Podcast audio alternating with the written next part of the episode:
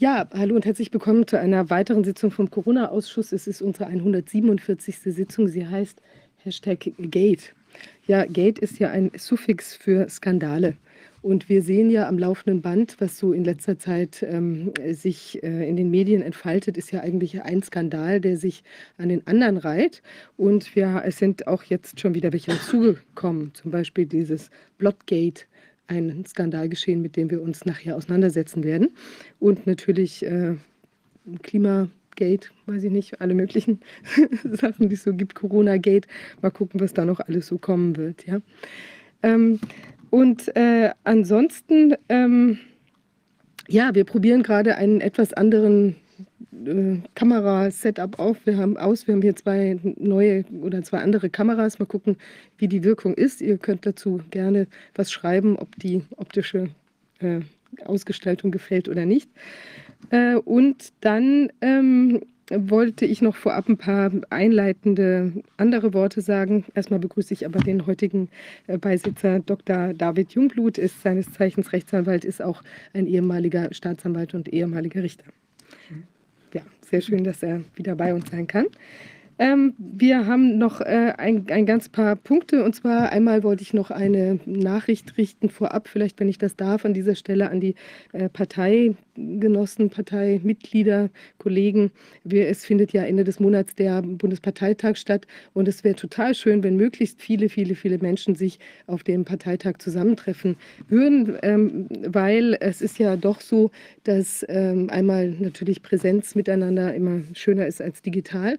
Zum anderen anderen aber auch, weil es um viel geht. Es geht ja um die Wahl eines neuen Vorstandes und da kommt es schon sehr stark darauf an, dass auch viele Menschen dort sind und dass es dann auch von einer breiten Basis getragen wird. Es war ja viel diskutiert worden über den digitalen, die digitale Wahl des letzten Vorstands, des aktuellen Vorstands. Ähm, Jetzt muss es sich eben aufgrund von gesetzlicher Regelungen äh, eben äh, in Präsenz vor Ort abspielen und das ist auch gut, denke ich. Aber da müssen natürlich auch sehr, sehr viele Menschen kommen, damit es auch nicht irgendwie eine kleine Gruppe ist, die da abstimmen kann nur. Und insofern breite basisdemokratische Füße sollte der nächste Vorstand äh, auch wieder ähm, haben und diesmal dann sogar lokaler Natur. Ja, also schaut es euch an.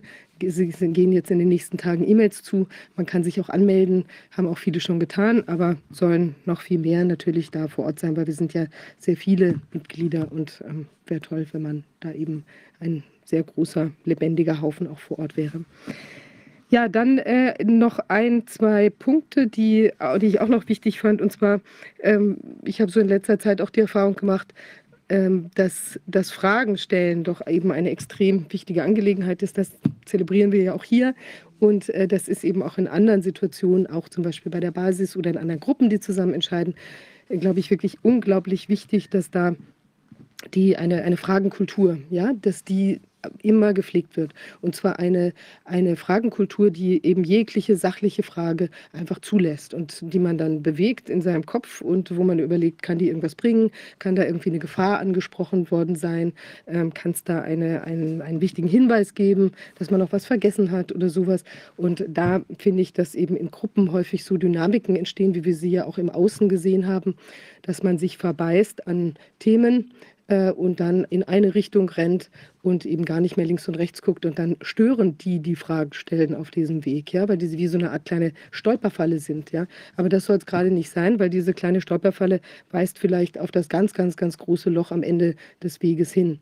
Und äh, da müssen wir, denke ich, alle offen sein. Und ich finde diese Rolle des, des Analysten oder des Controllers, ja, wie man das für, da in, in, äh, in Neudeutsch äh, nennt im Businessbereich, ähm, das, das glaube ich, das ist was, was wir viel, viel ähm, höher schätzen müssen auch noch. Ja, eben der Revierrufer, der sagt, Achtung Leute, da brennt es an der Außenseite unseres Reviers und äh, guckt da mal genauer hin und der, nicht, dass die Leute eben zwar den Qualm irgendwo so in der Ferne sehen, aber die Augen verschließen, weil es stört, wenn man gerade irgendwo ein Picknick machen möchte. Ja, also das ist ganz wichtig. Da glaube ich, ähm, sollten wir weiter drüber nachdenken. Wir haben ähm, heute äh, Gäste, die äh, sich, ähm, zwei Gäste, die sich beschäftigen. Also ein Gast wird, ähm, äh, ist ein, ein Diplomingenieur, der uns über die Thematik der PCR-Tests ähm, und auch diese ähm, Plasmid-Problematik, ähm, die ja in der letzten Sitzung auch zur Sprache gekommen ist, äh, nochmal nähere Aufklärungen geben wird. Und dann haben wir einen Senator AD, der äh, auf Fragen der Energiekrise äh, und eben Klimathemen eingehen wird.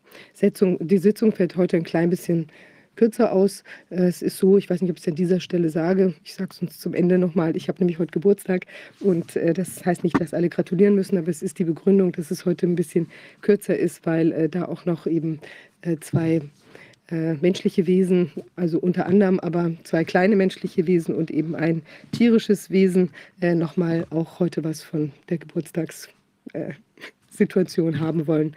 Diese insbesondere auch andere, aber da möchte ich eben deshalb auch äh, kann ich heute nicht den ganzen Tag zur Verfügung stehen. Ja, ähm, ansonsten äh, letzte Bemerkung. Äh, ich ähm, hatte ja auch das schon auf dem Telegram-Kanal gepostet. Es ist mir ein wirklich sehr großes Anliegen, dass der Ausschuss und unsere, wie ich finde, auch wichtigen oder für viele Menschen ja auch, auch ähm, ja, nützlichen oder kondensierten ähm, Ergebnisse, dass die auch barrierefrei äh, zugänglich äh, bleiben, also sprich nicht hinter einer Bezahlschranke verschwinden. Ich sehe, dass sehr viele alternative Medien ganz tolle Inhalte machen, aber dass vieles davon auch hinter einer Bezahlschranke sitzt. Und das ist eben einfach was, was viele Menschen ja auch nicht leisten können. Und man weiß ja auch nicht immer genau, was erwartet einen dahinter. Dann geht man vielleicht auch mal an dieses ähm, also diesen möglicherweise dann wichtigen Beitrag gar nicht ran, guckt sich das nicht an und da bleibt natürlich ganz vieles dann auch im Verborgenen. Also eine wichtige Aufgabe beim Ausschuss sehe ich, der ja spendenfinanziert ist, dass das eben auch der, der ganze Inhalt eben auch allen Menschen weiterhin ähm, also dauerhaft wirklich zur Verfügung steht und dass das Archiv, was ja wachsen soll, äh, eben auch diese ganzen Informationen bündelt. Also in dem Sinne, ich äh, würde mich auch vor, vor dem Hintergrund freuen, wenn Sie uns auch unterstützen würden bei dieser Angelegenheit, dass das eben äh, so bleibt bleiben kann. Also es wird in jedem Fall so bleiben. Äh, ich werde das niemals zulassen, dass der, die, diese Inhalte hinter Bezahlschranken verschwinden. Aber natürlich, je mehr Sie uns äh, unterstützen, umso wichtiger, so, umso schneller können wir auch arbeiten, die Sachen zusammenzuführen und eben weitere wichtige Erkenntnisse zusammenzutragen. Jetzt übergebe ich mal das Wort an dich, David, und dass du vielleicht auch noch ein paar Dinge erzählst, die vielleicht in letzter Zeit dir widerfahren sind, die dir auf dem Herzen liegen. Ja, vielen Dank erstmal ähm, wieder für die Einladung sozusagen oder für die Möglichkeit, hier teilnehmen zu können und herzlichen Glückwunsch auch jetzt nochmal vor der Kamera. Alles Gute Danke. zum neuen Lebensjahr. Ähm, Vielleicht, ähm, ich habe jetzt nichts irgendwie beizutragen aus den letzten Tagen oder Wochen aus meiner eigenen Erfahrung, beziehungsweise gibt es vielleicht das eine oder andere zu erzählen, aber das hm, bedarf einer Aufarbeitung. Ich würde aber gerne nochmal an das anknüpfen, äh, was du gerade gesagt hast, und zwar die Sache mit den Fragen stellen, ja.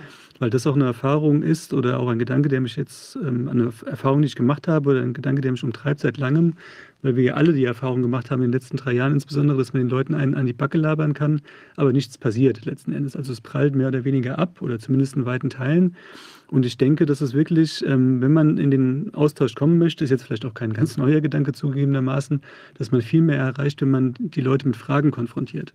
Ähm, einfach weil dann erstens mal das in einer anderen Form der Kommunikation, ähm, also nicht von, mit so einer oberlehrerhaften Art geschieht und weil Denkprozesse in Gang gesetzt werden, die viel mehr oder viel intensiver sich gestalten, wenn auf der Gegenseite eine Frage ankommt, weil sie sich reflexartig mit dieser Frage auseinandersetzt.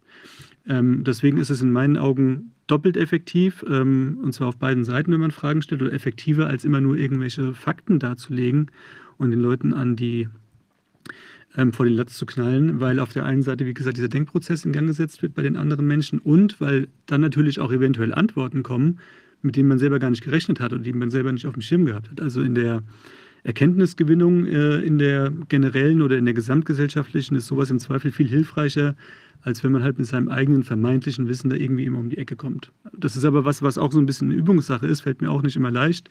Ich erzähle den Leuten auch immer erstmal von, was ich denke, was irgendwie Sache ist und das impliziert natürlich immer so ein bisschen den Eindruck, dass man, die, dass man meint, dass man die Weisheit mit Löffeln gefressen hat, was ja bei uns allen natürlich nicht der Fall ist. Also das möchte ich nochmal unterstützen sozusagen. Ist wie gesagt auch so ein bisschen eine Übungssache vielleicht gewisse Botschaften oder gewisse Thematiken in Frageform an andere Menschen ranzutragen. Ähm, und mir ist ja jetzt gerade auch nochmal der große, vielleicht der größte Philosoph Sokrates in den Sinn gekommen.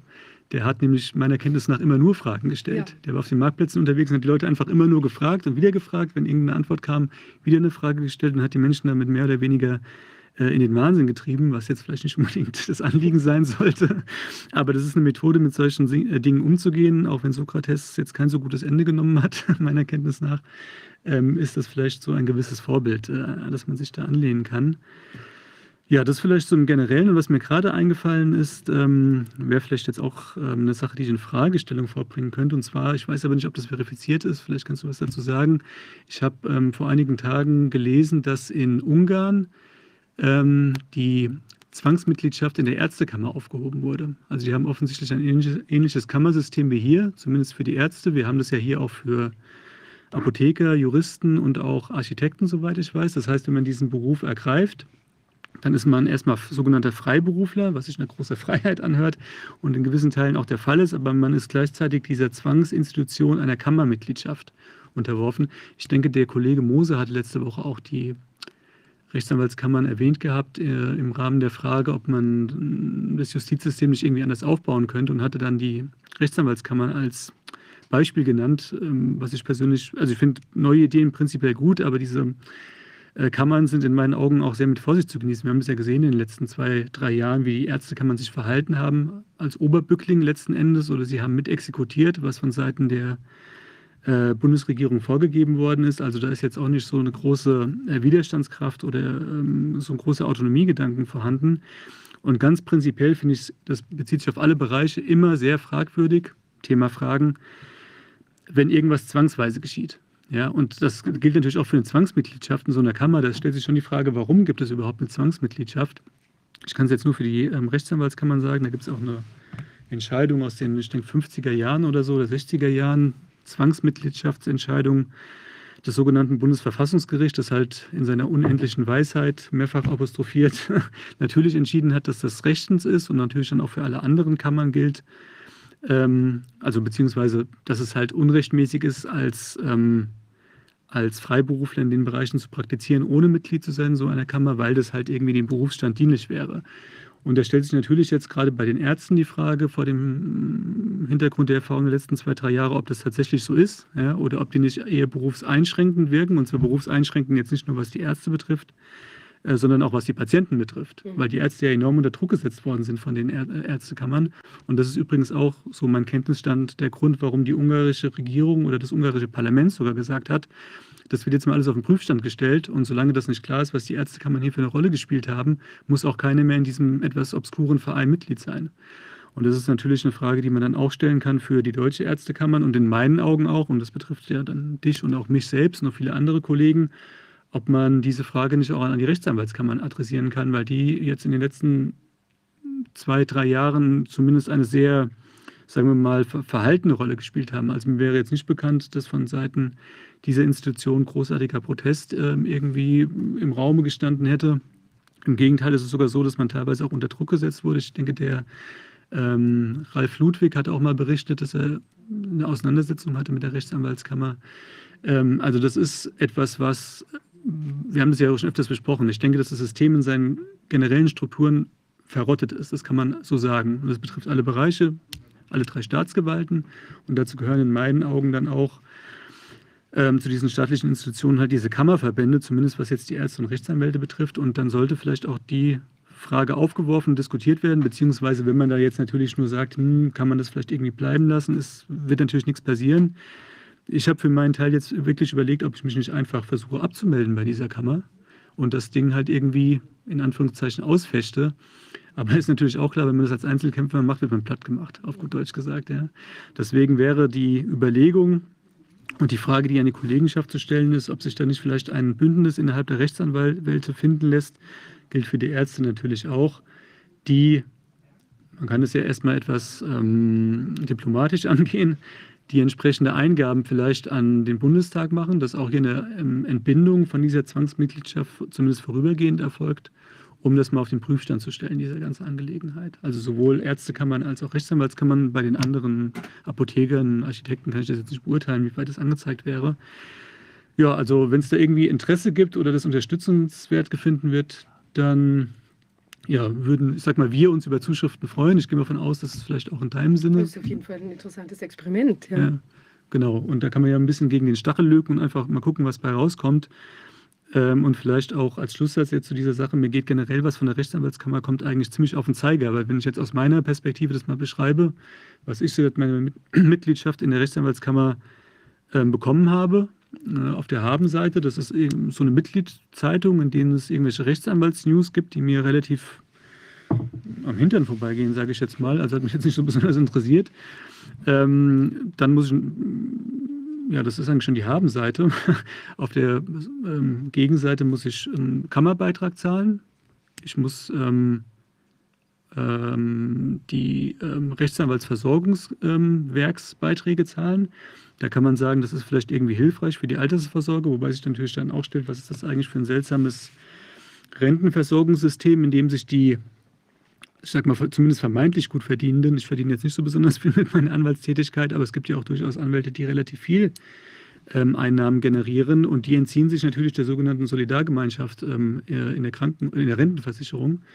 Ähm, genauso wie die Zahnärzte und Apotheker und auch die Architekten, also alles Berufe, die im Zweifel relativ gut dotiert sind. Warum zahlen die eigentlich nicht ähm, in die allgemeine Rentenkasse ein? Ist ja auch eine Frage, die man mal stellen könnte. Also das ist was, was auch zweifelhaft ist.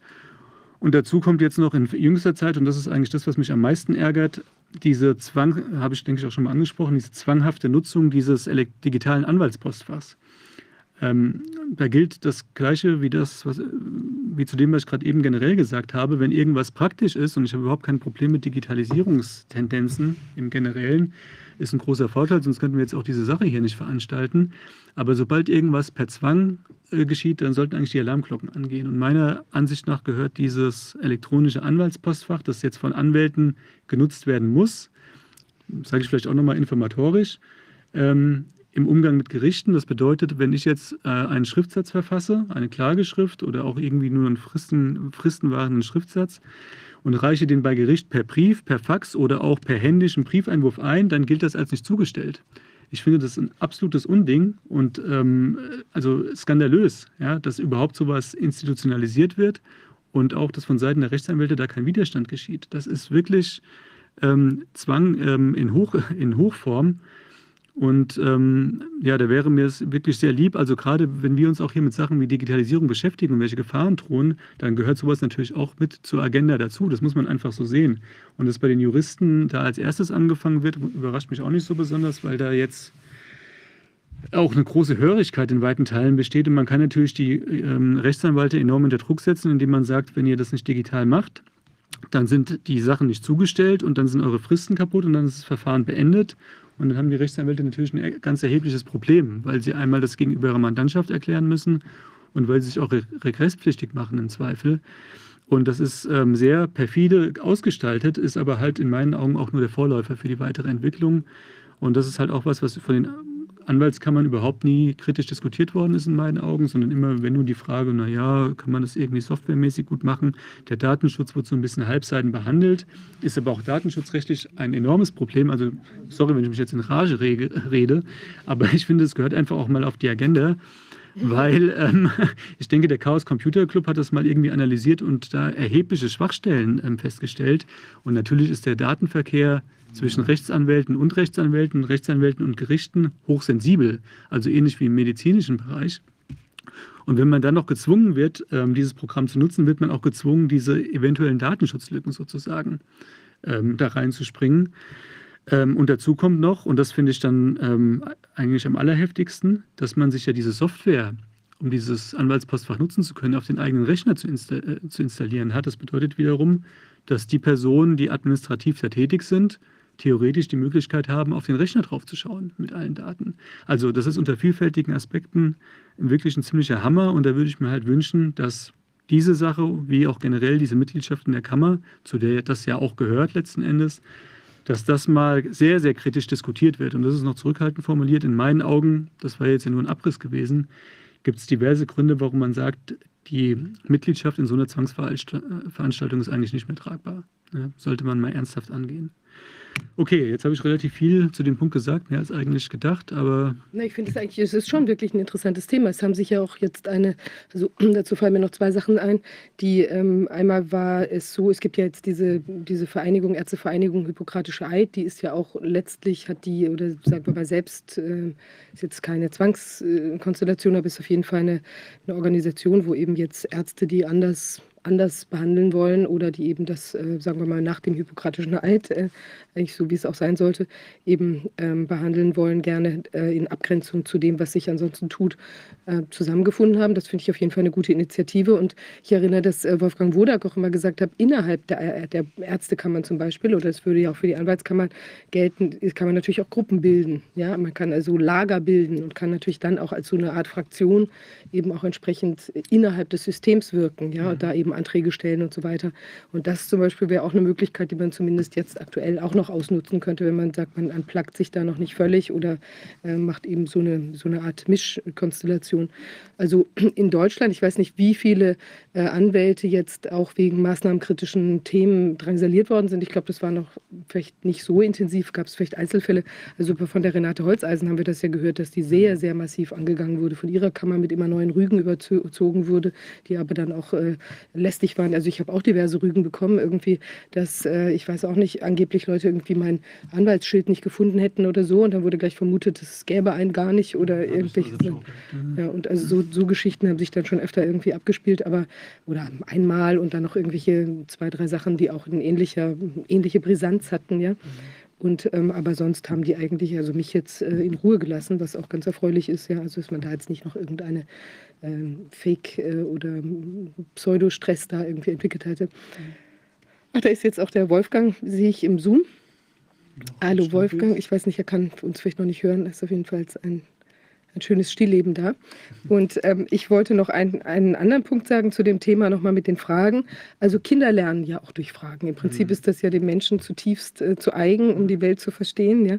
Und äh, ich glaube, dass eben die Fragen einen immer wieder an einen Punkt bringen, äh, wo man sich die ganze Sache auch nochmal neu angucken kann. Ich glaube, dass es deshalb auch total wichtig ist, dass zum Beispiel in Gruppen, auch gerade in, in, in Gruppen, immer wieder von außen, immer wieder neue Leute hinzutreten. Idealerweise eben auch in dann wieder größeren Gruppen, sodass man nicht sagen kann, ach, das ist jetzt nur der eine Stenker, der da irgendwas erzählt, sondern äh, aber der sollte es trotzdem auch sein können, ja, der, äh, aber das, das finde ich eben, äh, das ist, macht es dann ja eigentlich auch spannend, wenn man da offen bleibt und noch dazu ist ja eigentlich Fragen normalerweise auch nichts unglaublich Offensives, ja.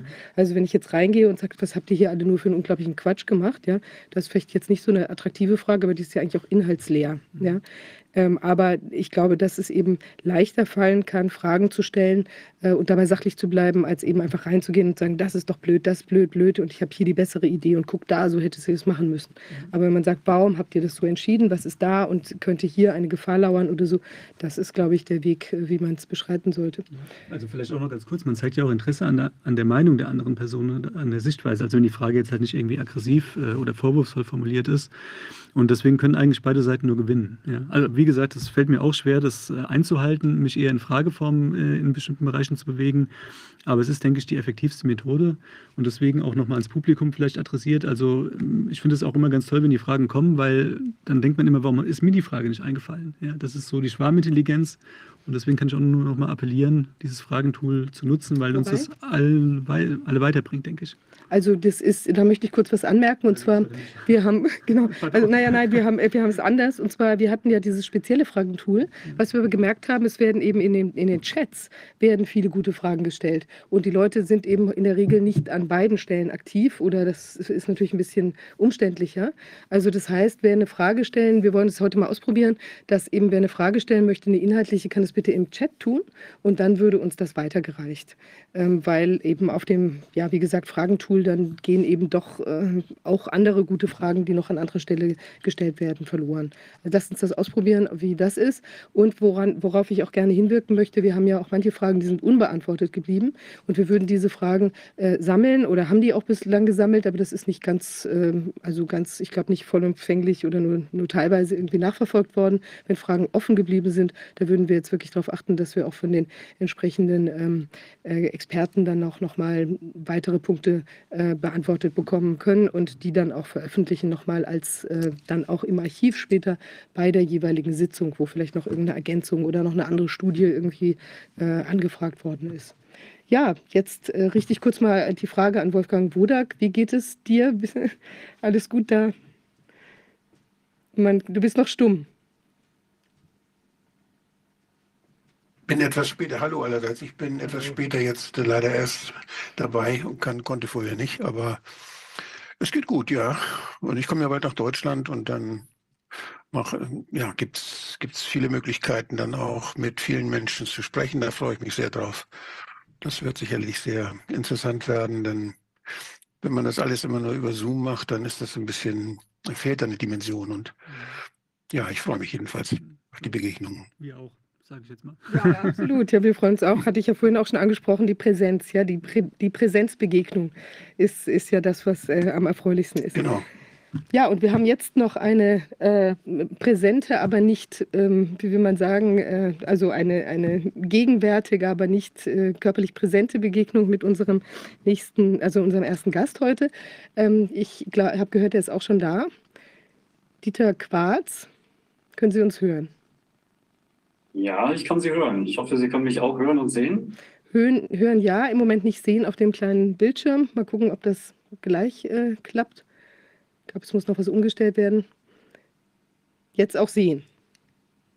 Sehr gut. Sie sind allerdings um, sehr, sehr dunkel zu sehen. Ist das möglich, dass Sie sich, auf, also bei uns jedenfalls auf dem kleinen Bildschirm, ich weiß nicht, ob das auf dem großen oder wie ist es draußen, wenn das, okay, scheint okay zu sein. Ja, also für uns gerade sind sie ein bisschen dunkel, aber ich glaube, wir äh, werden uns daran gewöhnen. Ja, das ist toll, dass Sie da sind. Äh, Sie sind äh, Diplom-Ingenieur und Diplom-Trainer. ja, ähm, richtig. Genau. Vielleicht wollen Sie uns ein klein bisschen über Ihren Hintergrund erzählen. Ja, genau. Zunächst mal herzlichen Dank für die Einladung in den illustren Kreis und herzliche Glückwünsche an Sie, vor allen Dingen auch zu Ihrem Ehrentag. Ja, herzlichen Glückwunsch zum Geburtstag. Oh ja, stimmt. Verzeihung. Ich habe es auch erst vergessen. Ja, genau. War mir bis dato auch nicht bekannt. Ich habe als Geburtstagsgeschenk ein Bloodgate mitgebracht, ähm, den Sie auch schon vorangekündigt hatten.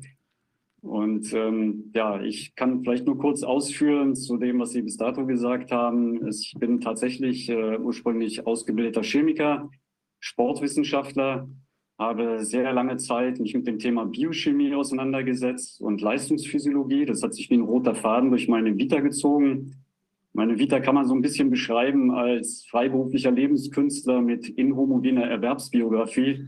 Ich habe sehr, sehr viel, habe sehr, sehr viel äh, in verschiedenen Bereichen gearbeitet. Ähm, da habe ich sehr, sehr viel lernen dürfen und unter anderem auch im Hochleistungssport aber auch genauso in der Laborpraxis. Ich habe unter anderem am Institut für Biochemie und Dopinganalytik, damals noch unter dem legendären Professor Donicke gedient. Da war ich dann Pipetierknecht, wie man so in der Branche sagt, und habe dort, äh, hab dort im Labor so meine ersten Erfahrungen gemacht. Ja. Das ist so ein bisschen der Hintergrund, äh, den ich habe. Ich habe äh, allerdings auch sehr viel im investigativen Journalismus gearbeitet. In den 90er Jahren noch im Mainstream, das war damals äh, vor allen Dingen im Kontext des Themas Doping und Berufssport, insbesondere im Radsport. Ich bin selber passionierter Radsportler, betreibe das auch heute noch relativ intensiv, habe da auch noch sehr gute Verbindungen in diesem Bereich. Und ähm, ja, über das Thema Doping ist natürlich auch eine unmittelbare Verbindung zur Pharmakologie, also sowohl zur Pharmakokinetik als auch zur Pharmakodynamik. Und das hat natürlich Schnittmengen mit dem Thema, was dann ja mit der mit dem Mikrobenzirkus Anfang 2020 im Frühjahr uns äh, alle omnipräsent äh, ja, praktisch konfrontiert hat. Und in dem Zuge habe ich dann auch, auch die alten investigativen Recherchen wieder aufgenommen, habe mich mit dem Thema sehr intensiv auseinandergesetzt und ja, bin dann eben zu sehr erstaunlichen Erkenntnissen gelangt, die jetzt in den letzten Wochen sich vor allen Dingen nochmal ähm, ja, in besonderem Maße dargestellt haben, als ich mich mit den äh, Unterlagen die Pfizer und BioNTech an die Zulassungsbehörden übermittelt hat, beschäftigt habe und bin dann eher zufällig ähm, auf dieses, äh, was man unter dem Begriff Hashtag Bloodgate im Internet jetzt stark äh, diskutiert, auch in unseren Oppositionskreisen, gestoßen und habe da mich noch mal ein bisschen vertiefend eingearbeitet und ähm, am Anfang dieser Woche auch einen Artikel dazu verfasst, der ja offensichtlich da auch schon für ziemlich Furore gesorgt hat. Ja, das ist hochspannend. Der ist, wir verlinken den auch, der ist ja bei dem Uwe Eichner erschienen bei äh, Klartext ja. da, ja, das ist, das ist also extrem wichtig. Dass, ähm, der ist also auch sehr interessant, sehr ausführlich ähm, und äh, das, das, da kann man sich das dann auch nochmal äh, anschauen, was Sie uns jetzt berichten werden. Ja, wenn Sie mögen, äh, würde mich das Thema brennend interessieren. Ja, genau. Sie hatten vorhin in der Vorankündigung so angedeutet, ich würde etwas zum PCR-Test ausführen. Ähm, das ist natürlich nicht ganz richtig. Nee, ich wollte ähm, eigentlich sagen zu den Tests auch oder zu der Gesamtproblematik ja, genau. da, ja, genau. Genau, aber es, es gibt so eine gewisse Verbindung, ähm, weil als ich Anfang 2020 äh, das Corman Johnston et al. Paper das erste Mal gelesen habe, da habe ich gedacht, naja, das haben offensichtlich Biokomiker geschrieben und keine Biochemiker. Und insofern habe ich so ein gewisses Déjà-vu, als ich mich jetzt in den Zulassungsunterlagen nochmal ähm, mit der Thematik beschäftigt habe, was hat Pfizer BioNTech eigentlich äh, bei den Zulassungsbehörden abgegeben? Und da sind wir als Laborpraktiker, ich habe ja auch lange Zeit im Labor gearbeitet, auch in der klinischen Forschung unter anderem. Ähm, ja, da bin ich dann wirklich auch ähm, erstmal ein bisschen ungläubig äh, staunend gewesen, als ich das gesehen habe, was dort äh, unter diesem Stichwort Western Blots abgegeben wurde, was letzten Endes der Produktverifikation dienen sollte. Als Hintergrund ähm, muss man vielleicht auch einführend dann nochmal ein bisschen erläutern, warum diese Western-Blots äh, so eine Bedeutung haben und wie das überhaupt dazu stande gekommen ist, dass diese Blots ähm, praktisch in den Unterlagen aufgetaucht sind. Mhm. Ähm, man muss wissen, dass die EMA oder die FDA, also die Zulassungsbehörden von dem Hersteller oder Inverkehrbringer des Arzneimittels, letzten Endes natürlich äh, vor allen Dingen nicht nur die Good Manufacturing Practice äh, abfragen, in Form eines Audits, sondern äh, selbstverständlich ähm, vor allen Dingen in erster Linie wissen wollen, gerade bei einem Arzneimittel, ähm, was ist da überhaupt drin und äh, wie kann das äh, reproduzierbar belegt werden. Ähm, das war eine Anforderung, die die EMA in den Audits gestellt hatte. Und äh, im Frühjahr, beziehungsweise im Januar, glaube ich, 2021, hatten Sie ja schon mal die Frau Dr. Vanessa Schmidt-Krüger bei Ihnen ähm, in der Ausschusssitzung. Und die hatte damals ja schon aus dem Open Assessment Report der EMA berichtet und eigentlich ähm, diese Unglaublichkeiten dargestellt, was für massive Verunreinigungen ähm, in den ja, Produkten der großindustriellen Fertigung ähm, aufgefunden worden sind. Und dass den EMA-Prüfern das auch aufgefallen ist und die, da, die dort natürlich äh, auch entsprechend sogenannte äh, Major Objections beziehungsweise Specific Obligations äh, angemahnt haben äh, und dort auch äh, praktisch aufgezeigt haben, hier muss nachgearbeitet werden. Ähm, das ist insofern, was einen Qualitätsmanagementprozess angeht, eine völlig normale Sache. Das sollte eigentlich selbstverständlich sein. Dass das äh, zu dem Zeitpunkt noch nicht sauber dokumentiert vorgelegen hat, das ist eigentlich schon in sich ein Skandal. Noch schlimmer ist es, dass ähm, diese sämtlichen Qualitätsanforderungen, die dann ähm, dort ja offenkundig mangelhaft attestiert wurden, dass die praktisch so spät erst nachgereicht werden sollten, auch autorisiert durch die Behörden, dass die Injektionskampagne eigentlich schon begonnen hatte. Also mit anderen Worten, man hat eigentlich ein Arzneimittel ähm, appliziert, äh, von dem man de facto eigentlich gar nicht wusste, ähm, welchen Reinheitsgrad hat es, äh, was für Verunreinigungen sind dort enthalten, ähm, beziehungsweise ja, teilweise aus den großindustriellen Prozessen war überhaupt nicht klar, was letzten Endes in den Fiolen und den Vials, aus denen dann äh, die Injektionslösung abgezogen und in den Patienten äh, injiziert wurde, tatsächlich enthalten ist. Und ähm, das ist eigentlich ein, tatsächlich ein, ein, wahnsinniger Skandal schon damals gewesen. Und was jetzt praktisch äh, auch nochmal aufgedeckt worden ist, da bin ich sehr dankbar der investigativen Journalistin Sonja Elia aus Großbritannien. Die hat das äh, in ihrem Substack äh, als erste veröffentlicht, ähm, hat dort äh, dieses sogenannte Blotgate ähm, als erste thematisiert. Und ähm, sie hat dann mit einem Kreis von Experten und Wissenschaftlern nochmal ähm, sich die Unterlagen, die ähm, von, der, von BioNTech Pfizer an die FDA abgegeben worden sind, genauer angeschaut.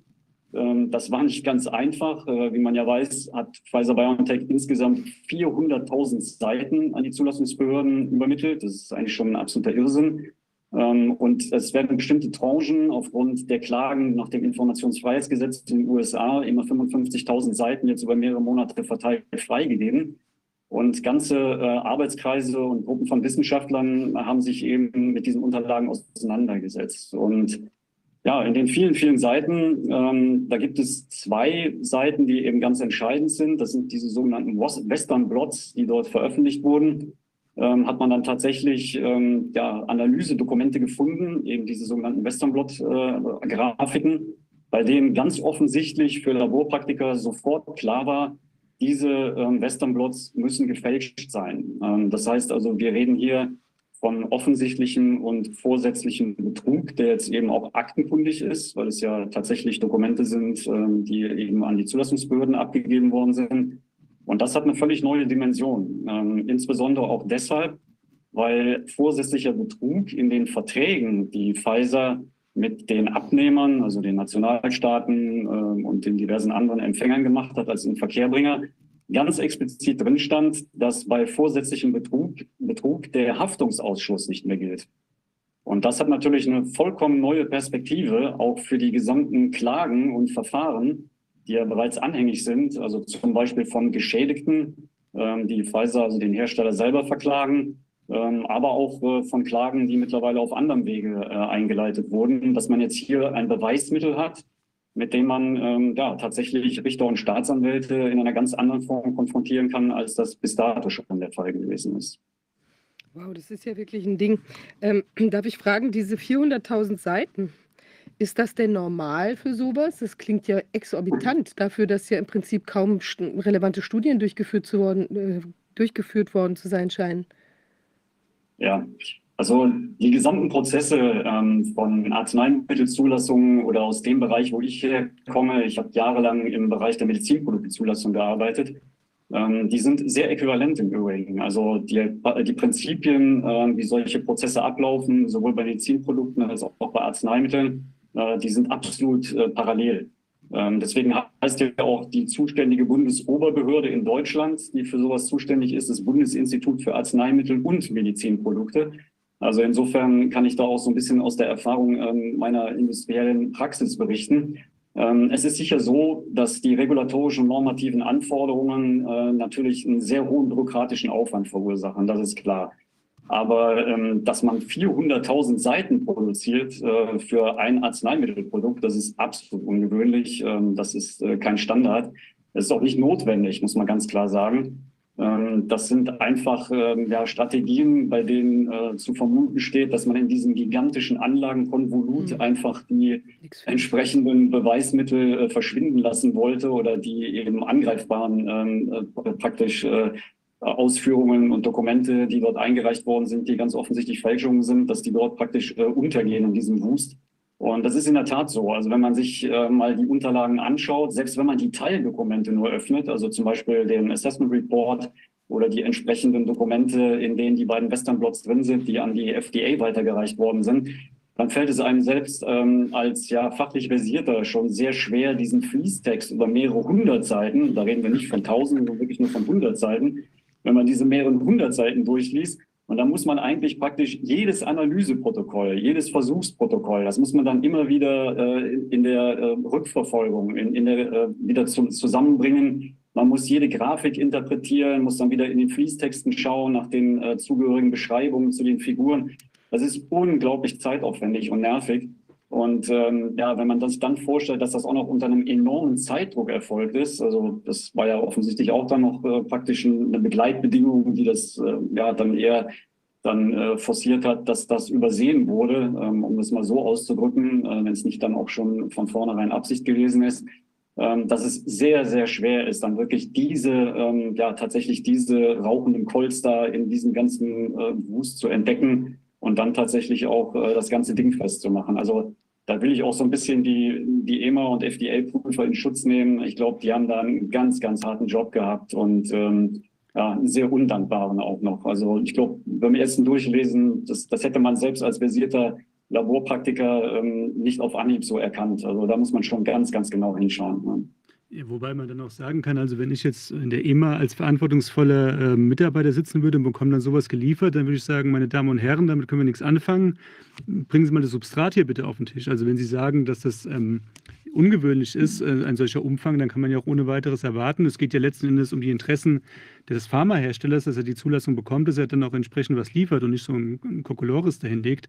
Wobei sich natürlich auch die Frage stellt, wann haben die damit angefangen? Ich meine, die müssen ja auch diese 400.000 Seiten irgendwie mal zu Papier bringen. Und wenn ich das richtig verstehe, sind das jetzt auch nicht irgendwelche Doppelungen oder was weiß ich, dass da noch irgendwelche Krims Märchen oder so aufgeführt sind, sondern das ist schon irgendwie alles sachbezogen aber es ist halt eben halt so in die Breite getreten, der Quark, dass man nicht mehr durchsteigt. Also da gehört ja auch eine gewisse, also ich nenne es mal kriminelle Energie sowieso dazu, aber auch eine gewisse Kompetenz oder das muss man erstmal hinbekommen. Ja, also auf 400.000 Seiten das Ding so breit zu machen, dass es noch irgendwie sinnhaft erscheint, aber gleichzeitig halt nicht mehr verwertbar ist. Ja, also, ja, also ja, um es auf den Punkt zu bringen, also ich finde, dass man jetzt die, die EMA und die FDA da nicht aus der Verantwortung entlassen kann, deswegen, ja. Aber nur mal vom Verständnis, wodurch ist denn diese Streckung äh, des Substrats eigentlich entstanden? Ja, das, also wie ich schon gesagt habe, die regulatorischen normativen Anforderungen bei solchen Zulassungsprozessen, die sind in der Tat sehr komplex.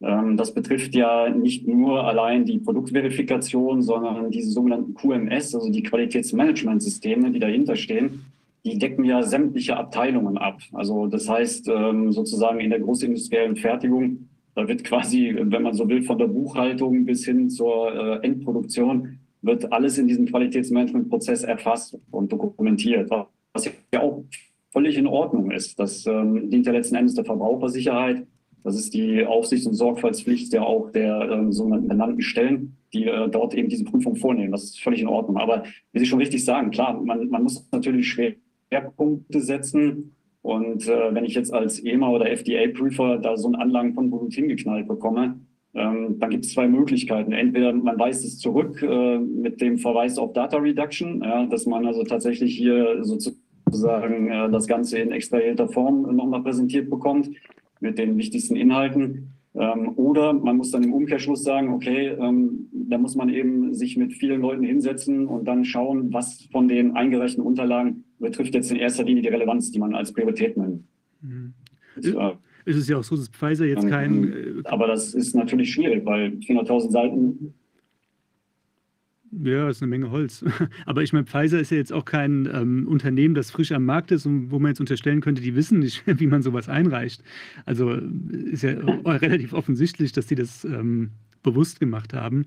Aber gut, ich meine, wir müssen uns ja das eigentlich jetzt gar nicht mehr groß irgendwie, also die Augen reiben, weil es ist ja klar, dass hier ein Zusammenwirken stattgefunden hat zwischen den Behörden und Pfizer. Aber es ist natürlich interessant. also, weil wie gesagt, auf die Idee muss man eigentlich erstmal kommen. Die haben ja offensichtlich damit gerechnet dass ähm, Nachfragen kommen werden und das dann so zu verstecken. Also da steckt schon einiges dahinter, finde ich. Ähm, und vielleicht auch gleich der Übergang, wenn ich das kurz fragen darf. Also Sie haben ja diese Western äh, Plots, Plots heißen die erwähnt. Das ist ja jetzt sozusagen der Kern Ihrer, Ihrer Arbeit oder Ihres Artikels. Ähm, könnten Sie das vielleicht noch mal kurz ausführen, was das genau ist? Bei mir war das jetzt begrifflich völlig neu gewesen. Den Zuschauern Sie haben ja eine Prä Präsentation auch vorbereitet. So. Macht es Sinn, die zu zeigen jetzt an der Stelle oder? Ja, können wir gerne machen. Kann ich gerne einblenden. Dann hat man es direkt auch bildlich vor Augen. Dann ist die Illustration direkt da. Ähm, ich weiß nicht, ob die Regie das einblendet oder. Ähm, wir hatten eigentlich besprochen, dass Sie jetzt den Bildschirm teilen und dann eben die, ja. die Präsentation. Wenn das nicht klappt, hat die Regie das auch noch als Fallback. Okay. So, jetzt muss ich eben schauen. Äh, äh, Taste okay. F5, glaube ich, drücken. F5 habe ich, ja. Und da müssten Sie es theoretisch, weil ähm, wir kriegen es dann hier auf den großen Screen, wenn alles klappt. Er muss den Bildschirm noch teilen. Ah, Sie müssen den Bildschirm teilen. Unten muss, also ist ja so ein kleines Fensterchen an der Leiste. Ja, den habe ich, den ich geteilt, ja. Und dann ist oben nochmal ein neues Fenster. Ja, ich habe hier unten das Blotgate, ist offen. Mhm. So. Jetzt kommt es, ja. Und jetzt den Präsentationsmodus. Genau, den habe ich drauf, ja. Okay, können Sie das sehen? Ja, wunderbar. Wunderbar, sehr gut. Genau. Gut, ja, da haben wir zunächst genau das, was Sie gerade gefragt haben. Also das Botgate 1, das ist sozusagen, es geht jetzt erstmal um die Originalunterlagen, die eingereicht worden sind. Ich blende mal hier als erstes eine dieser Seiten ein. Da sieht man auch schon, wenn man sich jetzt vorstellt, also das ist diese Seite 80 aus dem einen Dokument, das mehrere hundert Seiten äh, umfasst insgesamt, was an die FDA eingereicht worden ist. Und da sieht man eben hier insgesamt äh, drei Reihen A, B und C dieser sogenannten Western Blots. Diese Western Blots, ähm, das stammt aus der Proteinanalytik. Dieses Verfahren, das wird bei biogenen Makromolekülen als Standardanalyseverfahren in der molekularbiologischen äh, Analytik eingesetzt. Das ist also ein Verfahren, das auch schon sehr alt ist, ist 1975 ursprünglich mal erfunden worden. Also hat fast ein halbes Jahrhundert äh, Labortradition in, äh, in der Anwendung. Insofern ähm, auch eine sehr bewährte Methodik, äh, mit der man sauber Proteingemische auftrennen kann und die Proteine dann äh, sowohl quantitativ als dann auch in einem zweiten Schritt später ähm, qualitativ ähm, entsprechend identifizieren kann. Was man jetzt hier sieht, ähm, das sind diese Figuren auf dieser einen Seite äh, 80. Das ist also tatsächlich eine der ganz wenigen äh, Seiten, wo also auch diese Western Blots abgebildet worden sind. Und ähm, ja, was Laborpraktikern sofort aufgefallen ist, es ist äußerst ungewöhnlich, wie die aussehen. Ähm, wenn man das Westernblot-Verfahren äh, mal durchexerziert und man kann sich das zum Beispiel auch in dem Artikel, den ich geschrieben habe, so ein paar Erklärvideos anschauen, die habe ich da unten in dem Quellenverzeichnis auch verlinkt, dass man einfach mal auch in der Laborpraxis sieht, wie sowas funktioniert. Dann ist es so, dass, ähm, dass zunächst einmal ähm, Bogengemische aufgetragen werden auf einen Gelträger. Und dieser Gelträger, der wird in einem äh, elektronischen Feld, in einem äh, Elektroinduktionsfeld bei der sogenannten Gelelektrophorese, ähm, wird auf diesem Gelträger dann sozusagen eine, ein Diffusionsprozess in Gang gesetzt, wo diese Proteine oder diese Proteingemische nach ihrer Ladung und nach ihrem äh, Molekülgewicht getrennt werden. Und dann bekommt man so ganz charakteristische Bandenmuster. Das sind praktisch wie Fingerabdrücke, kann man sich das vorstellen. Ja? Das ist äh, so eine Art erkennungsdienstlicher Behandlung von Proteingemischen, wenn man so will. Ja. Und ähm, diese normalen Bandenmuster im Rahmen der manuellen Western Blot Analyse, die haben eigentlich aufgrund von ähm, ja, Verzerreffekten, die sich einfach äh, durch das Trägermaterial und durch die physikalischen Randbedingungen ergeben, haben die eigentlich so eine ganz charakteristische Bogenform und so einen, so einen leichten Schmiereffekt. Also das ist eigentlich so ein klassischer Western Blot. Das werden wir gleich sehen. Ich werde gleich mal so ein Original Western Blot noch zeigen. Und ähm, das, was hier direkt ins Auge fällt, ist, man hat hier total akkurate quadratische äh, Geometrien von Blockmustern und Banden, die also völlig untypisch sind. Ja? Also das ist schon mal das Erste, wo man drüber stolpert, wo man so denkt, was ist denn das? Ja? Ähm, jetzt muss man natürlich dazu sagen, klar, auch meine Laborpraxis liegt schon ein bisschen zurück. Ähm, man muss dazu sagen, mittlerweile haben sich automatisierte Prozesse etabliert, ähm, die natürlich auch äh, ja, etwas modernere äh, grafische Aufbereitungen ermöglichen. Das erklärt zumindest diese quadratischen Blockgeometrien. Also das würde zumindest äh, nicht ganz ungewöhnlich sein. Ähm, ich gehe jetzt mal ein Stück weiter, mache nochmal in einem zweiten Muster hier das, äh, die Grafik A nochmal ein bisschen größer auf. Und da sieht man jetzt schon ähm, zwei ganz wichtige Dinge, die jetzt für den Vergleich gleich entscheidend sind. Ich hoffe, man kann den Cursor hier auch sehen. Mhm. Ich blende jetzt mal hier auf der anderen Seite das, was ich gerade angedeutet habe, diesen klassischen Western Blot ein. Und das ist ganz interessant. Ähm, die Arbeitsgruppe um Dr. Helen Barnoon, die ja auch schon bei Ihnen äh, im, äh, in, in, der Ausschusssitzung gewesen ist, mhm. die haben in einem anderen Dokument, ähm, haben die einen, einen sogenannten manuellen, tatsächlich originalen Westernblot gefunden. Das ist das, was hier unter vier Tables and Figures, die Figure One äh, auf der rechten Seite von der Präsentation jetzt sichtbar ist. Und äh, da sieht man auch das, was ich vorhin beschrieben habe. Also diese klassische Westernblot-Struktur, ähm, hier mit diesen leichten Verzerr- und Schmiereffekten, diese typische Bogenform, also da erkennt man, okay, das ist ein manueller Westernblot. Und ähm, was man hier deutlich erkennen kann, also beziehungsweise müssen wir vielleicht kurz noch erklären, äh, diese Spalte hier, wo steht BNT 162b2RNA, das ist praktisch ähm, das Verum, also das ist sozusagen der Covid-19-Wirkstoff, die mRNA, die modifizierte mRNA, ähm, die Pfizer-BioNTech entwickelt hat. Damit hat man ähm, sogenannte humane embryonale Nierenstammzellen transfiziert und die haben dann in der Lösung das Spike-Protein äh, exprimiert. Und dieses Spike-Protein ist dann sozusagen hier in der Auftrennung in dem klassischen Western-Blot sichtbar geworden und hat dann eben diese Struktur hinterlassen. Ähm, parallel hat man noch hier in S1 eine Untereinheit mitgeführt. Da hatte der Florian Schillinger bei Ihnen, ich glaube, in der letzten oder vorletzten Sitzung auch sehr ausführlich darüber berichtet, äh, über diese ähm, Varianten von S1 und S2 Untereinheiten, die dieses Spike-Protein enthält. Dann ist noch ein Marker mitgeführt worden. Das macht man übrigens immer. Das heißt, man hat immer ein Markerprotein bekannter Zusammensetzung, damit man dann auch die entsprechenden ähm, Gewichtungen, die werden hier an der Seite auf der Ordinate, sowohl hier als auch hier, ich kann es nochmal einblenden mit den beiden Pfeilen, werden die als äh, Größe angegeben, dass man da schon mal eine quantifizierte Zuordnung hat. Das ist ähm, auch ein Standard, den man überall macht. Und die Zahlen sind angegeben in Kilodalton. Kilodalton ist eine atomare Masseneinheit, hat also nichts mit dem Dalton von Lucky Luck oder sowas zu tun, sondern das ist ein klassischer Marker beziehungsweise eine klassische Größe, die man ähm, ja praktisch in der Proteinanalytik verwendet. Ja, was man jetzt hier auch schon erkennen kann, und das war äh, sehr spannend, nachdem man also zunächst diese sehr eigenartigen ähm, ja, Western-Blots äh, mit dieser fast synthetischen, ähm, unglaublich akkuraten äh, Darstellung gefunden hatte, die also schon in Laborpraktika ähm, ein bisschen stutzig gemacht haben. Dann war es dann noch mehr verwunderlich, als die Arbeitsgruppe um Dr. Banu diese ähm, manuellen oder diesen manuellen Western-Blot gefunden hat. Und ich habe jetzt mal versucht, äh, die beiden so gegenüberzustellen, dass man so etwa maßstabsgetreu ist. Schwierig, weil es natürlich aus zwei unterschiedlichen ähm, Dokumenten entstammt, dass man so etwa maßstabsgetreu auch die Ordinaten abgebildet hat mit den entsprechenden Kilodaltonwerten. Und da sieht man schon Folgendes. Ich blende das jetzt mal ein, hier unten zum Beispiel. Man sieht auch auf der linken Seite bei diesen, ähm, ich sag mal, synthetischen oder digitalisierten Western Blots, da kommt das Bandenmuster äh, ziemlich exakt in der Höhe oder in der Größe Größenordnung in Kilodalton, wo man den Erwartungswert hat. Also der Erwartungswert, das zeige ich gleich noch, für dieses Spike-Protein, was dann aus der oder aus der modifizierten RNA von dem Wirkstoff in dem Pfizer-BioNTech äh, Covid-19-Arzneimittel ähm, produziert wird, hat einen Kilodalton-Wert von ungefähr 141,14 Kilodalton, also so um die 140. Und da erkennt man schon ganz eindeutig hier in dem klassischen Westernblot, also dem manuellen, da ist überhaupt gar keine Bande. Oder wenn, kann man die nur ganz leicht erahnen. Ja, also da sieht man nur so einen ganz schmalen Streifen, also nur so eine Andeutung. Das heißt also mit anderen Worten, da ist ganz wenig drin. Ja.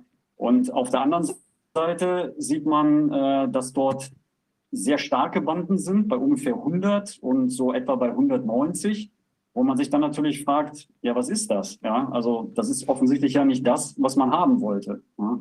Und wie gesagt, der rechte Westernblot, der manuelle, passt nicht zu dem digitalisierten auf der linken Seite. Also da sind schon mal Inkonsistenzen, ähm, ja, die erklärungsbedürftig sind. Sieht man auch bei der zweiten äh, Bandenmuster oder bei der, bei der zweiten Tranche oben. Da sieht man auch deutlich, das ist auf der linken Seite so ungefähr bei 210, 220 angesiedelt, auf der rechten Seite etwa bei 190. Also auch das passt irgendwie nicht zusammen. Ähm, dazu kurz zur Erklärung, warum das ähm, zwei Spike-Protein-Varianten sind, die dort dargestellt werden. Das zweite ist die sogenannte glykolysierte Variante. Also es ist ein Glykoprotein, das noch ein paar Zuckermoleküle angehangen hat.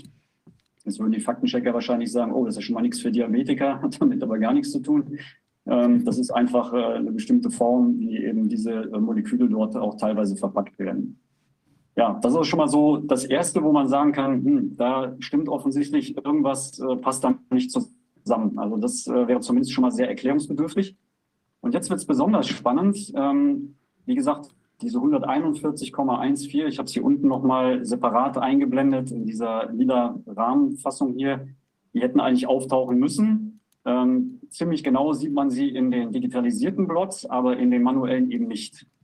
So, wenn wir jetzt mal weitergehen auf die nächste Folie, da wird es jetzt besonders interessant. Die Amerikaner, die haben das äh, so unter dem Begriff Cartoon Western Blots äh, und das finde ich auch sehr klassisch oder, oder sehr charakteristisch eigentlich ähm, äh, praktisch benannt, ähm, dass man ja, sich diese Blots nochmal sehr genau angeschaut hat.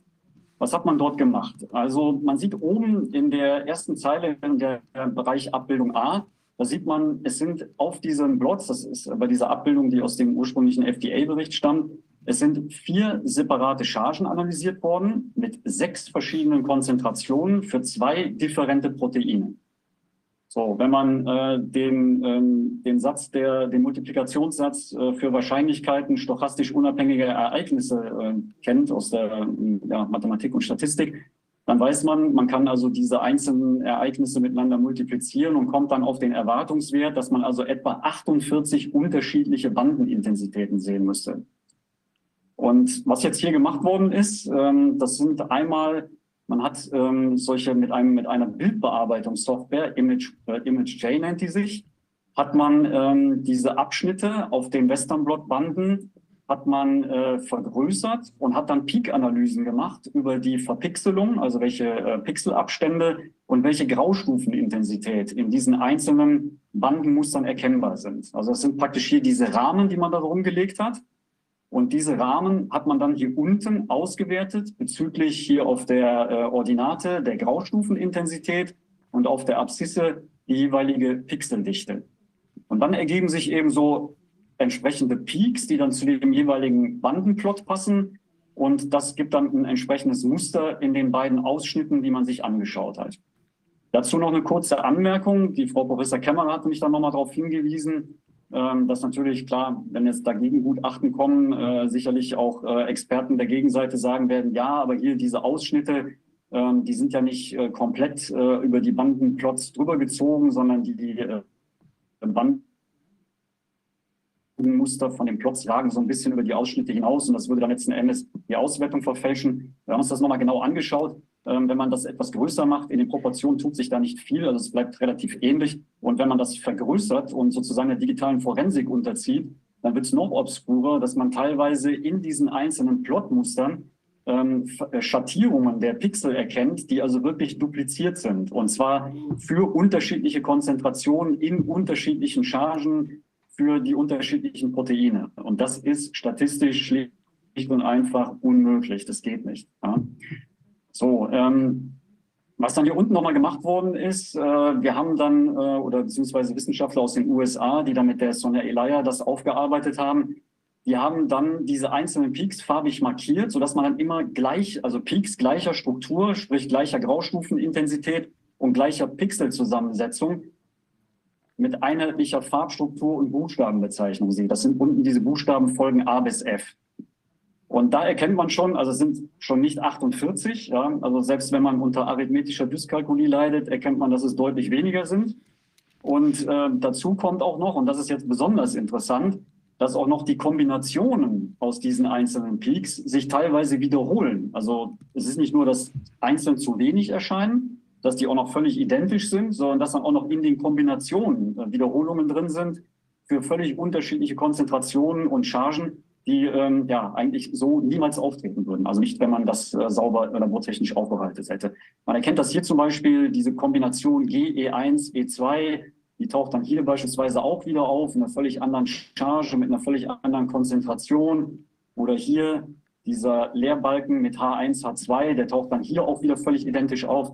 Also das heißt, ähm, das ist statistisch völlig unmöglich. Es ist absolut absurd, was da äh, gemacht worden ist. Und die einzige Erklärung dafür, wie so etwas zustande gekommen sein könnte, ist, dass offensichtlich hier mit Copy and Paste Bildausschnitte gemacht worden sind und die dann entsprechend in die ähm, ja, jeweiligen Ausschnitte hier dieser äh, Western Plot wieder eingefügt wurden, also mit Bildbearbeitungssoftware und damit eigentlich klar ist, ähm, dass man hier ein völlig manipuliertes Analyseprotokoll hat. Und die Frage ist natürlich dann, warum ist das so? Jetzt versuche ich mal, dass man das nochmal so ein bisschen zu, deutlich macht. Entschuldigung, nochmal zum Verständnis, vielleicht sagen Sie gleich mal. Ja? Also die Dinger da, die obere Linie, ja, das, das soll jetzt suggerieren oder also wäre so zu deuten, wie wenn das quasi eine händische äh, Auswertung wäre. Das soll es darstellen, die halt irgendwie in dieser außergewöhnlichen Form im Vergleich zu, die, Vergleich zu der anderen manuellen Auswertung eben ganz anders aussieht. Richtig? Das soll das, das Gleiche darstellen. Es, müß, es müsste das Gleiche darstellen, ja. Das heißt also, wenn man äh, sozusagen die ähm, automatisierte Variante, die man jetzt hier sieht, wenn man die gemacht hat und dann die manuelle Variante ähm, dann nochmal nachlaufen lässt, dann hätte man die Gegenprobe und hätte zum gleichen Ergebnis kommen müssen. Und das ist nicht der Fall. Also von der, von der Anschlagshöhe, ja, wo das jetzt äh, dann auffällig geworden ist, diese Punkte da und so weiter. Aber eben auch, auch jetzt, Sie sagen, das ist möglich, dass es eben diese Quadrate sind, weil es vielleicht eine modernere oder abweichende maschinelle Darstellung ist, aber dass zumindest an den gleichen Punkten der Ausschlag und auch mit der wahrscheinlich gleichen Intensität, Dichte und so weiter hätte auftauchen müssen. Exakt, genau, richtig, ja. Aber genau wenn man das. sich jetzt mal vorstellt, das ist gefaked, also wenn wir es nur mal unterstellen, dann wäre das ja unglaublich. Da muss sich ja einer hingesetzt haben und im Prinzip erstmal in Photoshop oder was auch immer hier so kleine Dinger gemacht haben, die sie dann vielleicht also nochmal geschrumpft haben, um sie dann halbwegs realistisch als, als, äh, also als Behauptung, als mögliches Ergebnis darzustellen. Exakt.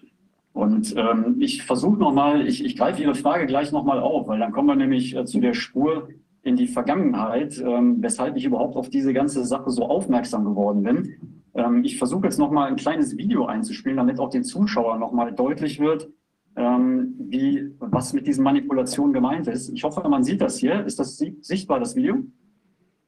Ähm, Im Moment sehen wir Blockgate 2, die Cartoon Western Plots jetzt als. Das ist äh, nur eine Folie, die zu sehen ist. Eine Folie. Das Video noch nicht. Ja, also ich habe jetzt umgeschaltet eigentlich auf das Video. Jetzt müsste man normalerweise eigentlich die Videosequenz sehen, wenn ich die abspiele. Nee, Moment nicht. Sie, können, Sie könnten auf das andere Fenster doppelklicken, das Sie meinen, auf das Video doppel. Ja, Moment, jetzt muss ich mal eben schauen, ob ich das hier in der Freigabe finde. Man muss oben das Fenster wechseln. Hm. Ah ja, okay, Moment, jetzt ich eben schauen, wo das Video ist. Oder raus aus dem Präsentationsmodus. So, jetzt müsste es kommen. Ah ja, das sieht aus wie ein Video. Okay, so, ich lasse das Video jetzt mal anlaufen. Ähm, was man jetzt hier gemacht hat, ist in diesem Image J, dass man diese Peaks, die man unten gesehen hat, äh, in dem unteren Teil der Grafik, die ich vorhin gezeigt habe, dass man die einzeln markiert farblich markiert, um einfach auch nochmal zu illustrieren und zu verdeutlichen, dass es tatsächlich Bandenmusterkombinationen gibt oder Plotmusterkombinationen, die völlig identisch sind. Ja, und das wird jetzt hier nochmal deutlich in dem Video. Das sieht man gleich am Schluss, wenn diese einzelnen Musterprofile dann verschoben werden und dann wirklich völlig identisch übereinander gelegt werden können.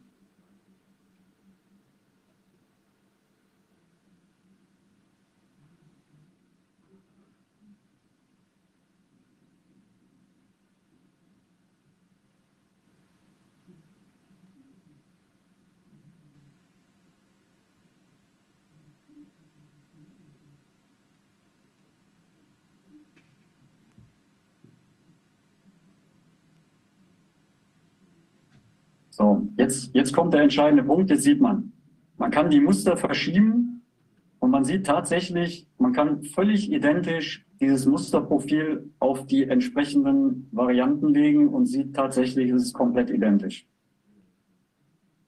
Und das darf natürlich bei sechs verschiedenen Konzentrationen in vier verschiedenen Chargen für zwei differente Proteine nie und nimmer auftauchen. Also es ist völlig unmöglich, also statistisch einfach nicht real. Genau. Gut, jetzt gehe ich nochmal zurück in die Präsentation. Hm. Krass.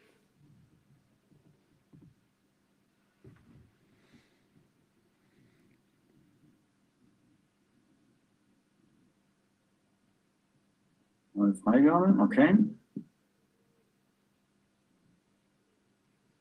So, in der Präsentation ist, müssten Sie wieder praktisch die PowerPoint-Präsentation sehen, richtig? Mhm. Ja. Okay, gut.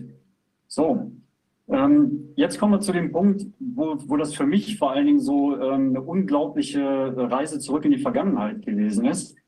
Ich habe in der dieses ganze Blotgeld, das habe ich nur durch Zufall in einem Post auf einem Telegram-Kanal von Nico da Vinci, der ja auch schon bei Ihnen ähm, präsent gewesen ist, gesehen und da war ein ganz kurzer Erklärtext drunter, wo eine kurze Zusammenfassung war, was dieses Blotgate beinhaltet, also eben diese offensichtlich gefakten äh, Blots.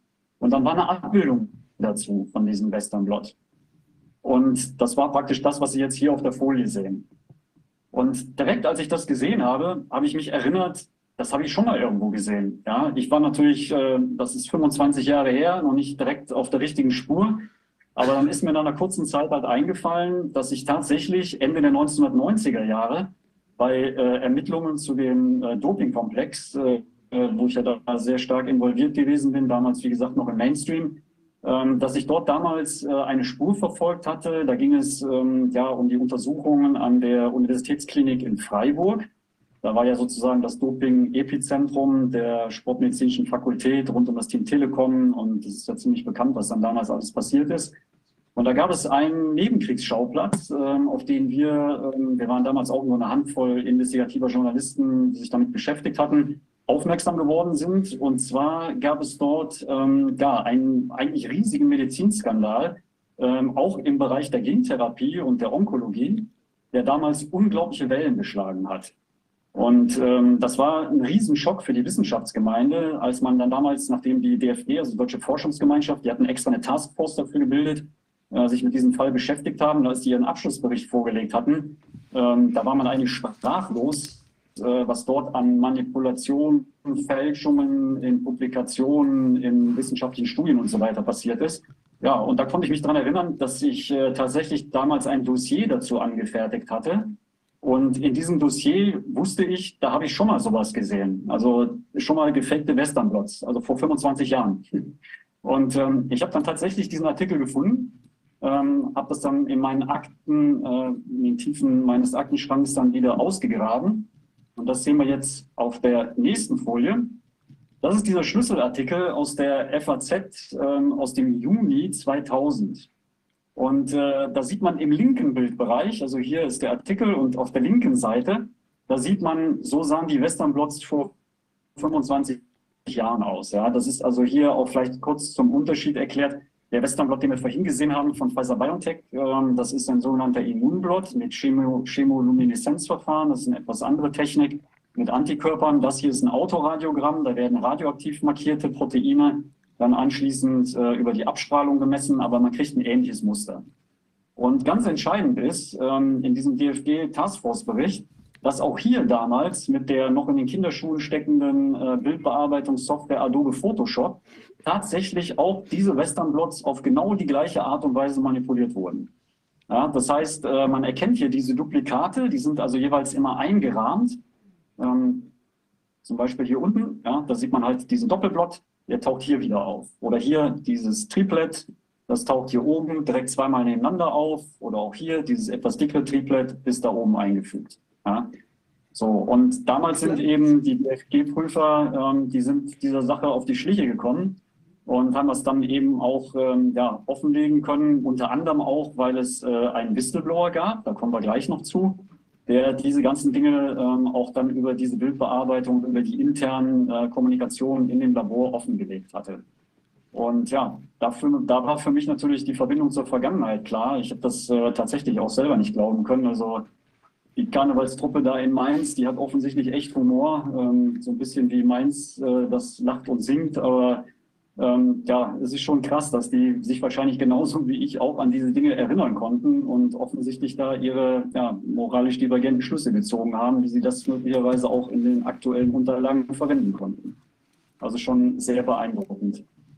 Ähm, ganz entscheidend äh, zu diesen Parallelen in die Vergangenheit ist auch noch eine Überraschung, ähm, die ich damals so nicht auf dem Schirm hatte. Ähm, dieser Whistleblower, der Name, den hatte ich zwar damals auch gehört, aber der war mir natürlich heute nicht mehr geläufig. Und als ich in die alten Unterlagen reingeschaut habe, habe ich mich nochmal äh, damit beschäftigt, wer war eigentlich der Mann, der damals in dem Labor von diesen renommierten Forschern, das waren wirklich, man muss sich vorstellen, das, das war die absolute Spitze, die Elite der Wissenschaft damals, äh, Professor Herrmann, Professor Brach, der Professor Mertelsmann an der Universitätsklinik in Freiburg, das war eben die entscheidende Figur, von der wir dachten, der hätte irgendwelche Verbindungen zu diesem Doping-Epizentrum und Professor Keul an der Sportwissenschaftlichen Fakultät, hat sich dann als äh, Spur erwiesen, die ins Leere gelaufen ist.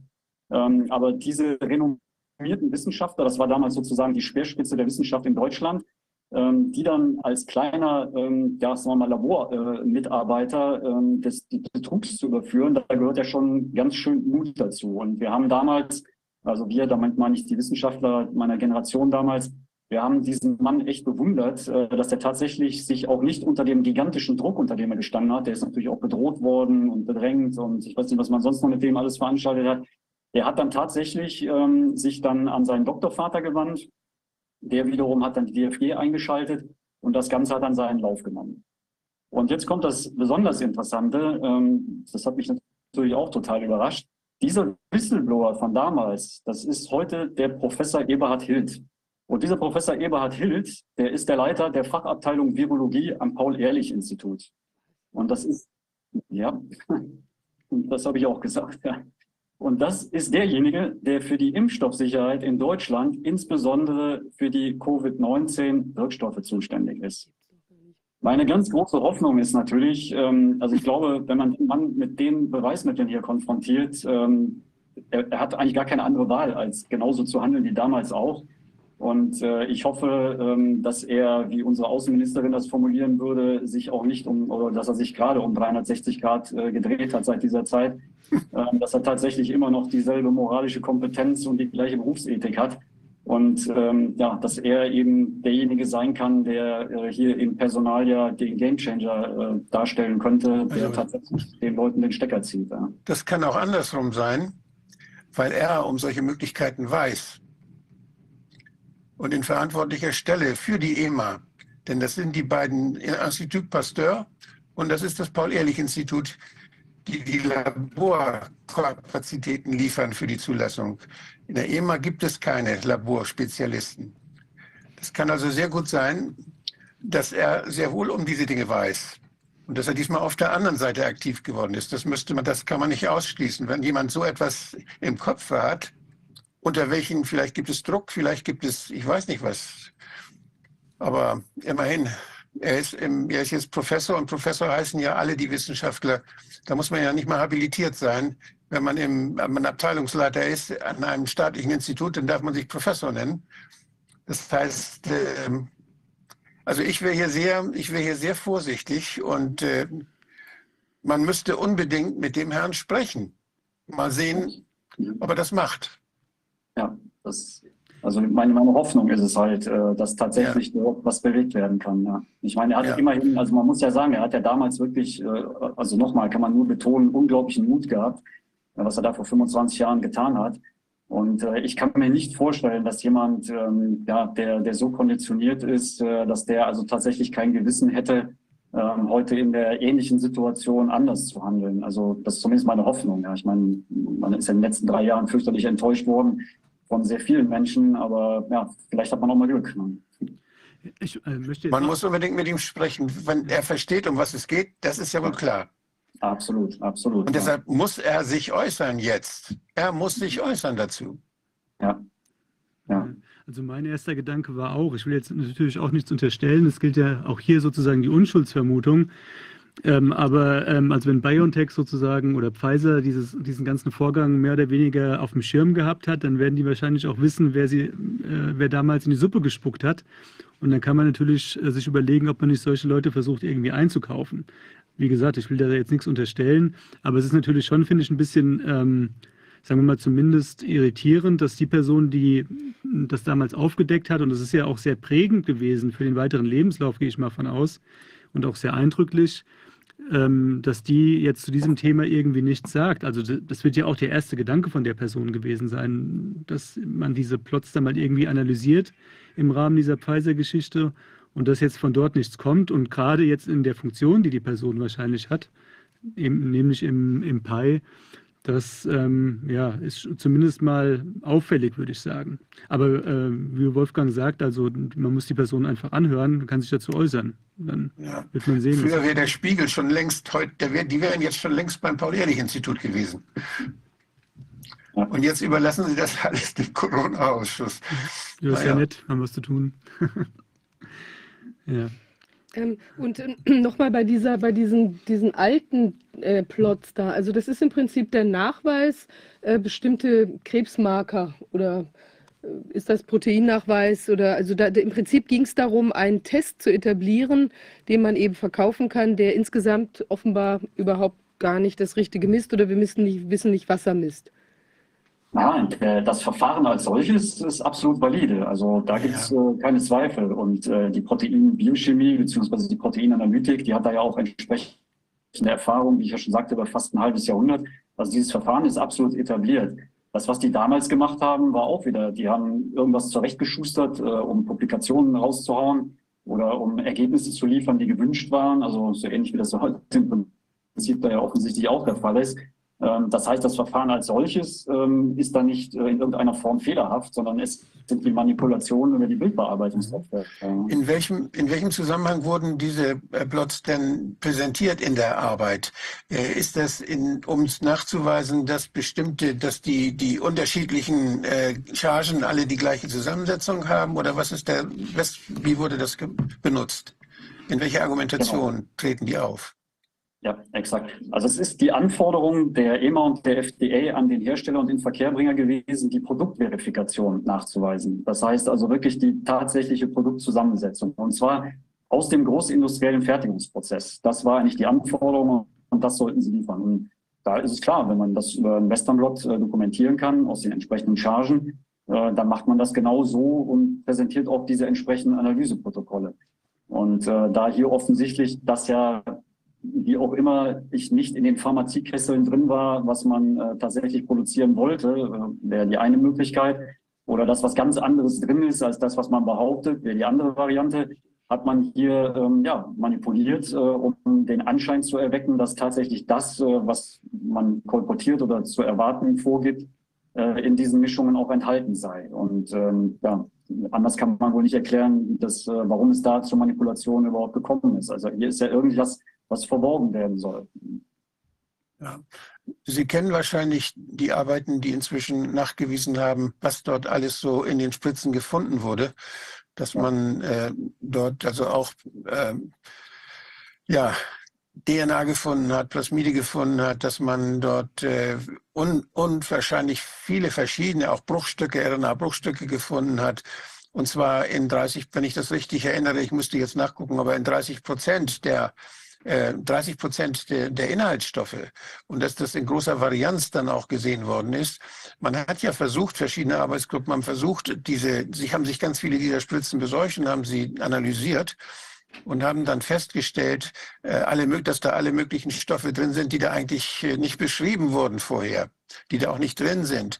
Es gibt da Erklärungen, weshalb die Herstellungsprozesse dadurch, weshalb die Herstellungsprozesse äh, angeschuldigt werden, dass eben dort Verunreinigungen sind. Diese Plasmide, sie werden ja benutzt, um, um die RNA zu produzieren und die ganzen Dinger sind da drin. Das heißt, da ist auch DNA dann drin. Und äh, das wird alles dann schön in die Nanopartikel gepackt und das geht dann in die Zellen rein und kein Mensch weiß, was da passiert. Und das sind, äh, das sind also sehr beunruhigende Tatsachen. Und die Tatsache, dass die epidemiologischen, das Outcome auch so inhomogen ist, dass wir keine einheitlichen Nebenwirkungen sehen, sondern dass wir unterschiedlichste Formen von Schädigungen sehen bei Leuten, die diese Spritzen gekriegt haben, das spricht ja auch dafür, dass diese Chargen völlig unkontrollierte Dinge enthalten, dass da sehr, sehr viele sehr, sehr äh, belastet sind mit Stoffen, die da nicht reingehören. Und die Qualitätskontrolle nach Aussagen des Paul-Ehrlich-Instituts, die wird von den Firmen selbst gemacht. Und äh, das ist etwas, was eigentlich schon längst dazu sofort dazu führen müsste, dass niemand mehr sich solche Spritze geben lässt. Die wissen gar nicht, was sie kriegen. Exakt, exakt.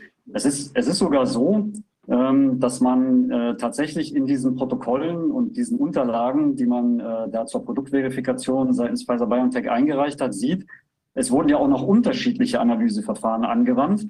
Äh, unter anderem auch die sogenannte HPLC-gekoppelte MS, also ist die Hochdruck-flüssigkeitschromatographische äh, Kopplung mit Massenspektrometrie. Und äh, dort sieht man auch, dass tatsächlich ähm, nicht eben das reine Spike-Protein, so wie es zu erwarten wäre, in den Peaks auftaucht, sondern eben auch Verunreinigungen erkennbar sind, also die auch dokumentiert sind. Ja? Also ja. eigentlich unfassbar. Das ist das, was man unter dem Stichwort Humpgate äh, jetzt auch in den USA diskutiert. Das ist sozusagen nach Blotgate das nächste Gate. Also Blotgate war das erste, Humpgate ist das zweite. Das mit den Plasmiden wäre jetzt sozusagen das dritte, ist dann Plasmidgate. Also sind so viele Gates, da fehlt nur noch Bill Gates, dann haben wir es vollständig. ähm, das äh, also echt der Wahnsinn. Und ähm, also das, das ist wirklich irre, was da gerade abgeht. Und äh, diese Verunreinigungen haben die sozusagen ja auch nochmal selbst in den Zulassungsunterlagen dokumentiert. Und für mich absolut unverständlich ist, dass die Zulassungsbehörden, die Aufsichtsbehörden, ähm, dann diesen Prozess zugelassen haben. Also dass auch die ja. Autorisierung dann da war, dieses verun also dieses offensichtlich dokumentierte, verunreinigte Zeug massenhaft, also milliardenfach äh, dann letzten Endes zu applizieren. Das ist unverantwortlich. Ich, ich habe mal noch eine Frage, eine technische Frage, weil das jetzt auch aus, ich habe, wir haben die, ich habe hier die ersten Fragen aus dem Publikum bekommen. Äh, und zwar diese, ähm, also in welcher Form liegt denn, also könnte es auch eine, ein, sagen wir mal, digitales Bildkomprimierungsphänomen sein, sagen wir mal ein Photoshop-Artefakt, wäre sowas auch möglich? Weil dieses ist ja jetzt, ich weiß nicht in welcher Form die jetzt übergeben worden sind, die Unterlagen. Kann es sein, dass es einmal vielleicht, wenn sie in Print, als Printout oder sowas oder als Scan irgendwie geliefert worden sind, den man man sich dann selber wieder ausdruckt oder so, ist ja natürlich noch was anderes, als wenn ich jetzt vielleicht die Originaldatei mit dieser Komprimierung, also könnte da irgendeine Art von jetzt Fehlinterpretation durch so ein Artefakt quasi vorliegen oder ist das komplett ausgeschlossen? Ja, das war direkt äh, die erste Vermutung, ähm, die man praktisch so als Gegenargumentation äh, anbringen konnte. Da hat die Sonja Elia äh, sich Leute aus dem ehemaligen Human Genome Projekt mit ins Boot geholt, die sich das auch nochmal ganz genau angeschaut haben, wo dann eben auch äh, praktisch die Behauptung aufgestellt werden könnte, dass man sagt, na ja gut, das ist ja letzten Endes aus irgendwelchen ähm, Dokumenten und Unterlagen, äh, wo tatsächlich hier die grafische Aufbereitung, der Druck und so weiter auch eine Rolle spielt. Aber das hat sich dann auch tatsächlich äh, nicht äh, bestätigt sondern man kann äh, wirklich an den Originaldateien, die ja auch verfügbar sind, äh, kann man sehen, dass eben auch in den Druckformen äh, diese Muster immer wieder erkennbar sind. Und äh, selbst wenn man jetzt aus einer Originaldatei mit einer schlechteren Bildauflösung ein grafisches Muster weitergeben würde, dann würde trotzdem diese Wiederholbarkeit in dieser Pixelverteilung, die würde auffallen, also die würde man sehen. Ähm, das würde auch durch Kopierprozesse und so weiter, klar, es wird natürlich ein bisschen verschwommener dann, es wird nicht mehr äh, ganz eindeutig sein wie in der Originaldatei, aber diese Wiederholungsmuster, die wären auf jeden Fall wieder da und die sind auch so gefunden worden. Das Interessante ist ja auch, dass, ähm, dass tatsächlich Pfizer, eigentlich muss man sagen, schon fast die Dreistigkeit besessen hat, im Journal of Pharmaceutical Science äh, ähm, dieses, äh, also diese Western Blots auch nochmal in einer wissenschaftlichen Publikation äh, veröffent äh, zu veröffentlichen, Anfang, also im Januar 2023, also relativ spät eigentlich auch, und äh, dort findet man auch wieder diese gleichen Muster, die gleichen Abbildungen, auch wieder diese gra gleichen grafischen ähm, ja, Wiederholungen und diese ähm, Auffälligkeiten, die eigentlich nie da sein dürften. Und insofern gibt es so viele Dokumente mittlerweile, so viele verschiedene Dokumente, aus, aus denen man das rekonstruieren kann und zurückverfolgen kann, dass also die Wahrscheinlichkeit, äh, dass das hier einfach nur mit der Ausdruckqualität oder mit irgendwelchen Bildbearbeitungen oder sonst was zu tun hat äh, im Print, dass das ausgeschlossen werden kann. Und das wird jetzt auch, äh, diese Einschätzung teilen jetzt alle beteiligten Kollegen. Ja, also nicht, dass jetzt ein äh, 99 Prozent der Wissenschaftler sagen, dass das irgendwie jetzt das Überzeugende sein müsste. Aber Sie haben jetzt in der Gruppe oder so, da gibt es keine Diskussion oder keine abweichende Mindermeinung, wo die Leute sagen, nee, könnte auch äh, den und den und den realen Grund haben. Also die, Reaktion ist eigentlich fast einheitlich. Also zumindest von den Wissenschaftlern aus meiner Generation, wir sind ja schon ein bisschen fortgerückt im Alter. Aber ähm, klar, man ist dann vielleicht auch ein bisschen anders konditioniert, aber fast jeder, der das gesehen hat, äh, der hat sich erstmal kaputt gelacht ja, und hat gesagt, was ist das? Ja, also das, das ist absolut, äh, also wie die Amerikaner es gesagt haben, das ist ein Cartoon-Western-Blot. Ja, also das ist äh, völlig obskur, das Ding, und äh, entbehrt jeglicher Realität. Und äh, alle haben auch dann sofort gesagt, okay, ja, es gibt modernere Verfahren, es gibt die Automatisierungen, die, äh, die Digitalisierung ist fortgeschritten, die Bildbearbeitung auch. Das mag sein, dass dann diese Roboter, diese Automaten, die das machen, äh, natürlich dann letzten Endes in den Analyseprotokollen das etwas anders darstellen, alles okay. Aber dann muss es im manuellen Westernblot, den man ja reproduzieren kann, auch passen. Ja? Und wie wir gesehen haben, da passt überhaupt nichts. Ja, also das, das stimmt äh, total nicht überein. Also auch da hat man schon praktisch äh, die Indizien, dass hier äh, manipuliert wurde, weil man muss zumindest in der automatisierten Form dasselbe finden, was die Verteilung der Bandenmuster angeht, weil es ja eben die gleichen Proteingemische sind, äh, wie auch in dem manuellen Western Blot. Und das ist eben nicht der Fall. Krass. Wenn ich auch noch mal kurz nachfragen darf, ähm, also diese Westernplots, mir persönlich sind die jetzt das erste Mal untergekommen, aber das muss jetzt nichts heißen als naturwissenschaftlicher Laie. Ich hatte es jetzt aber so ein bisschen so verstanden, dass das schon ein sehr spezielles Gebiet ist, auch wenn es schon länger ähm, ähm, ja, in der Diskussion ist. Was wäre denn jetzt die Konsequenz gewesen, wenn, ähm, also jetzt mal unterstellt, da ist halt dran rumgeschraubt worden, wenn Pfizer jetzt nichts gemacht hätte? Also wie wäre dann der weitere Ablauf gewesen? Wäre sowas dann sofort aufgeflogen? Also hatte man damit zu rechnen oder weil es ist ja schon ähm, auch immer die, die Frage, warum jetzt Energie reingesteckt wird in so eine Vertuschungsaktion. Und das wird natürlich umso obskurer, wie Sie selber sagen, wenn es dann noch in einem wissenschaftlichen Journal veröffentlicht wird, um dann die Leute da drauf zu stoßen, die sich mit sowas befassen. Deswegen, ähm, um die Frage vielleicht ein bisschen pointierter zu gestalten, war das sozusagen notwendig gewesen aus Sicht von Pfizer, dass man das Ding unbedingt ähm, dreht oder ja, kann man sich das irgendwie anderweitig erklären? Also was wir, ja. Ja, also es, es ist klar ein Zirkelschluss, der da gemacht worden ist. Man, man hat das geliefert, was, was die Prüfer sehen wollten. Ja, also, mhm. und äh, man wollte da wahrscheinlich auch keine Rückfragen haben. Hat gedacht, naja gut, äh, bevor wir jetzt hier uns in Widersprüche verstricken oder Analyseprotokolle liefern, äh, die zu noch mehr Fragen führen, ja. dann liefern wir lieber gleich das, was die sehen wollen. Ähm, was allerdings dann, das, was, ja, ja, wenn man davon ausgeht, dass die, die Vials unterschiedlich, dass die einzelnen Chargen unterschiedlich wirklich was enthielten, das sah man denn auf den Bildern, können das ja eingeweihte Leute sofort sehen, dass da nicht das Gleiche drin ist.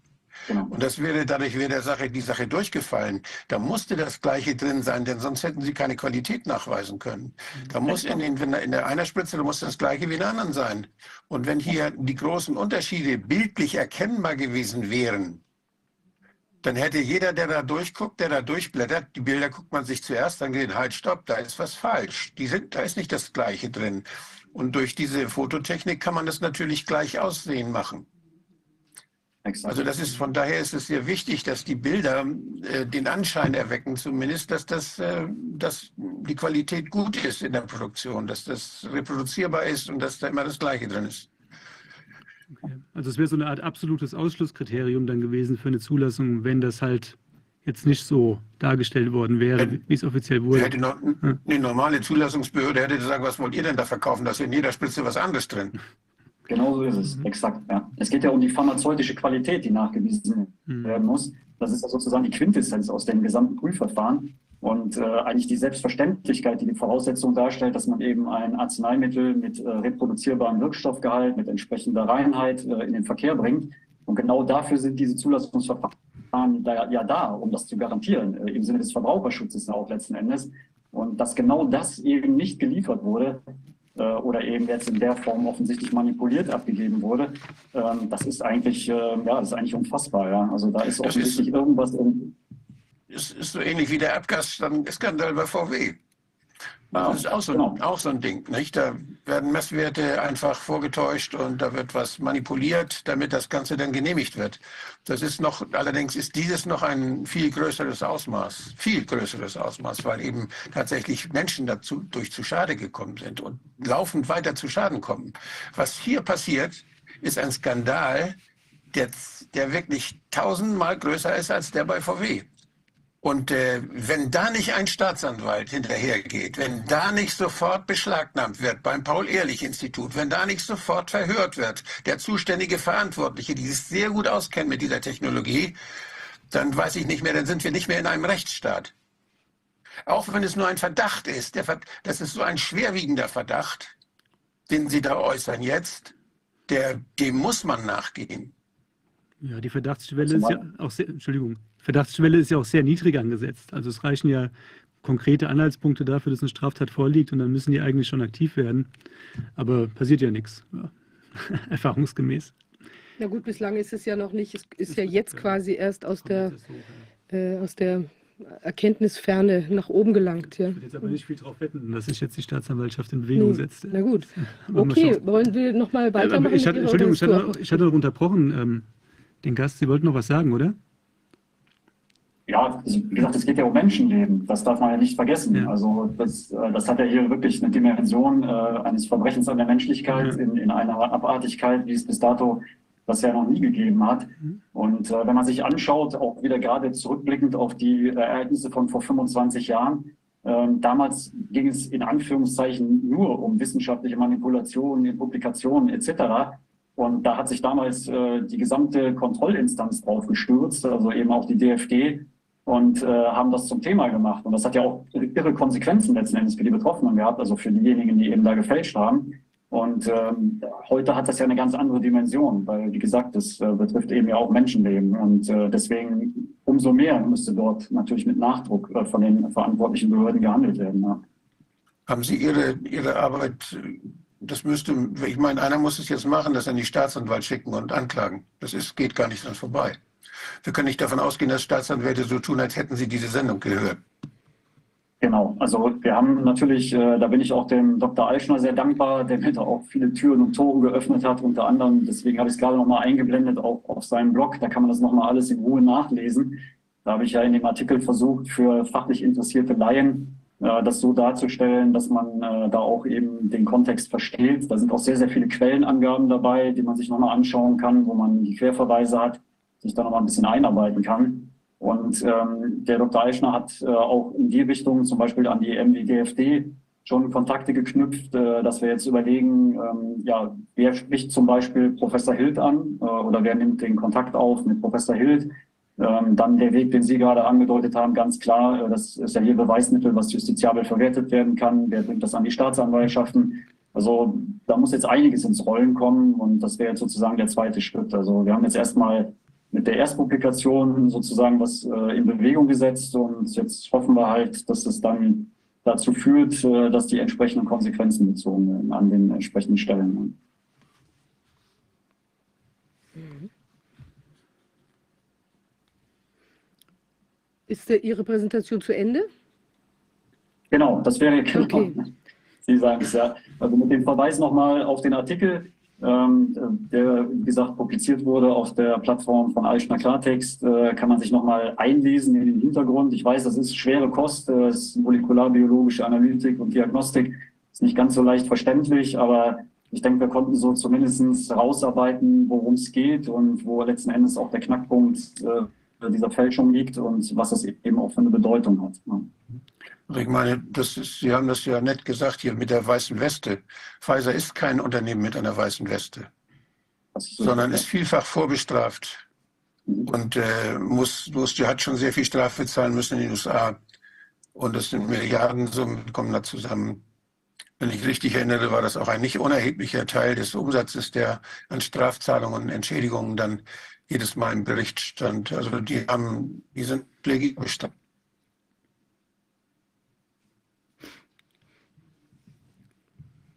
Wolfgang, bist du noch am Reden, weil es war gerade abgehackt.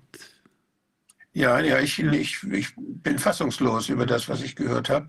Wenn das stimmt, dass da so gefälscht wurde, dass da eigentlich Bilder, die unterschiedliche Zusammensetzungen zeigten, grafisch so umgearbeitet wurden, dass es so aussieht, als wäre da immer das Gleiche drin in den Spritzen, dann ist das ein Wahnsinnsbetrug. Das, das entspricht in der Methode so ähnlich wie die Messwertfälschung bei VW, bei den Abgaswerten und das ist nur die Betroffenheit der Menschen, was die Gesundheit angeht, was das Schutzgut angeht, die ist ja weitaus größer. Das sind ja Menschen gestorben deswegen. Mhm.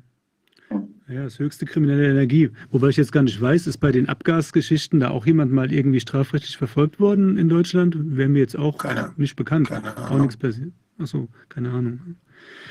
Es, gibt, es gibt ein interessantes äh, oder einen interessanten Präzedenzfall aus dem Bereich, äh, wo ich herkomme mit den Medizinprodukten. Vielleicht erinnern Sie sich auch noch dran, und zwar den Skandal um die Brustimplantate. Ja. Und da genau, das war ja damals äh, ein Riesenskandal, dass dort äh, minderwertiges Industriesilikon verwendet wurde und ja. man eigentlich erst über Buchhaltungsabrechnungen letzten Endes den Leuten auf die Schliche gekommen ist ähm, weil offensichtlich da auch ähm, zumindest bei den Stichproben nichts gefunden wurde, weil dann wahrscheinlich auch das präsentiert wurde, was die Prüfer äh, dann sehen sollten. Äh, und da hat man gesehen, mit was für einer kriminellen Energie auch in so einem Bereich gearbeitet wird. Und das hat ja unter anderem auch dazu geführt, dass das gesamte Medizinprodukterecht komplett revidiert worden ist. Also da sind ja zum Beispiel auch die europäischen Leitlinien komplett neu aufgesetzt worden. Die nationale Gesetzgebung in Deutschland ist da entsprechend auch angepasst worden. Und das ist deutlich verschärft worden. Ähm, also umso mehr müsste man bei Arzneimitteln natürlich ähm, gleiches Maß ansetzen. Also die Vorschriften sind eigentlich eindeutig. Äh, die Gesetzesgrundlage ist da, ist der Paragraph 22 ANG, der auch letzten Endes diese ganzen Prüfvoraussetzungen regelt.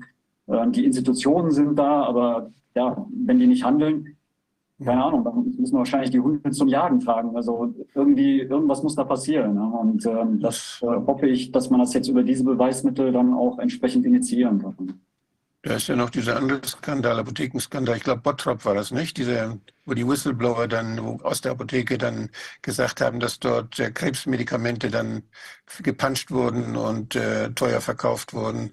Also das, das in der, wenn man das schlecht kontrollieren kann und ein Arzt kann das nicht kontrollieren, was er da spritzt und die Patienten erst recht nicht.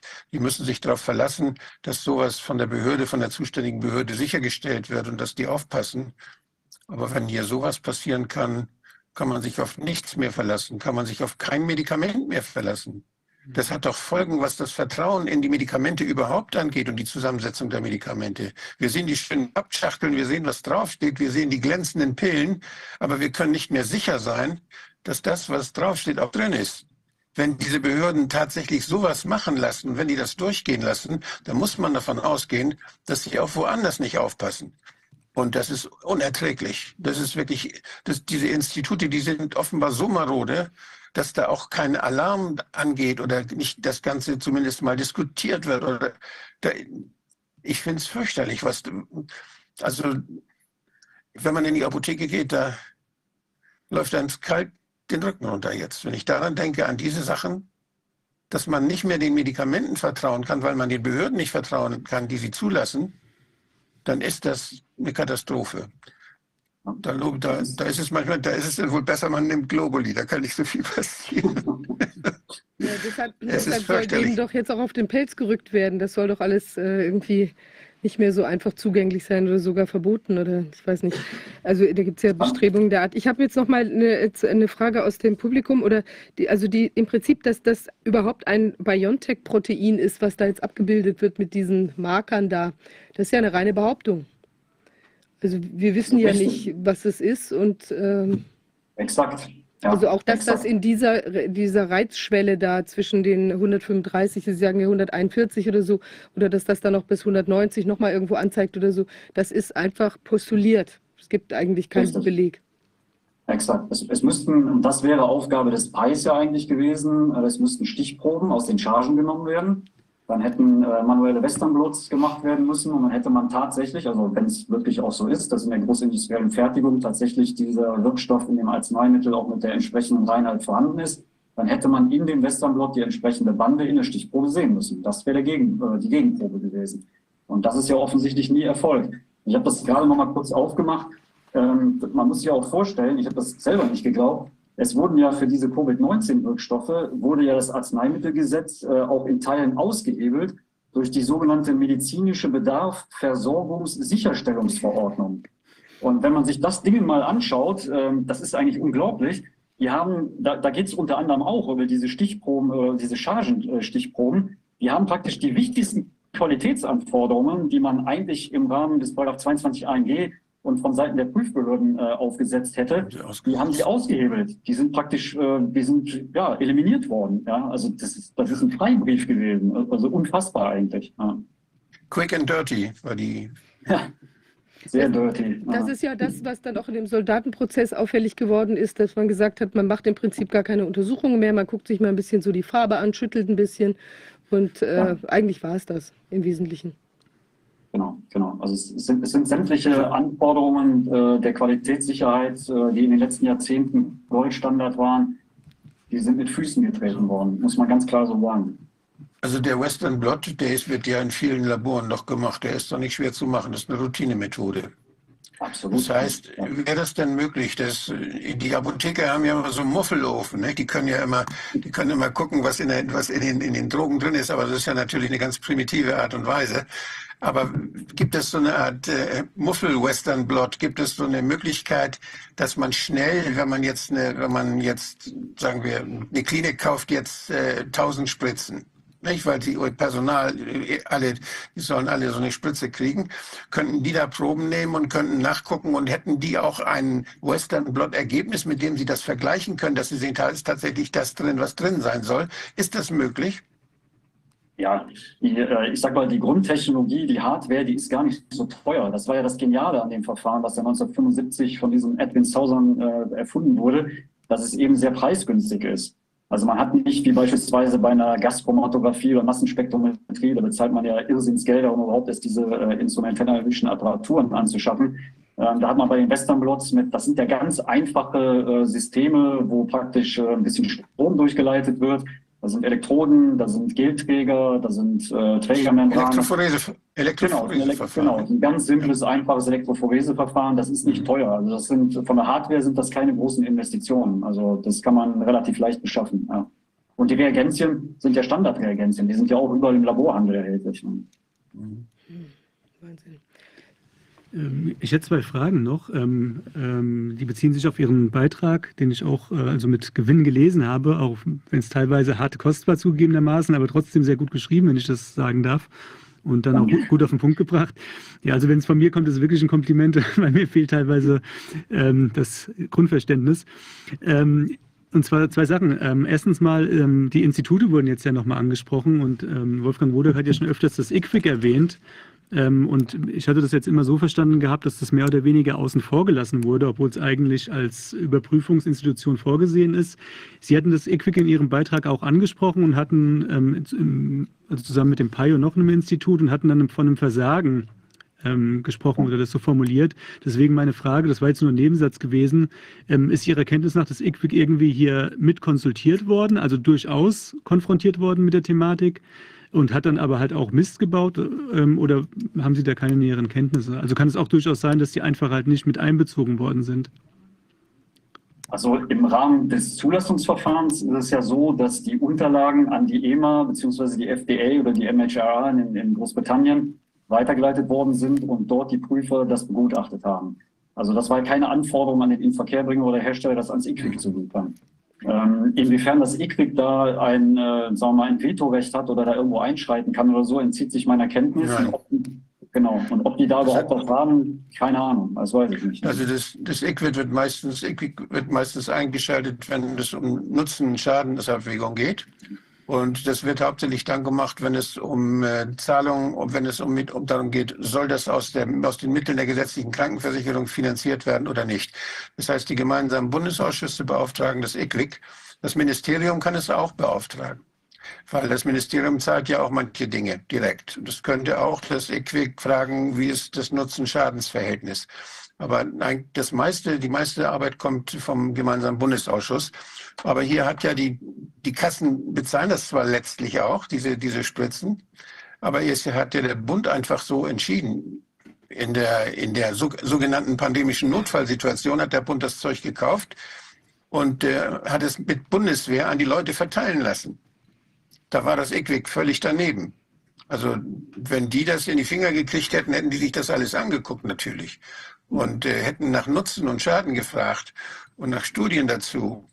Vielleicht hätten die auch gesehen, dass bei den Zulassungsstudien die Endpunkte nicht stimmten, dass nur der positive, dass nur der PCR-Test, äh, wenn er positiv war, als Fall gerechnet wurde, wenn dann einige Symptome noch dabei waren. Und die hätten auch geguckt, welche Nebenwirkungen waren denn da und sind alle, die die Studie mitgemacht haben, denn bis zum Ende dabei geblieben oder hat man die rausgenommen, die vorher am Herzinfarkt gestorben sind? All diese Dinge, da, waren, da sind ja viele Dinge passiert. Und wenn man das Gesamtergebnis Schaden, Nutzen jetzt, Endpunkt, geht es den Leuten gut oder nicht, geht es denen besser ohne Spritze oder mit Spritze, dann wäre das Ding durchgefallen. Aber da, das EQUIC ist nicht dabei gewesen. Obwohl die Studien das ist alles veröffentlicht. Das ist mhm. inzwischen alles längst bekannt, seit zwei Jahren oder seit anderthalb Jahren mindestens. Mhm. Und da passiert nichts. Das war jetzt nochmal meine Frage gewesen, weil natürlich, also das ist das die Aufgabe vom IQWIC, aber das ähm, Paul-Ehrlich-Institut und Robert-Koch-Institut haben ja auch bestimmte Aufgaben, denen nicht nachgekommen wurde, aus welchen Gründen auch immer. Es äh, könnte ja sein, dass das IQWIC hier genauso agiert hat, dass es also konsultiert wurde, aber halt seiner Aufgabe nicht nachgekommen ist, aber das scheint dann nicht der Fall zu sein. Die sind einfach. Nein. Okay. Nee. Alles klar. Und dann ist noch eine zweite Frage, die hatte ich schon mal im Gespräch mit der Frau Banun, Helene Banun gestellt, ähm, in umgekehrter Form, aber ich stelle sie jetzt einfach trotzdem noch mal in der Hoffnung, dass sie positiv beantwortet werden kann, wahrscheinlich aber eher nicht.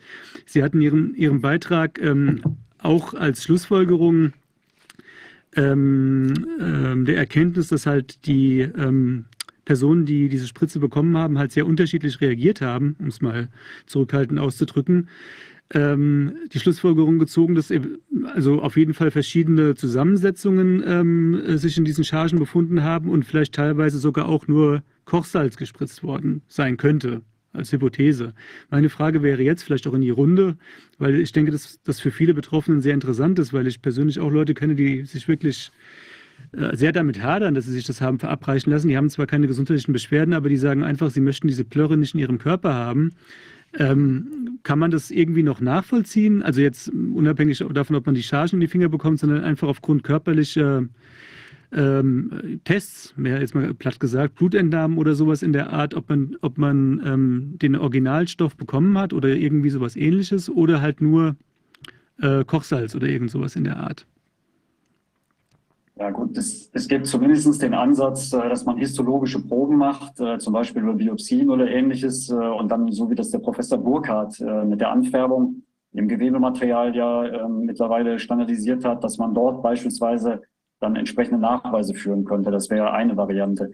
Ähm, die tatsächliche ursächliche Analyse, was tatsächlich in den Lots, also den jeweiligen Chargen, die dann da initiiert worden sind, drin gewesen ist, das, das wäre ja sozusagen die Stichprobe gewesen, die eigentlich die Behörden hätten machen müssen. Und äh, die kann man nachträglich natürlich nicht mehr rekonstruieren. Also von daher ist das äh, natürlich unglaublich schwierig, da sozusagen die Beweiskette rückwärts aufzuziehen. Mhm.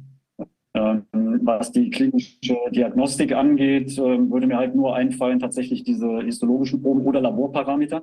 Ähm, aber wenn man beschwerdefrei ist äh, und tatsächlich dort, ähm, ich kenne auch viele, ähm, die, die mehrfach injiziert worden sind und die nicht mal lokale Reaktionen gehabt haben. Also wo man dann sagt, hm, das, äh, das ist sehr ungewöhnlich, um das mal so auszudrücken. Da ist es offensichtlich, äh, es muss hier zwischen Verum, Placebo, was auch immer, tatsächlich unterschiedliche Qualitäten gegeben haben. Und anders ist das nicht zu erklären. Auch zwischen Verum und Verum wahrscheinlich. Absolut, ja, richtig. Ja. Dann haben wir noch eine Frage aus dem Publikum. Äh, die Rolle von dem Herrn Lauterbach, ja, der ist ja jetzt, kommt jetzt mit allerlei bemerkenswerten Formulierungen da heraus, ja, dass er da auch irgendwie Probleme bei den Impfopfern sieht und so weiter und ist ja quasi geradezu in so einer Art Bekenntniszwang scheint ja, wo man sich ja auch wundert, wenn man vorher das alles so mitgetragen hat und nie irgendwie Bedenkenträger war. Ähm, warum passiert das jetzt alles so? Also sieht man da eine Art ähm, ähm, ja, ich weiß nicht, ein Trend, den man, auf den man jetzt äh, auf dieser Welle reitet man mit und dann wird eben eventuell der, ähm, der Lauterbach da plötzlich als äh, Bauernopfer in der Welle versenkt. Und dann kann man vielleicht auch argumentieren, äh, oh, äh, das klappt eben nicht mit so einem äh, regionalen oder nationalen Gesundheitsminister, der, der unterliegt eben allen möglichen Einflüsterungen von unfähigen Experten, was ja auch schon mal irgendwie gesagt wurde, sie haben uns alle getäuscht oder die haben uns fehlberaten oder sowas. Ja? Und jetzt muss die WHO mit ihrer übergreifenden Kompetenz äh, einsteigen. Könnte das so eine Argumentationsschiene sein, die man sich vorstellen kann? Oder was ist ja. die Rolle von dem Lauterbach da in dem Moment? Macht er das aus freien Stücken? Kann man sich ja kaum, kaum vorstellen, dass er das jetzt in Eigenregie macht. Also wenn man mal davon ausgeht, äh, dass diese ganze Nummer von vornherein nach einem Drehbuch gelaufen ist, dann hat man sich natürlich auch im Rahmen des Krisenmanagements überlegt, äh, was gibt es für Optionen, wie das endet. Und man merkt ja jetzt, dass so eine Art Corona-Geschichtsrevisionismus betrieben wird mit Relativierung, mit äh, dann der eine redet von Versöhnung, der andere von Verzeihen und man spürt, äh, man will das so ein bisschen unter den Teppich kehren. Ja. Aber das ist ja nicht die Form, wie eine vernünftige Aufarbeitung stattzufinden hat, sondern das ist ja nicht das, was, was Sie jetzt zum Beispiel machen oder auch viele kritische Wissenschaftler oder Kollegen aus dem investigativen Journalismus in alternativen Medien, dass man tatsächlich äh, die Fakten auf den Tisch legt und dass das hier auch eine juristische Aufbereitung bedarf. Und ähm, ja, die Rolle von Lauterbach, ich meine, er ist ein Politikdarsteller, ein Staatsschauspieler, äh, so wie viele andere auch, so eine Marionette, die da installiert wurde. Also anders kann man das ja nicht äh, bezeichnen. Und ähm, dass er jetzt da möglicherweise als Bauernopfer äh, praktisch weggenommen wird, ähm, das, das, sieht man ja zum Beispiel auch mit V in den USA, mit Wieler, beim RKI. Also viele entscheidende Figuren, die verschwinden ja plötzlich von der Bildfläche. Ja. Von Drosten hat man auch lange nichts mehr gehört.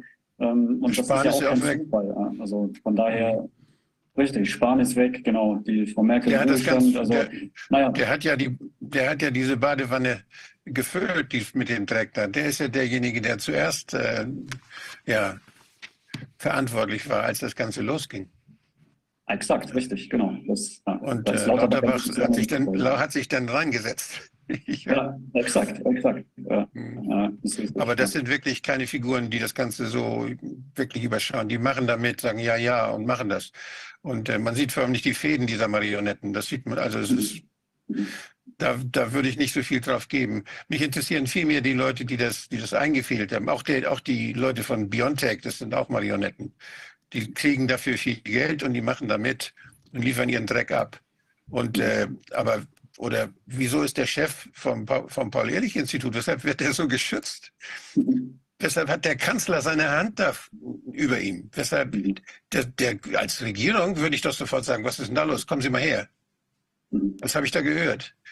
Das kann, ich, das kann man doch nicht machen. Und wenn, also das geht, das geht so weit, ich sage mal, wenn der, wenn der wenn der Bundeskanzler jetzt sogar diese, diese Geschichte mit dem, mit dem, mit der Explosion da in, in der Erdölpipeline für diese Politik äh, benutzt, argumentativ, die wir erleiden müssen in Deutschland, dann kann man sich vorstellen, dass diese Leute in ihrer Bevölkerung noch ganz andere Dinge zumuten was da, diese Regierung ist untragbar. Die ist untragbar. Und ich habe gestern, ich habe, wir haben ja kein Präsidialsystem. Wir haben ja nicht den, den Staatspräsidenten, der vom Volk gewählt wird, sondern wir haben das Parlament, welches den Bundeskanzler oder die Bundeskanzlerin wählt. Und ich habe gestern eine, eine, einen Ausschnitt gesehen aus einer, äh, von der Assemblée Nationale, aus der französischen, aus, äh, gegen, was machen wollte, wegen der die Renten praktisch kürzen wollte und, und für die Renten eine schlechte Entscheidung fällen wollte. Die hat er ohne eine Entscheidung des Parlaments einfach so durchgesetzt. Das ganze Parlament hat gebrüllt, hat Plakate aufgehalten und hat gesagt, Schweinerei, was du machst. Die haben die Nationalhymne gesungen haben gegen ihren Staatspräsidenten einheitlich, das ganze Parlament, protestiert. Haben wir das in der Tagesschau auch gesehen? Ist das gezeigt worden?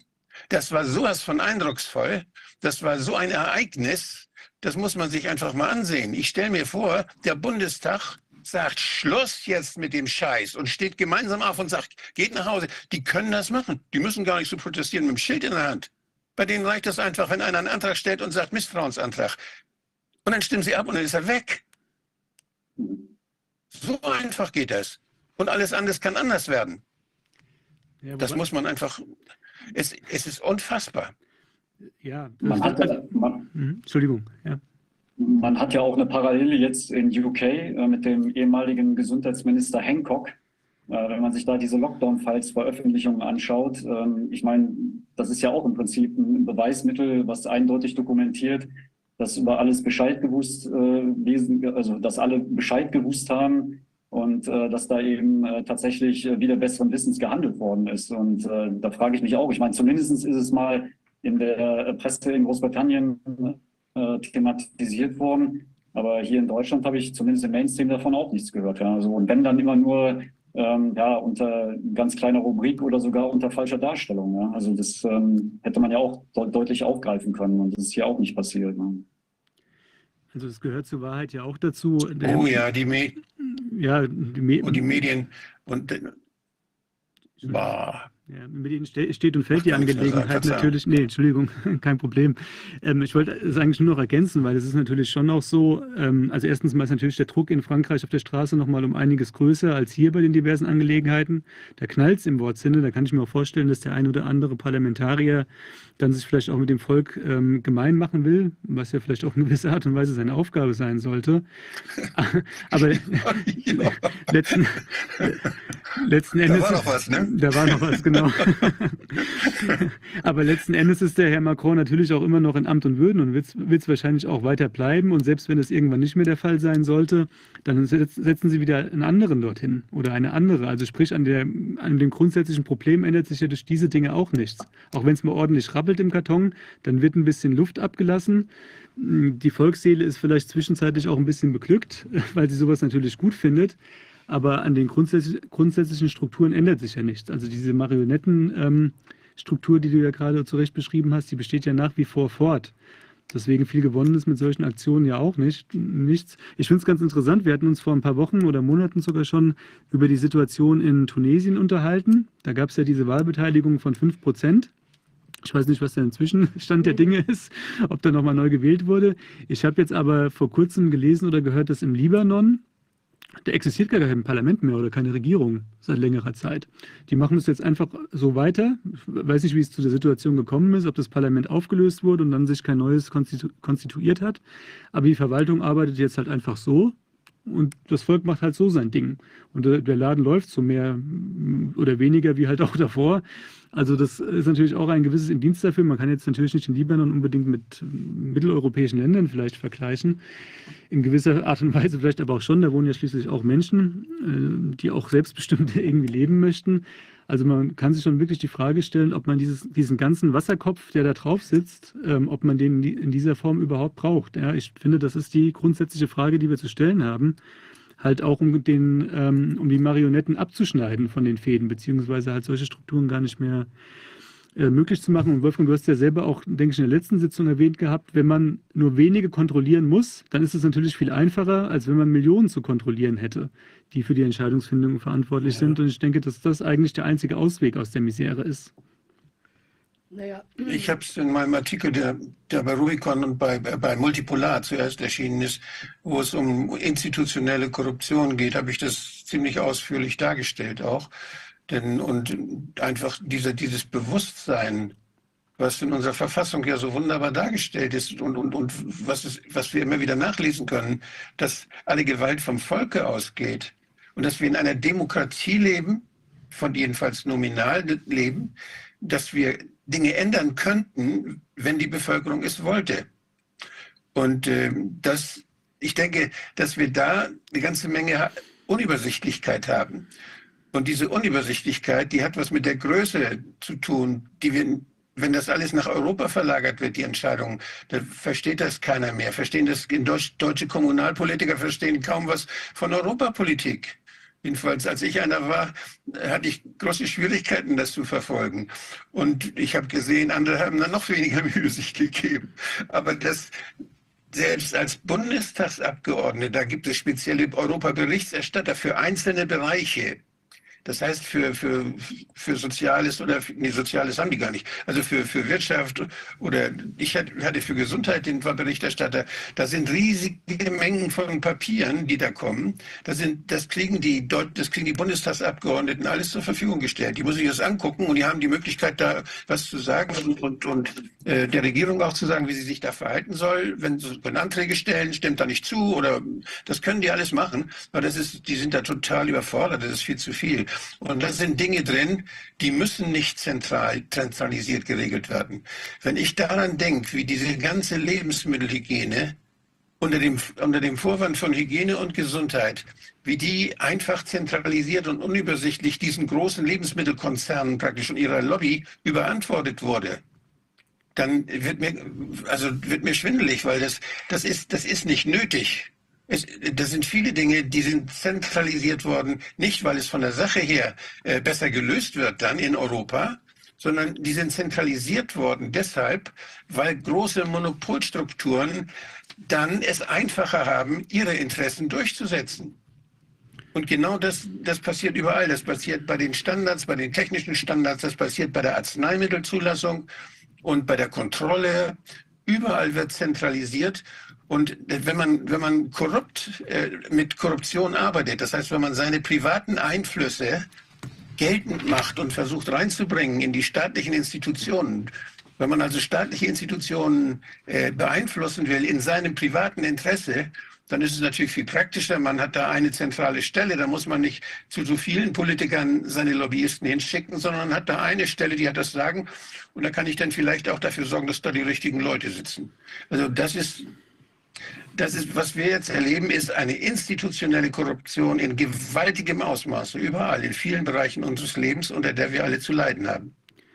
Das ist ja auch die große Lebenslüge des Parlamentarismus sozusagen, dass die Leute, die dort sitzen, tatsächlich auch die große Ahnung haben ähm, über das, was sie im Ergebnis abstimmen. Du hast ja gerade selber erwähnt, ich habe das mal auf kommunaler Ebene erwähnt, äh, erlebt und ich gehe nicht davon aus, dass es jetzt auf eine, ähm, nur weil es jetzt auf Bundesebene sich anders darstellt, dass selbst die Leute, die in den Fachausschüssen sitzen, eigentlich keine große Ahnung von den einzelnen äh, Dingen haben. Vielleicht so im Generellen, aber nicht vom konkreten Thema. Dann ist da einer dort, der doziert Und dann sagen alle, ja, mh, interessant. Und dann gibt es noch einen von der Opposition, der so ein paar kritische Fragen stellt, aber dann wird die Sache durchgewunken. Und das ist ja schon auf der Fachausschussebene. Was dann im Parlament ja. passiert, da müssen wir gar nicht drüber reden. Da wird einfach nur nach der sogenannten Fraktionsdisziplin abgestimmt und auch um ein bisschen Wasser äh, in den Wein des Grundgesetzes äh, zu, zu schütten. Also die Formulierung ist ja, alle Staatsgewalt geht vom Volke aus. Das ist, glaube ich, Artikel 20 Absatz 2 Satz 1. Und dann folgt der zweite Satz. Sie wird vom Volke in Wahlen und Abstimmungen ausgeübt. Wahlen ist ja die Wahl zum Parlament und Abstimmungen wäre dann der Volksentscheid, den es ja aber nicht gibt. Und ähm, also meiner historischen Kenntnis nach ist es so, dass die Väter des und Mütter des Grundgesetzes, zumindest wird es so behauptet, ich habe es nie nachgeprüft, ähm, bewusst ja den Schwerpunkt auf diesen ähm, ersten Teil gelegt haben, also auf die Wahlen, auf den repräsentativen Akt, weil sie halt dem Volk nicht getraut haben. Oder anders gesagt, das Volk wird, wurde für zu doof gehalten, um über die Sachthemen zu entscheiden. Ähm, und das ist ja die mehr oder weniger offizielle Begründung dafür, warum wir halt eine repräsentative Demokratie haben. Wenn man sich jetzt aber vor Augen führt, dass die Abgeordneten in weiten Teilen auch überhaupt nicht wissen, um was es da geht, in weiten Teilen, ähm, und dazu dann noch die Korruptionsanfälligkeit kommt, dann ist das Ding natürlich auf doppelt tönenden Füßen und das ist auch noch sehr euphemistisch ausgedrückt. Und das ist für mich ein weiterer ähm, Anhaltspunkt oder ein weiteres Argument dafür, dass dieser Parlamentarismus in der Form eigentlich Ne, ich will jetzt nicht sagen, nicht funktioniert. In, in gewisser Weise funktioniert er. Ich würde, ja, ja. würde nicht das Kind mit dem Bade aus. Weißt, wir, weißt du, wir müssen diesen Begriff Subsidiarität, der muss ganz bekannt werden. Ja, auch da. Den muss jeder kennen. Ja, aber da, das heißt, dass wir die Dinge, die wir selbst in der Gemeinde erledigen können, dass wir die dann, dass das unsere Sachen sind, dass sich da keiner einzumischen hat. Und das, erst wenn wir überfordert sind in der Kommune, dann darf uns einer helfen aus dem Kreis und dann darf der aus dem Land uns helfen, wenn der Kreis das nicht mehr kann. Das heißt, dass man denkt, was, was, denk mal an die Pflege. Wenn ich, wenn ich Ratsherr in Neumünster bin oder in, weiß nicht, in Flensburg oder Lübeck oder in irgendeiner kreisfreien Stadt oder auch in einem Landkreis, dann weiß ich ganz genau, dann kann ich rumgehen in den Altenheimen, dann kann ich gucken in die Pflegeheime, was ist bei mir los im Kreis, dann kann ich sehen, das geht aber nicht, den Leuten geht es nicht gut. Da kann ich mich richtig drum kümmern und habe die Verantwortung. Und wenn ich dann auch das Geld habe und die Verantwortung, kann ich was ändern. Das heißt, ich, hab, ich bin zuständig, ich habe das Geld und ich investiere in eine gute Pflege und mache mir Gedanken, wie das wohl geht und gucke mich um.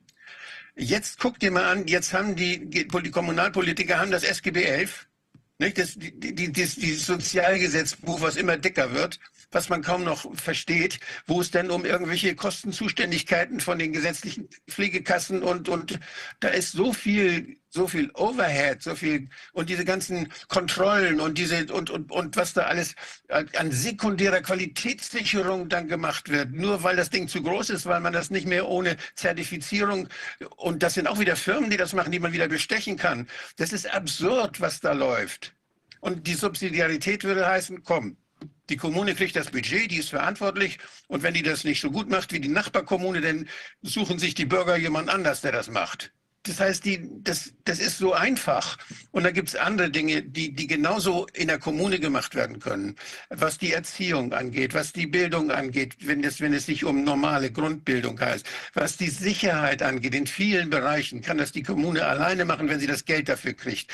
Das gibt so viele Sachen. Auch die Energieversorgung, da sind ganz viele Dinge, wo man nur, wenn große Industriebetriebe da sind, dann muss man vielleicht dafür sorgen, muss ein größerer Bereich dafür sorgen, dass die Energie genug ist. Aber ansonsten, was Haushalte brauchen, da, die Sonne scheint überall und, und man kann sich absprechen, was der eine mehr hat, kann der andere von dem anderen kriegen.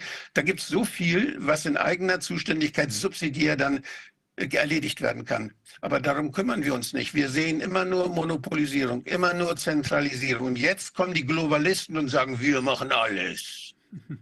Ja, also das sehe ich ja genauso, dass man das ähm, ähm, auf der niedrigsten Ebene ähm, ansetzen sollte, soweit es möglich ist, auch weil die Sachnähe einfach dann ähm, äh, eher gegeben ist. Das ändert aber ja nichts an dem Umstand, dass dann unabhängig davon, auf welcher Ebene man sich befindet, zu verzeichnen ist. Und ich habe, wie gesagt, das ist jetzt vielleicht nicht stellvertretend für alle Fälle, aber dass halt auch auf der unteren Ebene teilweise die Kompetenz in diesen Gremien fehlt. Das, ähm, sind ja auch so Art Parlamente, die heißen zwar anders, sind jetzt auch keine Parlamente im eigentlichen Sinne, Stadtverordnetenversammlungen etc., aber die Abläufe sind ja letzten Endes identisch mit den Ausschüssen. Und das ist halt dann nicht so, dass die Leute darüber entscheiden, über die größtmögliche Expertise verfügen. Und deswegen denke ich, dass man halt ähm, das schon ja. zu debattieren hat. Und der andere Punkt, was das Subsidiaritätsprinzip ähm, betrifft, also wie gesagt, da gebe ich dir vollkommen recht. Und das gilt ja insbesondere, das ist einer der fundamentalen Grundsätze in den europäischen Verträgen zur Europäischen Union. Da ist es, ähm, weiß nicht, in den ersten Artikeln. Haben Sie vergessen. Ja, haben Sie vergessen. Ja, es wird immer betont, aber es wird halt nach und nach abgebaut, weil man kann natürlich immer eine Begründung finden. Also vielleicht auch nochmal ganz kurz, du hast ja gerade schon beschrieben, Subsidiaritätsprinzip heißt ja auf den Punkt gebracht, dass alles, was auf der untersten Ebene gemacht werden kann, und zwar mit der gleichen Effektivität, mindestens mit der gleichen Effektivität wie auf einer höheren Ebene, ja. dann auch von der unteren Ebene auszuführen ist. Ähm, und das Gegenargument oder beziehungsweise man sagt halt, das Subsidiaritäts, Subsidiaritätsprinzip greift in den Fällen nicht, wenn wir eine einheitliche Regelung brauchen. Und man findet natürlich immer einen Grund, warum man sagen kann, wir brauchen jetzt eine Vereinheitlichung ja, auf einer höheren Ebene. Ist, Deswegen ist es natürlich ist sehr noch verwaschener. ist ja, noch verwaschener. Interpretation. Da steht sogar drin, Subsidiarität, äh, das es sei denn, die Europäische Union kann es besser. So steht es da drin. Ja, so sinngemäß, ja. Das, und, das, und das können die natürlich behaupten. Ja. Aber das müssen sie nie beweisen. Die übernehmen das dann einfach. Da wäre natürlich dann der Nationalstaat in der Lage zu sagen, dem stimmen wir nicht zu, ihr könnt das nicht besser, das machen wir selber. Also da könnte es Streit geben zwischen EU und Nationalstaaten. Mhm. Und die Nationalstaaten müssten praktisch dafür sorgen. Das haben übrigens äh, bis in der Zeit, wo ich im Bundestag war, waren es immer die Skandinavier, die darauf bestanden haben, dass Europa die Finger vom Gesundheitswesen und vom Sozialsystem wegnimmt. Mhm. Die haben das dann versucht über die Dienstleistungsrichtlinie, weil man ja den Arbeitsmarkt in Europa einheitlich gestalten will und die Freizügigkeit der Arbeitskräfte und so, haben sie versucht, dann auch die Pflege und diese Dinge mit zu beeinflussen. Da hat es aber Widerstand gegeben. Da mhm. haben wir wirklich uns organisiert, auch Bund und, und EU-Abgeordnete und haben gesagt, so nicht. Mhm. Also da, da, diese Diskussion ist alt, aber die EU versucht immer wieder alles zu zentralisieren und alles über die wirtschaftliche Schiene, Qualität, Kundensicherheit und was es da alles für Argumente gibt, weshalb sie diese Dinge an, an sich reißt. Das ist aber dann eine sehr, sehr einseitige, was dabei rauskommt, sehen wir, eine sehr, sehr einseitige, Sichtweise. Und was die Landwirtschaft, ich bin so froh, dass die, dass die, dass die Bauern in, in Niedersachsen jetzt so, so, eine, so schön äh, gewonnen haben bei der, was war es, Senatswahl, glaube ich, nicht? Wo sie denn so viele Stimmen errungen haben, die Bauernpartei, die, die sich wehren gegen diese Vereinheitlichung, die sich wehren dagegen, dass man ihnen das Land wegnehmen will für irgendwelche größere Planung. Und ich finde das also sehr, sehr ermutigend. Und äh, ich finde, das hört man zu wenig in unseren Nachrichten drüber, dass es woanders schon Widerstand gibt, der auch erfolgreich ist. Und äh, ich denke, diese Bilder aus dem französischen Parlament, die sollte sich jeder mal angucken. War das, Nieder das Niedersachsen oder Niederlande gewesen? Ich hatte nur Niederlande. Niederlande. Niederlande. Niederlande. Habe ich, hab ich Niedersachsen gesagt? Hatte ich verstanden, ja. Hab ich mich, dann habe ich mich versprochen. Okay, okay. In Holland meine ich. Das Entscheidende ist ja einfach der Zugang auch zu Informationen. Also ich meine, egal über welche Art von System nachdenkt oder ob man jetzt sagt, hier Subsidiarität und wir gucken, also nicht alle Geschichten, die man da vor Ort machen kann, springen ja sofort ins Auge, äh, dass es nur einen Lösungsweg gibt. Das heißt, es ist einfach der Zugang, man muss den Zugang zu, zu äh, wirklich vernünftigen Informationen, der muss einfach gewährt sein und zwar, dass der nicht abgeschnitten werden kann, schon von oben, von irgendwelchen Lobby oder, oder sonstigen jetzigen äh, Bürgermeister hat irgendwelche Fetteles-Wirtschaften da im Gange oder sowas, ja, und so, dass einfach die mhm. Leute schon gar nicht drankommen an die Information. Das muss gewährleistet sein und die Dinge müssen einfach transparent, das muss, die ganzen Prozesse müssen transparent nach draußen sein. Und dann müssen die Leute einfach auch mitquatschen wollen. Und ich glaube, das ist das ja. Entscheidende. Man muss sich auch vor Ort engagieren und da ist auch, wenn man was mitbestimmen kann, ist auch, ist das Interesse natürlich auch größer. Aber man muss eben trotzdem auch aktiv werden. Und das ist ja auch richtig spannend, wenn man dann was bewegen kann da vor Ort ja. Aber das muss man halt auch tun. Wenn man es dann wieder den anderen überlässt, dann ist es in was für auch immer einer Struktur, äh, wird es nicht passieren. Also ich, ich finde ja auch, was den, was den Finanzsektor angeht, diese Kleinräumigkeit, es, ist, es gibt da wissenschaftliche Studien darüber, dass die Länder, die viele kleine Banken haben, dass die viel, viel produktiver sind und viel, dass da, dass da, dass GDP, also das, das Bruttosozialprodukt, deutlich besser abschneidet als bei Ländern, die die Banken monopolisieren und zentralisieren. Und wir haben ja, denn jetzt auch erleben wir gerade jetzt wieder, das sehen wir in den USA wieder, werden die kleinen Banken systematisch kaputt gemacht. Die werden, und auch den Leuten wird Angst gemacht. Und dadurch, dass den Leuten Angst gemacht wird, eure kleine Bank, das könnte jetzt einen Bankencrash geben, ihr müsst schnell das Geld von der Bank holen, das ist ein Trick, der Angst macht und der dafür sorgt, dass die Leute die kleine Bank kaputt machen weil sie sich so verhalten. Das ist ein Trick, mit dem die Banken zentralisiert werden sollen. Und äh, wir, wenn wir, sehen, wer bei uns, weshalb Deutschland so weitaus produktiver ist als viele andere Länder in der Welt. Das sind viele kleine Leute, die Ideen haben. Das sind Leute, die, die sich mit ihrer, mit, mit der Genossenschaftsbank oder mit der Sparkasse äh, dann verabreden. Die kennen sich, die wissen, was der da macht, ist solide, dem leihen wir das Geld. Das ist eine unheimlich stabile und qualitativ eine unersetzbare Zusammenarbeit vor Ort von Menschen, die sich gegenseitig helfen. Dafür sind, dafür sind diese Reifeisen und, und, und, und diese Genossenschaftsbanken und die Sparkassen mal ein Vorbild gewesen. Und ich habe mit großer, ich habe mit großer, ja, mit Furcht habe ich gesehen, dass man da sich auch schon zum Teil wie Banker vorkommt, die dann so groß in die Finanzmöglichkeiten einsteigen, in die Finanzwirtschaft und mit anderen, mit, mit irgendwelchen Dingen handeln, die überhaupt nicht zu Produktivität führen, sondern die nur Geld hin und her schieben. Und äh, ich denke, dass dieses, dieses, dieses, diese Nähe, dieses mit, mit Tauschmittel, mit Geld versorgen, dass das auch etwas Dezentrales sein muss. Ich, so wenn ich das richtig gehört habe, ich habe da gestern eine Veranstaltung, äh, an einer Veranstaltung teilnehmen können. Da wurde sogar gesagt, dass China irgendwann mal, dass der, der Staatschef dort dafür gesorgt hat, dass es viele kleine Banken gibt, weil er, die, weil er genau das weiß und weil er genau das nutzen wollte, um die Produktiv Produktivität in seinem Land zu erhöhen. Also ich, es, wir, wir, wir könnten so viel lernen von anderen, wenn wir offen darüber diskutieren können und wenn wir nicht solche, ja, solche Medien hätten, die diesen Streit sogar unterdrücken und die abhängig sind von diesen großen Leuten offenbar, die uns da unsere, eigenen, unsere eigene Verantwortung immer mehr beschneiden und uns immer mehr, ihr werdet arm und glücklich sein sagen und immer mehr einlullen, damit wir das dann alles mitmachen. Und dann kriegt ihr eure Pillen, nicht? Und dann geht es euch gut. Also, weißt du, Wolfgang, wir hatten, es gibt ja dieses eine Bild, was ich da auch nochmal in dem Buch abgebildet habe, wo die so zwei Hände sich, äh, sich öffnen ähm, wo dann auf der einen eine blaue und auf der anderen eine rote Pille liegt. Und wenn du die rote Pille, dann kommst du auf corona-ausschuss.de, ganz normal geschrieben. Und wenn du äh, die blaue Pille nimmst, dann ist es corona-ausschuss.de, also ein S fehlt.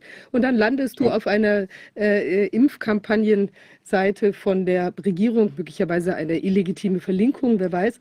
Aber das ist eben genau das. Man muss genau hingucken und die Möglichkeiten sind eigentlich alle da. Weißt du, ich habe ja. ja, ich habe die, ich habe meine, ich bin ja eigentlich Bank, äh, Bankrechtlerin sozusagen. Ich habe zehn Jahre in der Rechtsabteilung einer Bank gearbeitet und weißt du was für Banken? Nämlich genau Genossenschaftsbanken. Ich war in der Grundkreditbank und bin dann, die ist irgendwann geschluckt worden von der Berliner Volksbank. Und ich habe mich ganz intensiv auch mit diesen Genossenschaftsanteilen da auseinandergesetzt. Und ich glaube, es ist, die ist natürlich jetzt schon recht groß, ja, aber das ist der, das ist der Weg.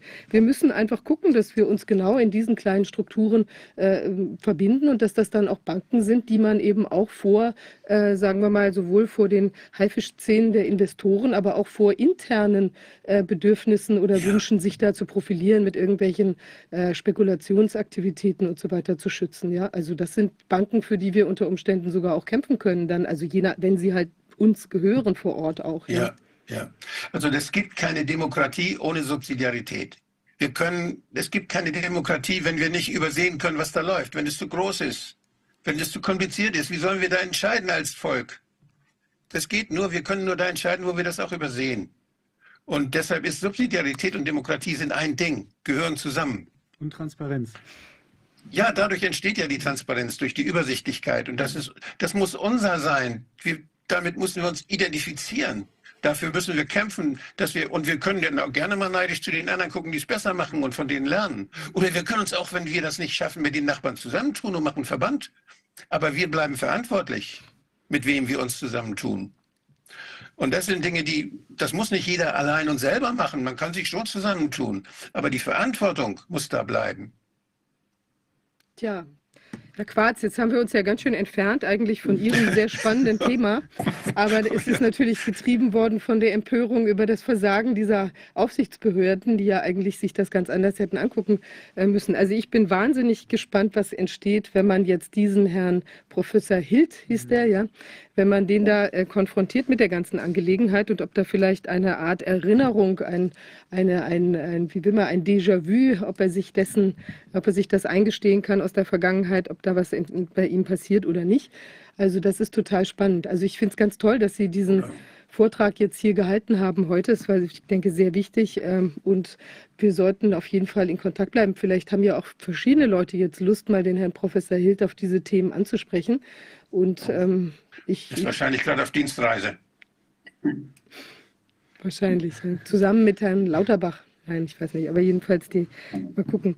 Also ja, ganz herzlichen Dank. Wirklich sehr spannend und ein, also toll, dass das so äh, aufgearbeitet ist und auch faszinierend, dass Sie eben jetzt aufgrund auch Ihrer persönlichen äh, Erfahrung damals schon als investigativer Journalist waren Sie ja eigentlich jetzt auch im Wesentlichen in der Lage, da diese Schlüsse da auch nochmal äh, oder nochmal besonders bestätigt zu sehen, dass es da, äh, dass es eben solche Vorgänge in der Vergangenheit in ähnlich dreister Art und Weise offenbar schon gegeben hat. Ja, also wirklich äh, faszinierend, ja.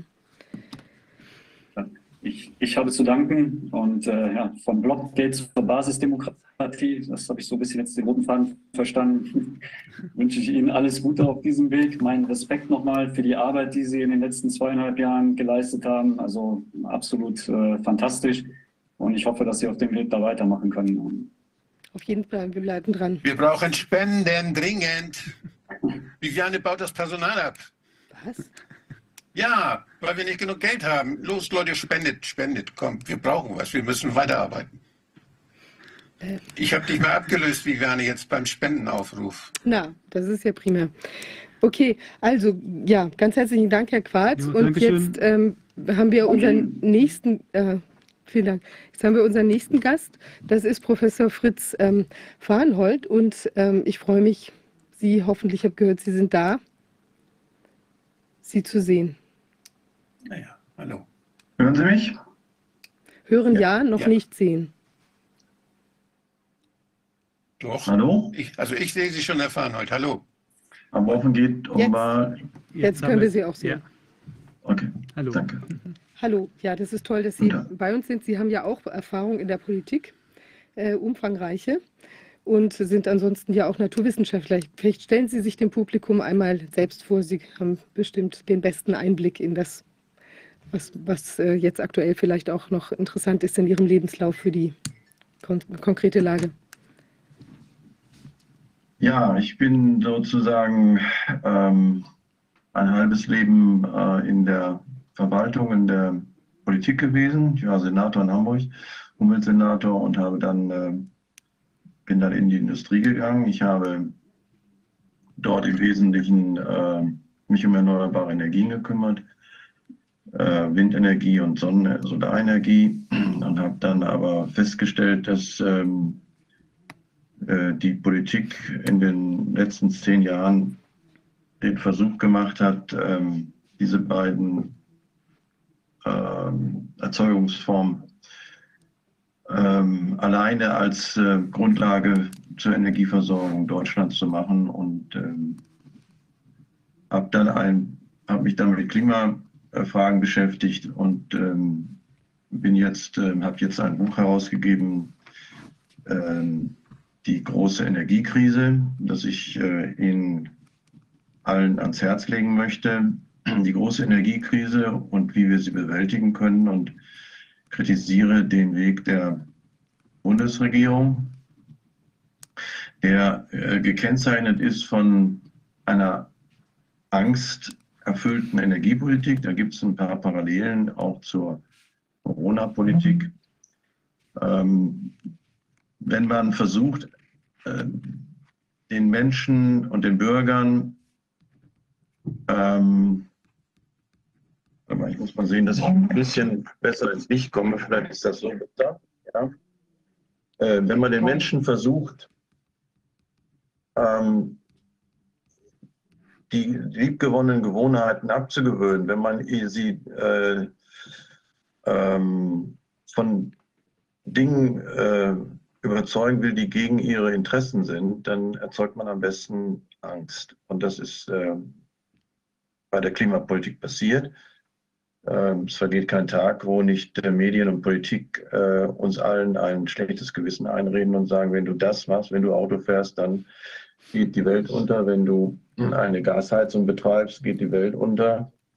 Und äh, so ist es passiert, dass man tatsächlich äh, es geschafft hat, in Deutschland ähm, gegen die Interessen der, der Menschen eine Energiepolitik zu betreiben, die uns am Ende sehr viel Wohlstand kosten wird. Das Ergebnis der Politik wird sein, dass wir Millionen Arbeitsplätze verlieren werden. Äh, das begann 2011 mit dem Ausstieg aus der Kernenergie. Das setzte sich fort mit dem Ausstieg aus der Kohle. Und jetzt äh, will uns Herr Habeck auch noch die, die äh, Gasheizung im Keller im nächsten Jahr wegnehmen, wenn sie kaputt geht. Ähm, und das Gleiche gilt für die Autoindustrie. Ab 2035, wie Sie wissen, soll kein Verbrennungsmotor mehr ähm, äh, in Verkehr kommen. Wenn Sie das vor 15 Jahren jemand erzählt hätten, dass irgendwann mal in Deutschland die, die Politik so etwas, machen, so etwas machen kann, ihnen sozusagen die Heizung abstellen wenn, äh, und, und, und, ihnen vorschreiben zu, zu, wollen, wie sie sozusagen ihre Wohnung heizen, wie sie sozusagen Auto fahren sollen, dann hätten sie gesagt, das wird nie und nimmer passieren. Aber es ist gelungen, indem sie eine großes, ein großes Narrativ ähm, äh, erzählt haben, nämlich von dem ähm, Weltuntergang. Und der kennzeichnet äh, dann am Ende unsere Klimapolitik.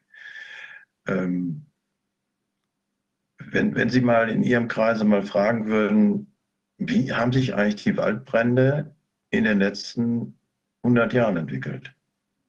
Ich habe das im Buch beschrieben, in meinem im zweiten Kapitel.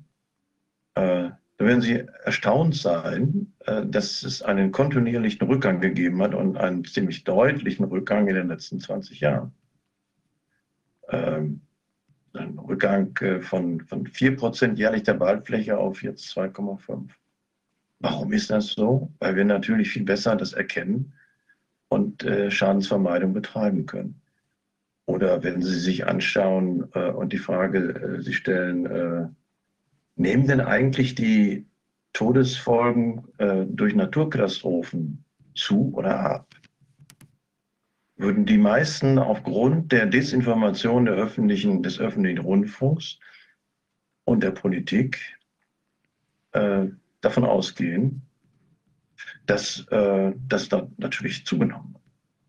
Das ist äh, äh, dramatisch falsch. Äh, die Todesfälle aufgrund von Überschwemmungen, Hurricanes, äh, sonstigen Extremergeien, Hitze, Dürren, äh, ist um 90 Prozent gesunken im letzten Jahrhundert. Und gerade in den letzten 10, 20 Jahren nochmal halbiert. Es ist doch interessant, dass die, dass die Menschen das nicht wissen. Ähm, deswegen äh, versuche ich, äh, Gegenöffentlichkeit äh, äh, aufzubauen. Ich reise durch Deutschland, habe ähm, fast jeden Tag eine Veranstaltung. Und die, es, es werden, wir werden immer mehr. Es kommen immer mehr, und zwar insbesondere diejenigen, die als Erste die Krise äh, verspüren. Das ist der Mittelstand. Viele mittelständische Unternehmen wissen nicht weiter, weil ihnen die Energiepreise ähm, die Produkte so verteuern, dass sie entweder ins Ausland gehen, wenn sie das noch schaffen, oder einfach sich vom Markt zurückziehen. Und die Spitze des, des, äh, des Ganzen ist eben kulminiert in den letzten Tagen, nicht? nachdem Herr Habeck dann meinte, er könnte äh, uns die Ölheizung und die Gasheizung abstellen und äh, darauf verweisen, dass wir doch das alles mit Strom machen können. Daran muss man sich immer wieder erinnern, denn äh, wir werden eins auf jeden Fall haben in den nächsten Jahren. Das ist eine Stromknappheit. Wir kriegen eine Stromknappheit, die sich gewaschen hat und die dazu führen wird, jetzt gerade McKinsey nochmal deutlich gemacht, die dazu führen wird, dass wir in 2030 äh, 30.000 Megawatt an Strom zu wenig haben. In einer solchen Situation wo Kernkraftwerke abgestellt werden. Am 15.04. werden nochmal drei Kernkraftwerke abgestellt. Im nächsten Jahr sollen dann die jetzt nochmal einmal kurzfristig zugeschalteten Kohlekraftwerke abgestellt werden, werden wir eine äh, massive Unterdeckung der Stromversorgung in Deutschland haben. Die wird äh, mit folgenden Mitteln bekämpft werden. Wir werden einfach Stromabschaltung erfahren. Die Industrie wird, äh, wenn zu wenig Strom da ist, abgestellt, aber auch der Bürger. Das ist äh, etwas, was Sie schon was vorbereitet wird. Die, Bundesnetzagentur hat schon mitgeteilt, es muss möglich sein, dass man E-Autos abstellen kann und dass man auch die Wärmepumpe für eine gewisse Zeit abstellen kann, wenn kein Strom da ist. In einer solchen Situation baut die Bundesregierung immer noch weiter Verbraucher auf Strom um. Das heißt, Benzinautos auf Stromautos, ähm, Gasheizung auf Wärmepumpen. Und ähm, deswegen werden wir hier eine Zuspitzung bekommen. Und äh, ich sage voraus, die nächste Wahl, die nächste Bundestagswahl wird eine Wahl sein, die, die die Energiefrage im Mittelpunkt stellt, weil wir reden über sechs Millionen Arbeitsplätze in Deutschland, die von der Energie abhängig sind. Die Großen können das äh, einfach machen. BASF geht nach China, investiert stark in China. Daimler-Benz hat äh, in China die Motorenproduktion, zieht sie hoch. Andere gehen in die USA. Weil dort der Strompreis eben nur ein Drittel von Deutschland ist. Das ist interessant zu sehen. Nicht? In China im Wesentlichen Kohleland äh, produziert 30 Prozent des weltweiten CO2, macht das sehr billig, gibt es auch keine CO2-Zertifikate und es gibt auch keine entsprechenden Belastungen für diejenigen, die Kohlestrom benutzen. Das heißt, am Ende ist jeder verlagerte Arbeitsplatz von Deutschland führt zu einem zusätzlichen CO2-Emission. Ähm, nun äh, ist diese Situation entstanden parallel zur Pandemie. Bis äh, 2019 waren die Dinge noch alle sehr in Ordnung. 2019 wurden dann reihenweise Kraftwerke abgestellt in Deutschland. Und wir haben es nicht gemerkt, dass das den Strompreis in irgendeiner Weise berührt. Das berührte ihn auch nicht. Warum? Weil in der Pandemie die wirtschaftlichen Aktivitäten heruntergegangen sind. Deswegen konnten drei große Kernkraftwerke stillgelegt werden und äh, Dutzend Kohlekraftwerke. 2021 dann, aus der Pandemie kommt, kam sozusagen neues Wirtschaftswachstum und das hat dazu geführt, dass dann auf einmal die Strompreise explodierten. Und zwar weit vom Ukraine-Krieg. Also glauben Sie niemanden, der Ihnen sagt, ja, wir haben eine Energiekrise wegen der Ukraine. Das äh, ist viel früher passiert und das würde ich Ihnen gerne äh, äh, anhand meiner Präsentation äh, zeigen. Ich versuche das jetzt mal freizuschalten. Ich hoffe, dass das funktioniert. So. Ich hoffe, dass Sie das sehen können. Können Sie das sehen? Ja, ist da. Okay, dann muss ich jetzt mal sehen, dass ich auf den den Anfang komme. So, also, das ist mein Thema, die große Energiekrise, wie wir sie bewältigen können für heute. Und Sie sehen hier die Strompreise im Jahre 2021. Und Sie sehen, was jahrelang der Fall war. Der Strompreis war so etwa bei 50 Euro pro Megawattstunde. Das sind 5 Euro Cent pro Kilowattstunde. Und dann passierte mitten in 2021 etwas, nämlich die Wirtschaft kam zurück aus der Pandemie, aus, der, aus dem Lockdown, aus dem Herunterschalten. Und jetzt wurde natürlich nach Strom gefragt, aber es war keiner mehr da, also ging die Preise nach oben. Und das sehen Sie am Ende dieser äh, Grafik. Die äh, ähm, führt nämlich dazu, jetzt muss ich da mal sehen, dass ich die hier selber mal, äh, Moment mal, so, jetzt kann ich sie selber sehen. Ähm, und Sie sehen, das hat, äh, hat sich der Preis verfünffacht, ne? von 50 auf 250. Das können Sie umrechnen auf, Sie sind gewohnt, in, in Eurocent pro Kilowattstunde zu rechnen. Also, also 50 Euro sind 5 Cent pro Kilowattstunde, ne? 50 Euro pro Megawattstunde sind 5 Cent pro. Das war also von 5 Cent ging der Börsenpreis auf 25 hoch, auf den Faktor 5 damit Sie das unbedingt einordnen können. Wir reden hier von Börsenstrompreisen.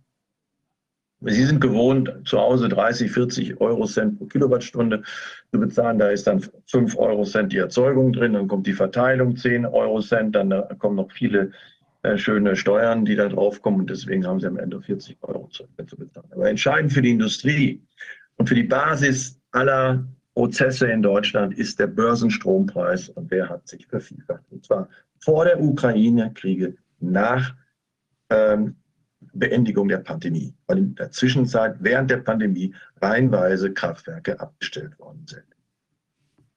Äh, jetzt muss ich mal gucken, wie gehe ich weiter. Entschuldigung, darf ich ganz kurz an der Stelle äh, was nachfragen? Ja? Ähm, und zwar, es geht ja das erste Mal so richtig hoch Anfang Oktober 2021, wenn ja. ich das richtig interpretiere. Ja, nee, es ging äh, schon im Juli hoch. Nicht? Also Sie müssen immer sehen, die, die ähm, ja, also August, nicht? nach der Sommerpause, nicht? Also okay. fing das an. Ja. Okay, mhm. weil Sie jetzt den Zusammenhang oder die Kausalität zur, ähm, mhm. so, ich nenne es mal sogenannten Pandemie hergestellt haben. Ähm, es ist ja dann, wenn ich das jetzt richtig rekapituliere, ich bin mir nicht mehr ganz sicher, mhm. aber es ging doch dann nochmal im im November dann in den nächsten Lockdown, wenn ich mich richtig erinnere. Also die Pandemie war ja damit off offiziell zumindest noch keineswegs ausgestanden gewesen. Ähm, da ging's, oder war da kein Lockdown mehr? Ich weiß es gar nicht mehr.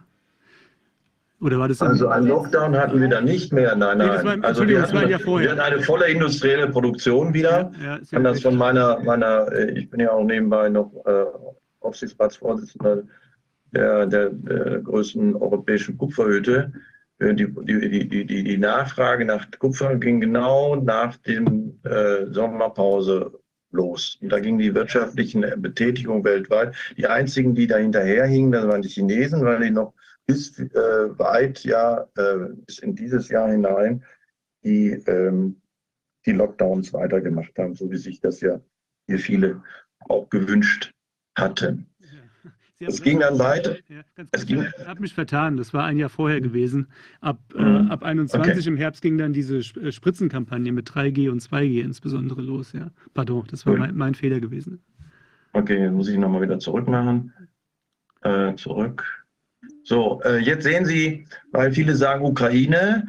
Äh, Im Februar ging das dann tatsächlich ein bisschen weiter hoch, nicht? von den 250 auf bis zur Spitze 600, wie Sie sehen. Und äh, dann ging es aber wieder sofort zurück. Ähm, es hatte sich wieder normal, ja nicht ganz normal, es ging nicht auf das Normale zurück, sondern auf den Ausgangswert. Und dann gab es in Deutschland eine Debatte, daran werden Sie sich erinnern, wir haben, kein, wir haben ein Gasproblem, wir haben gar kein Stromproblem. Das war die Aussage von Habeck. Und ähm, dann wurde äh, unendlich gezögert, denn wir wussten ja, das stand zumindest im Raum, dass äh, die Gasimporte reduziert werden würden. Man, die EU wollte Boykotte, hat sie dann ja auch gemacht und am Ende äh, wurde dann ja sogar gesprengt von anderen.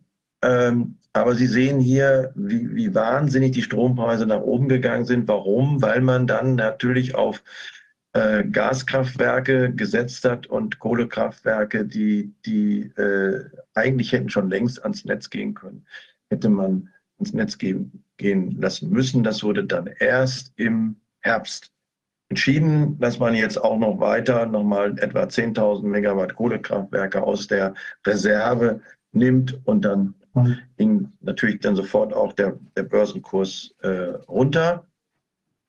Und dann äh, äh kam es nochmal eine kurzfristige Diskussion, können wir nicht die Kernkraftwerke länger laufen lassen? Das wurde dann aber vom Kanzler leider falsch anders entschieden. Dann ist am 15. endgültig Schluss und danach ging dann gingen die Strompreise auch wieder hoch und wir haben jetzt eine Situation, äh, die äh, das ist, äh, das ist der Strompreis, den wir heute haben. Und Sie sehen, er ist nicht weiter runtergegangen. Das heißt, wir sind bei einem Strompreis von 10 bis 15 Euro Cent und das ist immer noch das Dreifache von China und das Dreifache von USA. Mit diesem Strompreis lässt sich äh, Stahl, äh, Chemie, äh, Metallindustrie, Aluminium nicht mehr wettbewerbsfähig in Deutschland betreiben. Und wir werden am 15.04. sehen, wenn die nächsten drei Kernkraftwerke vom Netz gehen, dass die Situation sich nicht entspannen wird, eher sogar sich verstimmern wird. Wir haben weltweit den höchsten Strompreis nach Burkina Faso und äh, das bedeutet am Ende die schlechtesten Bedingungen, um Grundstoffindustrie zu betreiben. So, jetzt wir mal gucken. Parallel dazu hatte die äh, EU Folgendes gemacht. Sie hat äh, die CO2-Zertifikate verteuert im Prinzip bin ich äh, Unterstützer, dass man äh, auf marktwirtschaftlichem Wege CO2, das wir ja verringern wollen, CO2 mindestens ein äh, einen Beitrag äh, zur Erwärmung äh, leistet. Ich glaube nicht, dass es allein dafür verantwortlich ist, sondern dass auch es natürliche Prozesse gibt, die sich zusätzlich in den letzten 50 Jahren äh, zur Erwärmung beigetragen haben. Aber es ist klug, wenn wir CO2 ähm, zurückdrängen und das äh, teurer machen, das Abgas.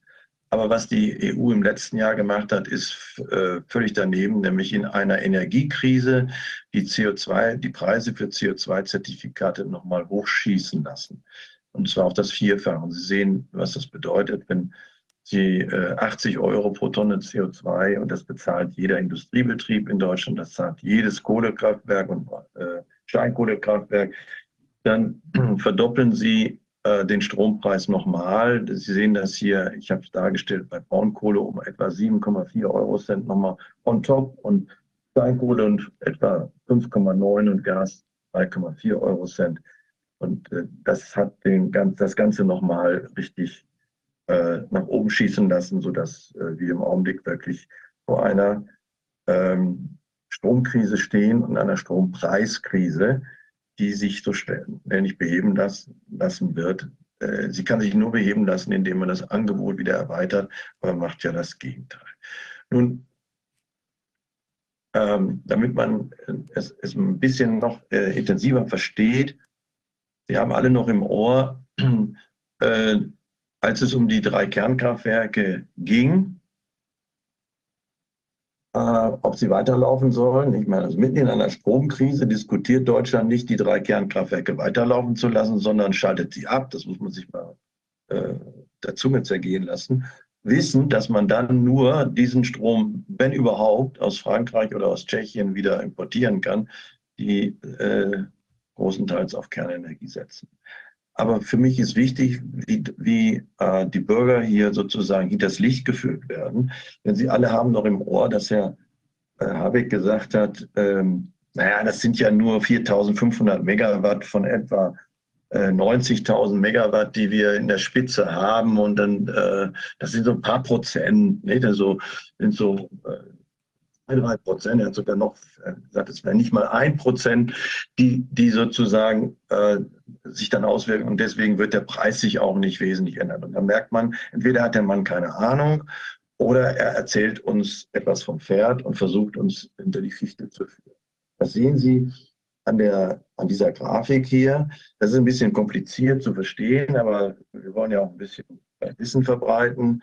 Ähm, das ist die sogenannte Merit Order, die ähm, danach wird die, die Reihenfolge der Kraft, Kraftwerke, wie sie sozusagen hinzugeschaltet werden, erfolgt natürlich nach den Preisen. Und das günstigste ist eben die Kernenergie. Das ist ganz links gelb. Ja, die produziert für 2 Euro Cent Strom. So. Und da ist dann alle Endlage und alles mit drin abgegolten. Und dann kommt die Braunkohle, die ist die zweitbilligste. Die schwarze ist die Steinkohle. Und das teuerste, äh, das ist Gas. Gaskraftwerke sind die teuersten äh, Kraftwerke überhaupt. Und jetzt sehen Sie, was passiert, wenn man Kernenergie weglässt.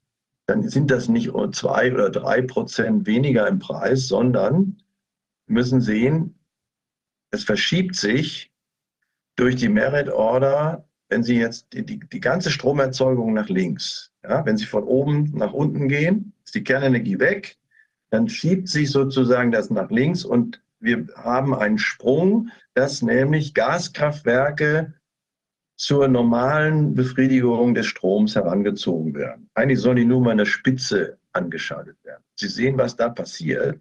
Sie verdoppeln den Strompreis. Ja. Das passiert alles, wenn Sie mehr als 30.000 Megawatt, wenn die Kernenergie wegnehmen und Sie haben wirklich einen großen Bedarf, dann sind Sie immer im Bereich der Gaskraftwerke und haben immer hohe Strompreise. Und das ist eine Verdoppelung. Ja? Nicht 3% oder 2%. Genau das ist jetzt passiert.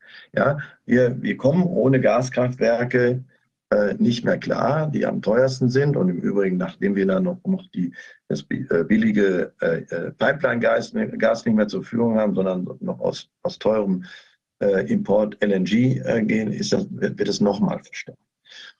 Ähm, ich glaube, es ist wichtig, dass wir da sozusagen die Zusammenhänge verstehen. So. Ähm, Man muss wissen, dass die, die, die Bundesregierung in, in ihrer Koalitionsvereinbarung ja gesagt hat, wir müssen mehr Erneuerbare bauen. Das ist äh, aber, wie wir alle wissen, nur möglich, wenn man auch gleichzeitig für die Zeiten, in der Erneuerbare keinen Strom liefern, nämlich nachts liefert Sonne nie Strom und der Wind an 140 Tagen liefert er keinen Strom. Das heißt also nahe Null. Wir haben Windflauten. Also wenn ich jetzt hier gerade aus dem Fenster gucke, äh, hier ist es in Süddeutschland, bin ich jetzt nicht besonders windig, da ist nichts. Produziert heute nichts. Also muss man in diesen Phasen auch, muss man ja, äh, wir brauchen ja für diese Veranstaltung zum Übertragen auch Strom. Hier soll ja auch die, die Bundesbahn jetzt in diesem Moment auch fahren. Also braucht man Ersatzkraftwerke. Ähm, Und das sind nach Lage der Dinge äh, dann Gaskraftwerke, sagt jedenfalls die Bundesregierung, sie will dann 40 bis 50 neue Gaskraftwerke. Fragt man sich, von welchem Gas? Haben wir nicht, haben wir nicht ein Gasproblem? Wer kommt das eigentlich? Zu welchen Preisen wird das geliefert? Und wie werden die Gaskraftwerke die Strompreise beeinflussen? Und dieses Thema äh, ist, steht vor der Tür. Das heißt, wir werden auch durch dieses, äh, durch diese politische Entscheidung zu sagen, Kanzler, Kohler, äh, Kanzler äh, Scholz hat es ja gesagt, wir bauen jetzt jeden Tag vier Wind Windräder wir bauen Solarpanels bis zum Abwinken. Ja, aber trotzdem brauchen wir zur Stabilität des Netzes 40 bis 50 neue Gaskraftwerke. Die müssen erstmal gebaut werden. Und man darf auch nicht vergessen, dass wir alleine äh, den, die wegfallende Kernenergie ähm, ja auch nochmal ersetzen müssen. Und deswegen wird alleine die Windenergie und die Solarenergie uns dabei nicht helfen. Damit wir nochmal wissen, worüber wir reden, weil die meisten von Ihnen haben ja den Eindruck, äh, wir sind doch schon ganz schön weit. Also, so wird auch die, erzählt uns die Bundesregierung jeden Tag. Wir haben doch schon 40 Prozent des Stroms mit Solar und Wind und dann brauchen wir nur noch ein bisschen und dann geht das schon. Das ist aber ein großer Irrtum, weil der Strom macht in Deutschland 25 Prozent der Energie aus.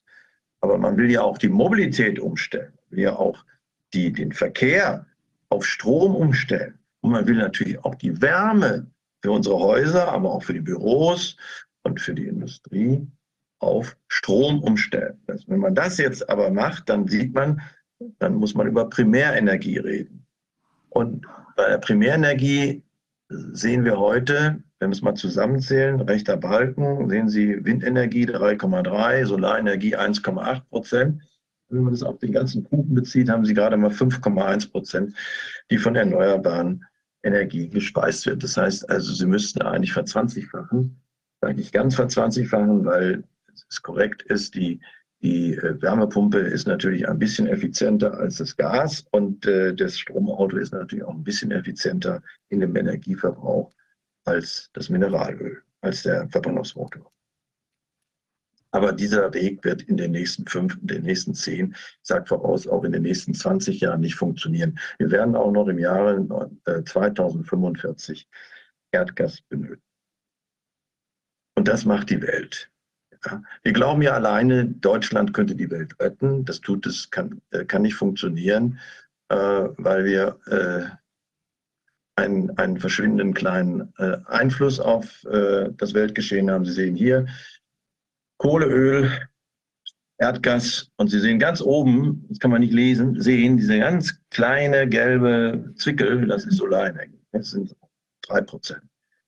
Ähm, das heißt also, bis wir da sozusagen einen, eine Transformation, heißt das ja jetzt modern, Transformation hinbekommen, äh, da werden noch Jahrzehnte vergehen.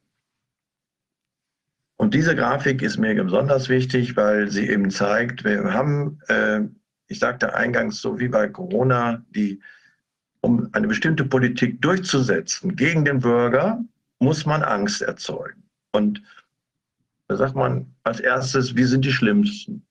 Das hat äh, zumindest Greta Thunberg gesagt. Deutschland ist der größte Schurke, was CO2 betrifft.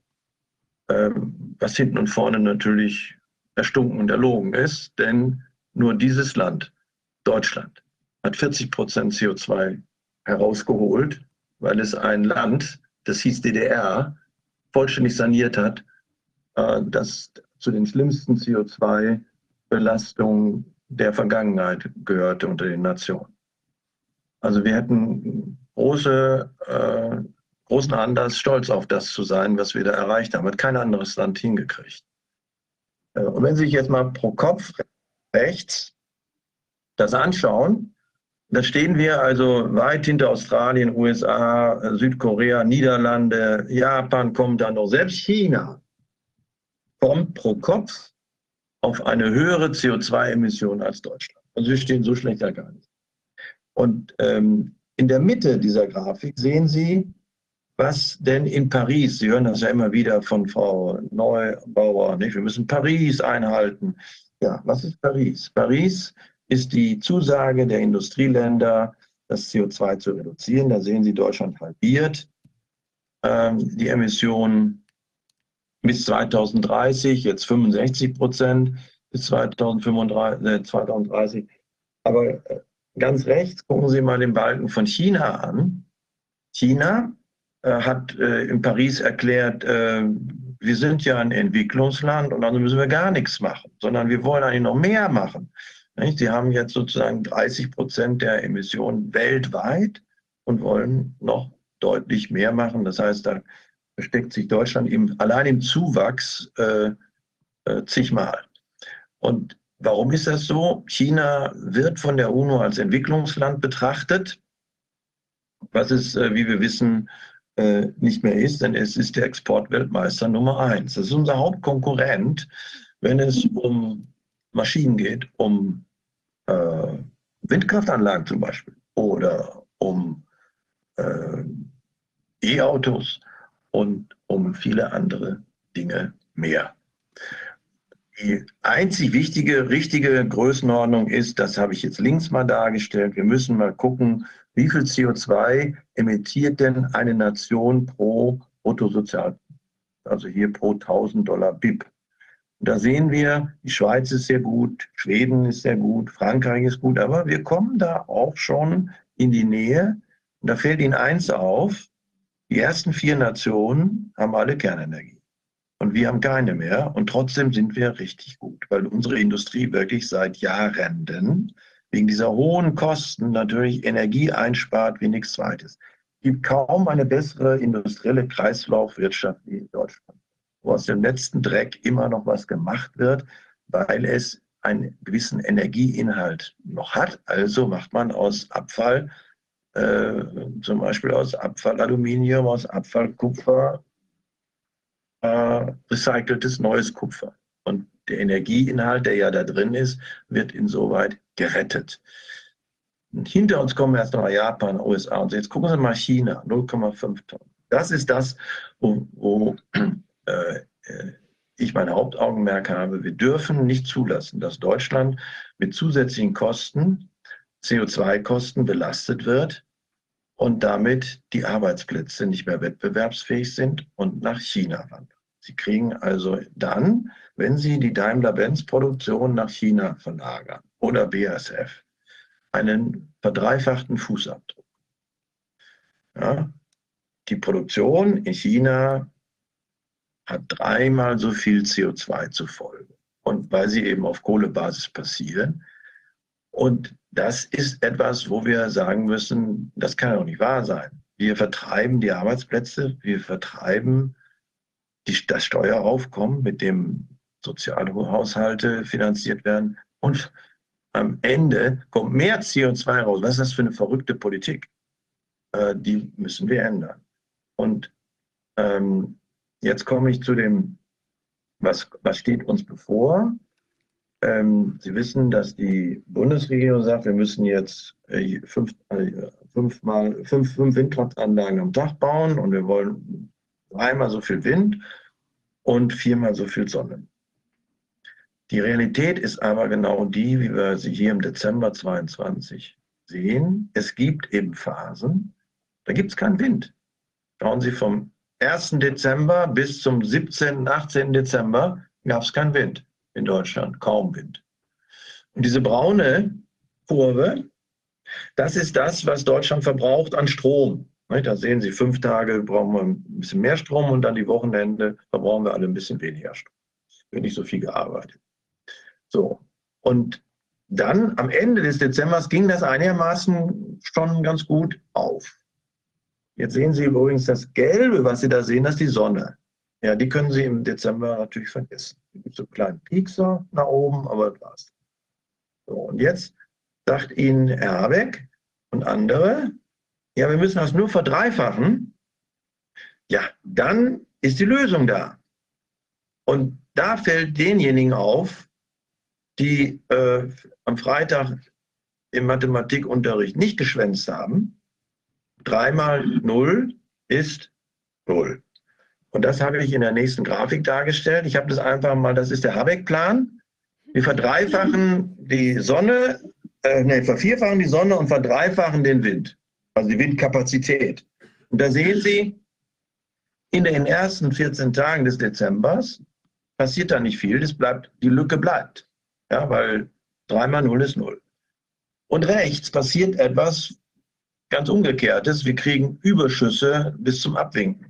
Da kriegen wir auf einmal 120.000 Megawatt. Wir wissen gar nicht, wohin mit dem Strom.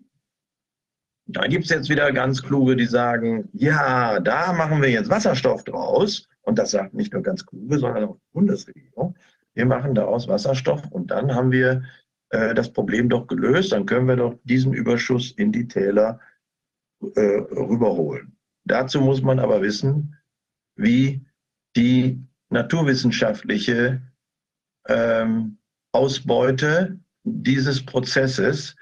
Ich mache aus Windenergie, also aus Strom, durch Elektrolyse Wasserstoff. Den Wasserstoff, den muss ich speichern und dann muss ich ihn wieder zu Strom machen.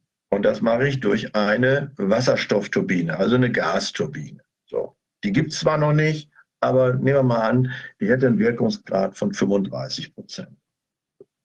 Ähm, dann kommen Sie in der ganzen Kette, die Elektrolyse kostet Energie, die Verdichtung kostet Energie und die Rückverstromung kostet Sie nochmal Energie. Da bleiben 24 Prozent über. Nach Adam Riese heißt das also, die, man braucht viermal so viel Strom oder man kann auch anders sagen, es ist viermal so teuer. Wenn Sie oben Windstrom reingesteckt haben von 7,5 Euro Cent, das ist der augenblickliche Preis, den Windstrom heute vergütet wird, mit dem er vergütet wird.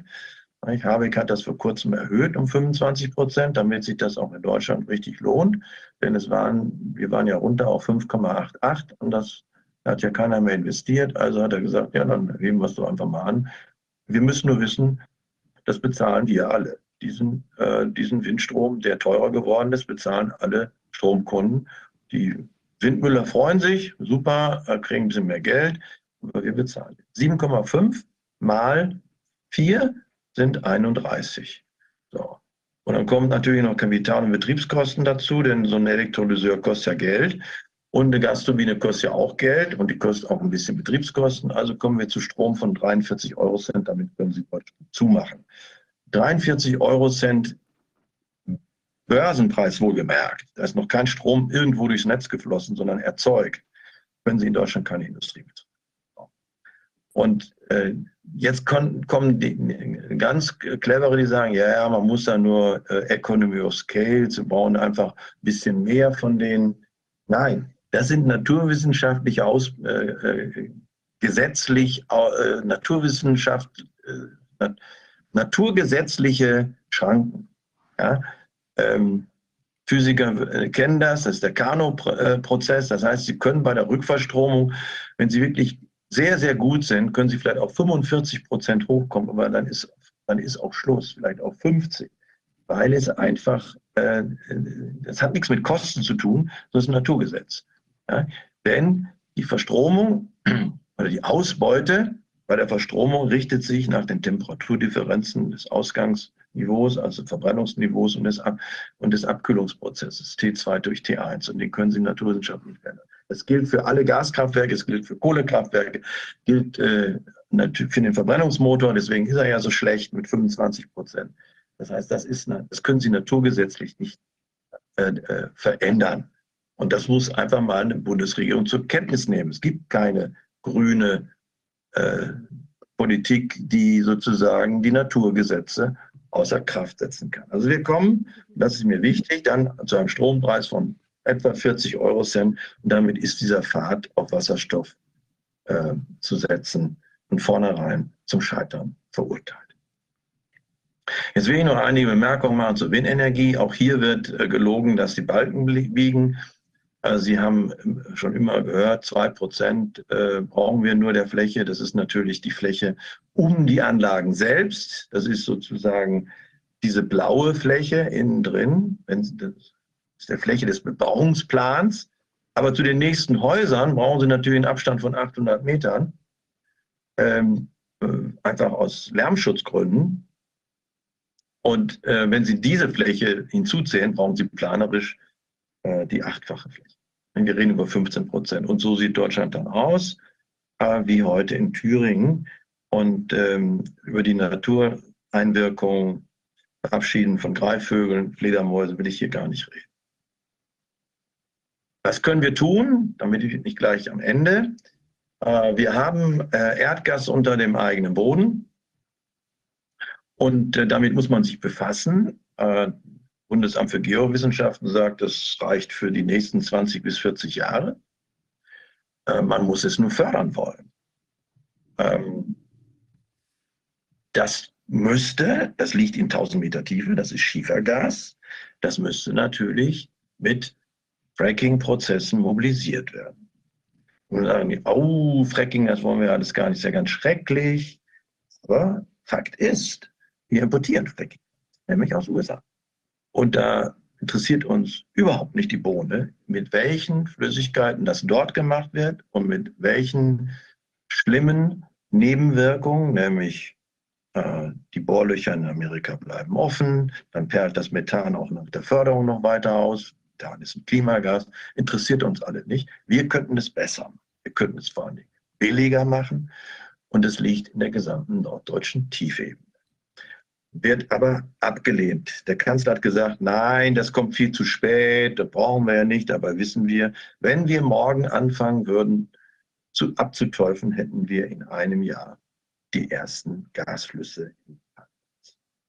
Das Zweite, was man wissen muss, ist, Amerika, die uns beliefern, werden noch in diesem Jahr zehnt ein enormes Problem bekommen, weil der Präsident Biden am ersten Tag seiner Amtszeit gesagt hat, ich will kein Fracking mehr auf öffentlichem Grund und deswegen werden die Felder so langsam versiegen. So in vier, fünf Jahren, wenn es dann soweit ist, stellen wir uns noch mal alle die Frage, was machen Amerikaner, wenn die Gaspreise nach oben gehen, weil sie nicht mehr genug Gas haben, äh, sagen die dann, oh ja, unseren deutschen Freunden, den wir möglicherweise gerade die Pipeline gekillt haben, den wollen wir jetzt weiter Gas liefern. Nein, sie werden sagen, Stopp des Erdgasexportes, was interessieren uns die Deutschen, sondern es interessieren uns eigene, unsere eigenen Landsleute, was man ja nachvollziehen kann. Das heißt, das, das droht und umso mehr müssen wir sehen, dass wir unser eigenes Erdgas fördern. Denn auch das russische Gas,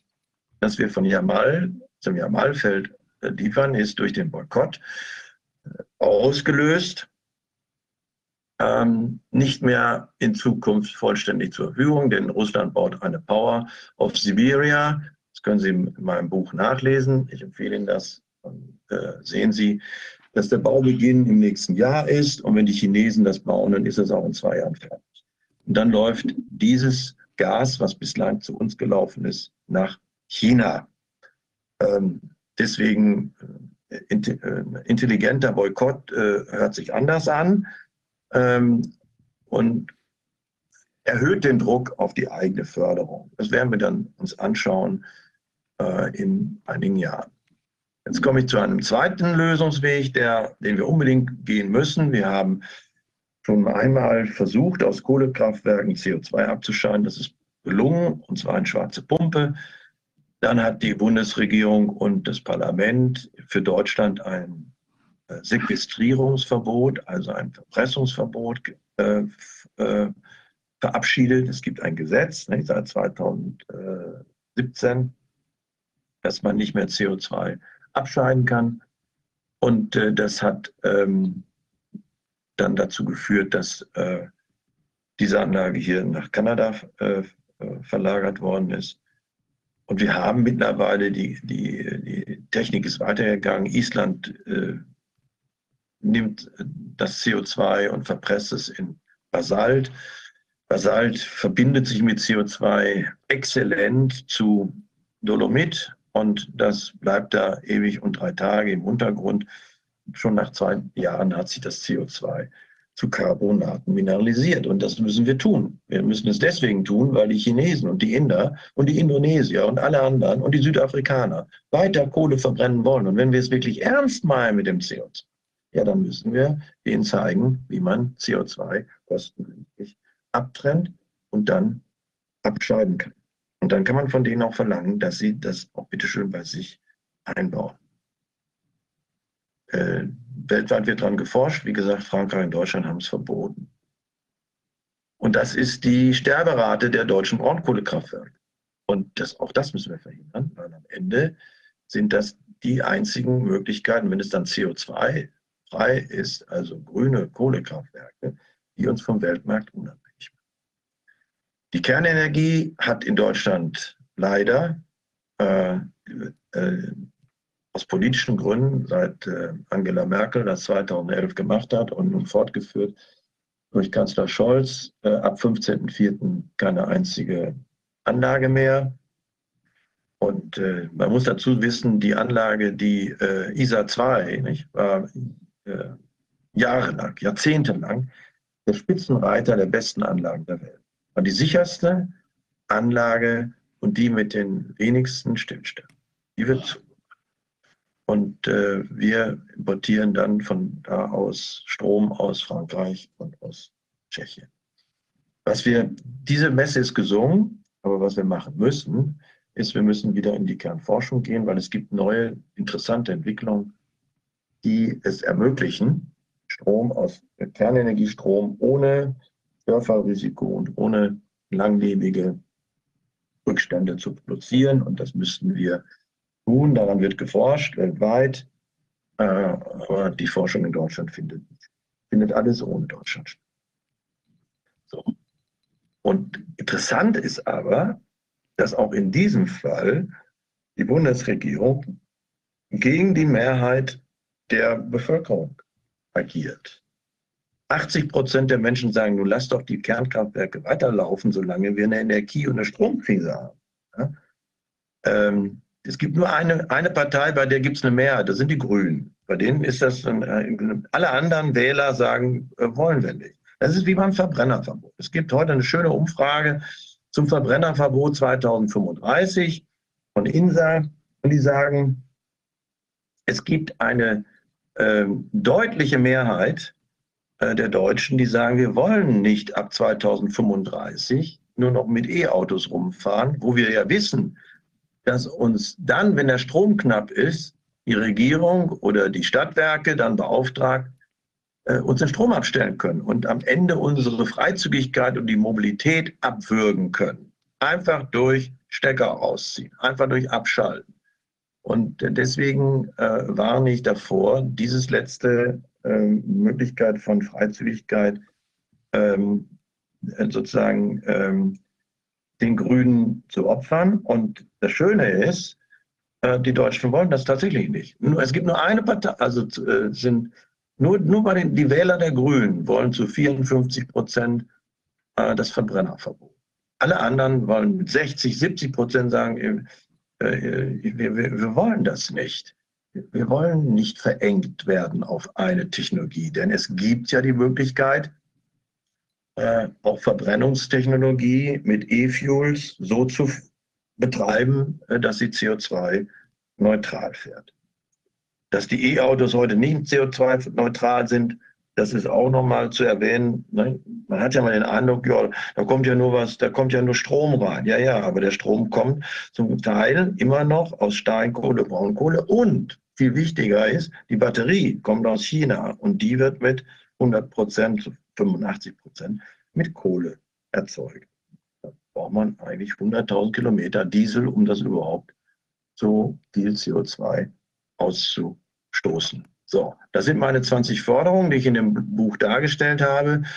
Äh, ich glaube, es wäre für jeden politisch Engagierten ein äh, gutes äh, Kompendium zu sehen, was sind denn die Alternativen zu dem, was uns die Bundesregierung so jeden Tag erzählt, was wir eigentlich machen sollten, nämlich eigentlich kontingentieren, das sagen sie ja, nicht? Wir werden ähm, rationiert, wie in einem Entwicklungsland demnächst. Da wird sozusagen in Hamburg, Nord, Süd, Ost, West. Nicht? Einmal äh, am Tag kriegen sie Strom und von äh, Stunden später hat dann der, äh, hat der andere Bezirk ein bisschen Strom. Das ist so die Methode Südafrika und deswegen bin ich ziemlich sicher, das wird das Thema der nächsten Bundestagswahl und äh, ich bin ziemlich gespannt, äh, wie sich das in der Parteienlandschaft dann niederschlägt. Hier sind meine 20 Forderungen.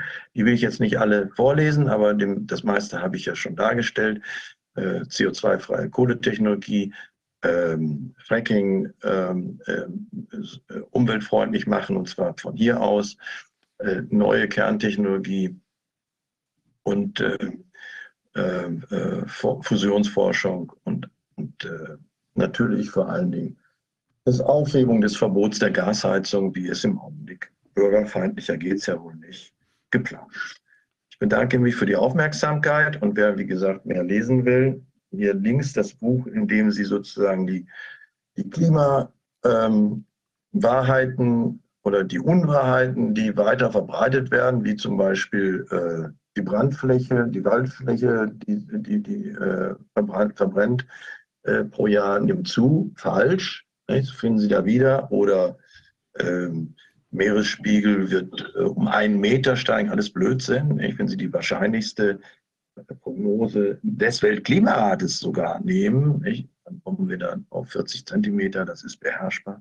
Und rechts, wie gesagt, äh, das neueste Buch, das jetzt auf Platz 6 der Bestsellerliste liegt und war auch von, von den Medien, öffentlich-rechtlicher Rundfunk, totgeschwiegen wird, aber die Bürger lassen sie nicht mehr ähm, sozusagen ähm, in die Irre führen. Sie kaufen das Buch einfach und bringen es damit sozusagen auf die, auf die Tagesordnung. Man wird sich damit beschäftigen müssen. Vielen Dank für die Aufmerksamkeit.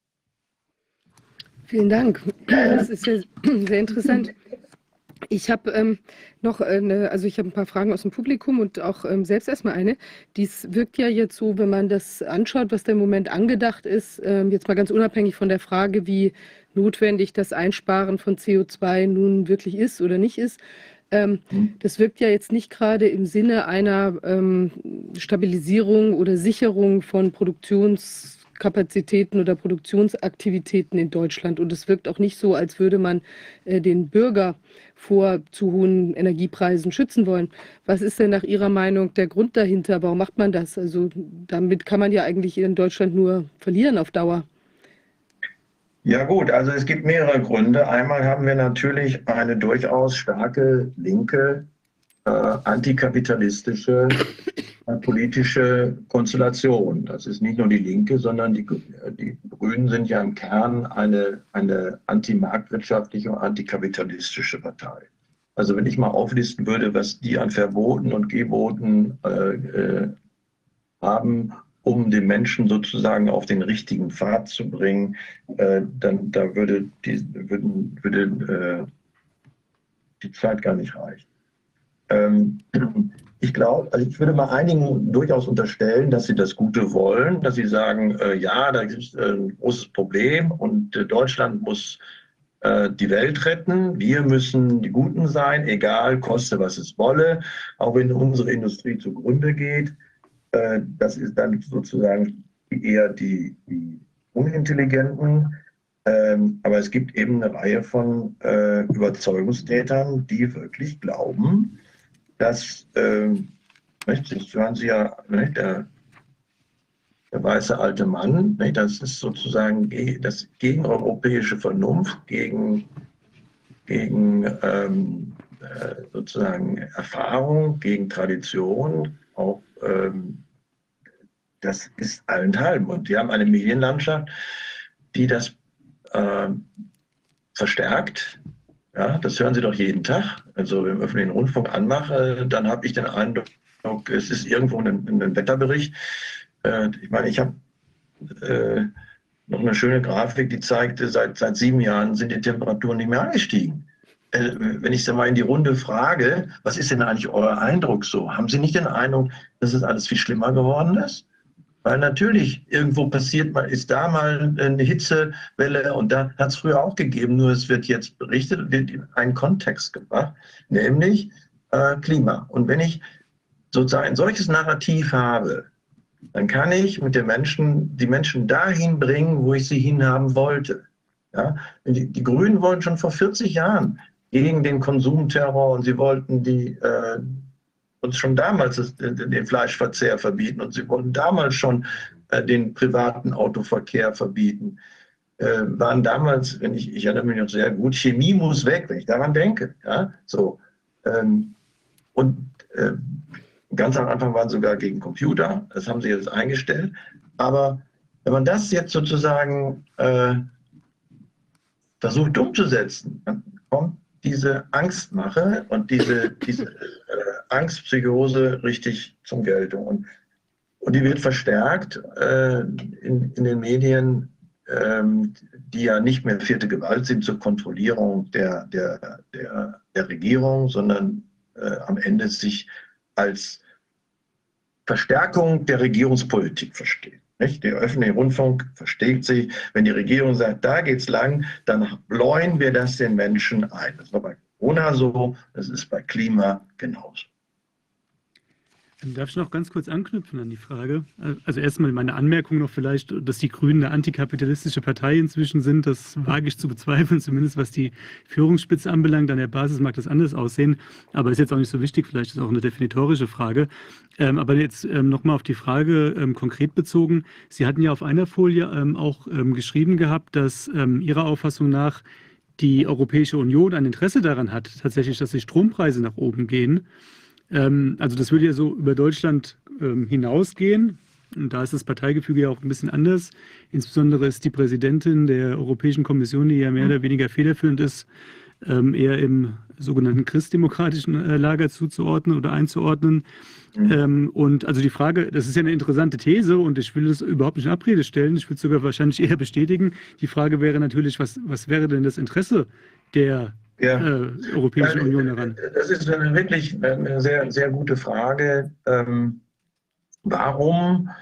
Also da, da, da gibt es viele Facetten. Also einmal ist es natürlich auch eine Frage von Wohlstandsverwahrlosung. Wenn es den Menschen seit 30 äh, Jahren relativ verhältnismäßig in Europa relativ gut geht, dann meint man, man könnte sich auch das leisten. Man könnte sich einfach leisten, mal in der Landwirtschaft äh, Landwirtschaft auf äh, biologische Landwirtschaft äh, umzustellen und wissen, dass man am Ende dafür zwei bis dreimal so viel Fläche braucht. Äh, dann kann man sich erlauben zu sagen, wir brauchen doch gar nicht diese Automobilindustrie. Wenn es dann auch nur ein Land trifft nicht, und andere weniger, also ich glaube schon, dass dies, der Verbrennerverbot im Interesse der französischen Automobilindustrie ist. Die bauen Kleinwagen, die haben die großen Wagen abgeschafft. Äh, weil sie keine Chance hatten gegen den Audi, äh, A8 oder gegen den, den, den 7er äh, BMW. Und äh, äh, die äh, profitieren davon, die italienische Autoindustrie auch. und im Übrigen sind die ja teilweise jetzt schon halb japanisch, halb chinesisch. Ähm, das ist ich, eine Gemengelage ähm, von vielen, vielen Interessen, die dazukommen, weil sie haben es ist immer wieder die Frage, ja, warum hat eigentlich eine christdemokratische Union fürs Verbrennerverbot gestimmt? Muss man sich doch mal die Frage stellen. Äh, ich habe keine schlüssige Antwort, als dass man eigentlich diesem Mainstream, dem grünen Mainstream, hinterherrufen will. Ja, der Mainstream wird geprägt von den Medien und man hat den Eindruck, äh, man will ja dann nicht sozusagen als gestriger abgestempelt sein, man will woke sein, man will man will das Gute, wir wollen doch die Welt retten. Und da will ja keiner sich dagegen stellen. Und, deswegen, ähm, ich habe keine eindeutige, einfache Erklärung. Ähm, es ist auch ein bisschen, diese ganze Klimapolitik ist auch ein gewisser Religionsersatz. Sie haben ja fast alle Elemente. Sie haben die Sünder, Sie haben das Armageddon, Sie haben äh, Ablass, Sie haben die ganze Struktur des, der verloren gelangenen Religion kommt da wieder und der Überbau ist dann eben durch eine mittlerweile eine Klimareligion entstanden. Das, und deswegen kann ich nur jedem dringend raten, der sich äh, gesellschaftspolitisch engagieren will, wir brauchen mehr davon, die sich gesellschaftspolitisch einbringen, kümmern Sie sich um die Fakten. Gucken Sie sich die Fakten an. Gucken Sie sich wirklich an, äh, was die Temperaturen machen. Gucken Sie sich an, wie gesagt, wie die. Ich habe hier eine sehr schöne, ich kann Ihnen das mal eben zeigen, wenn Sie das interessiert. Nicht? Weil das sind die Temperaturen. Die sind runtergegangen seit sieben Jahren, nichts raufgegangen. Ja, das ist die blaue Kurve. Ja, oder wenn ich, äh, will noch was anderes zeigen, hier, ähm, ja, die Waldbrandfläche, ist hochgegangen. Es ist einfach falsch. Ja, Eindeutig. Und zwar seitdem wir Satellitendaten haben, kann man es noch genauer nahen. Dahinter war es eine Rekonstruktion. Äh, oder ähm, haben die Todeszahlen auch noch? Nee, habe ich nicht. Ähm, aber ähm, wie gesagt, ich will äh, mal gucken, weiter zurück. Ja. Äh, der Nobelpreisträger Nordhaus sagt, das Optimum wäre eigentlich 3,75 Grad. Ja? Ich meine, wer hat denn eigentlich diese 1,5 Grad festgelegt? Äh, warum, warum ist der, äh, der, der, der Zustand, den wir vor 1000 Jahren hatten, nämlich im Jahre 1000, war, das, war, der, war die äh, Nordhemisphäre genauso warm wie heute? Äh, warum ist das eigentlich äh, schlecht? Warum wollen wir eigentlich auf die kälteste Zeit zurück, 1860, äh, ne, ne, ne, Ausgang einer, einer Eiszeit. Warum ist das unser Ziel, zurückzukommen? Und, und, und, und deswegen nochmal weiter hier, die Erde wird grüner. Da müssen Sie sich einfach mal reinziehen. Nicht? Das ist äh, sensationell. Klar, das CO2 hat Probleme. Wir wissen, dass dadurch der Meeresspiegel steigt. Die Erwärmung sollte man auch begrenzen, völlig klar. Aber wir dürfen eins nicht vergessen, CO2 ist Photosynthese ist Leben und hat am Ende dazu geführt, dass nicht nur die Blätter, sondern auch die Früchte, Weizen, Reis, äh, Soja, äh, größer geworden sind, und zwar um 15 Prozent.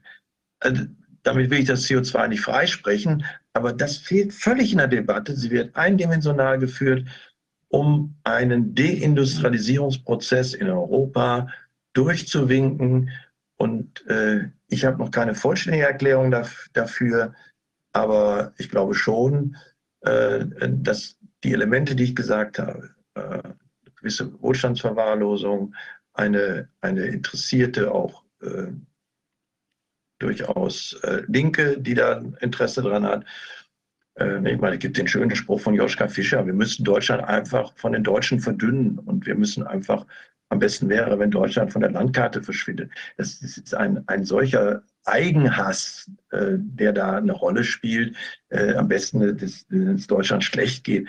Ähm, oder Habeck, ich kann mit Deutschland nichts anfangen. Ja, das sind alles diese äh, Ideologien und Sprüche, die äh, dann jetzt in einem in einer grünen Camouflage äh, sozusagen sich durchsetzen.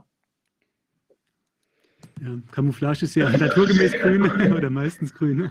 Ähm, was man vielleicht auch nicht ähm, vergessen sollte, also ich stimme Ihnen dazu, das äh, hört sich erstmal plausibel an, wobei ich generell das CO2-Narrativ so ein bisschen in Frage stellen würde, das aber lässt sich aus Ihren Worten jetzt ja auch ableiten. Es ist aber natürlich auch ein Riesengeschäftsmodell für bestimmte Kreise.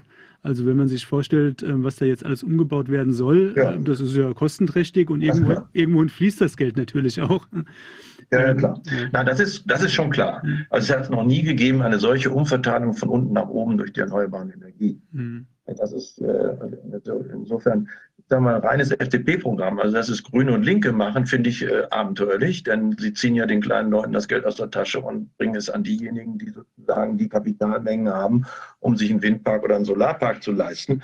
Ähm, und dahinter stecken natürlich hohe, große, äh, äh auch, auch kommerzielle Interessen. Ja, die, die, die, die werden nur so ein bisschen besser verkauft, nicht? weil man sagt, das ist doch das Gute und Schön, das ist doch so klein und so weiter. Sie müssen sehen, diese, diese großen Investitionen, die Solarparks und in die, in die großen Offshore-Windkraftanlagen, das sind alles internationale Kapitalien, die da investiert sind grün kamoufliert sozusagen.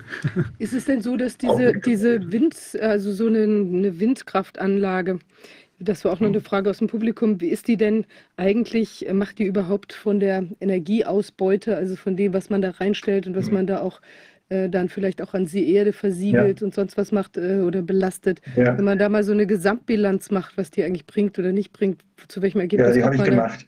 Da? können Sie im Buch nachlesen. Es ist äh, tatsächlich so, das ist mal historisch ganz interessant zu sehen. Denkt man ja, manchmal hat man den Eindruck, äh, ja, wir wollen ja zurück zu den Bäumen oder zurück zu den, zu den ähm, 18. Jahrhundert.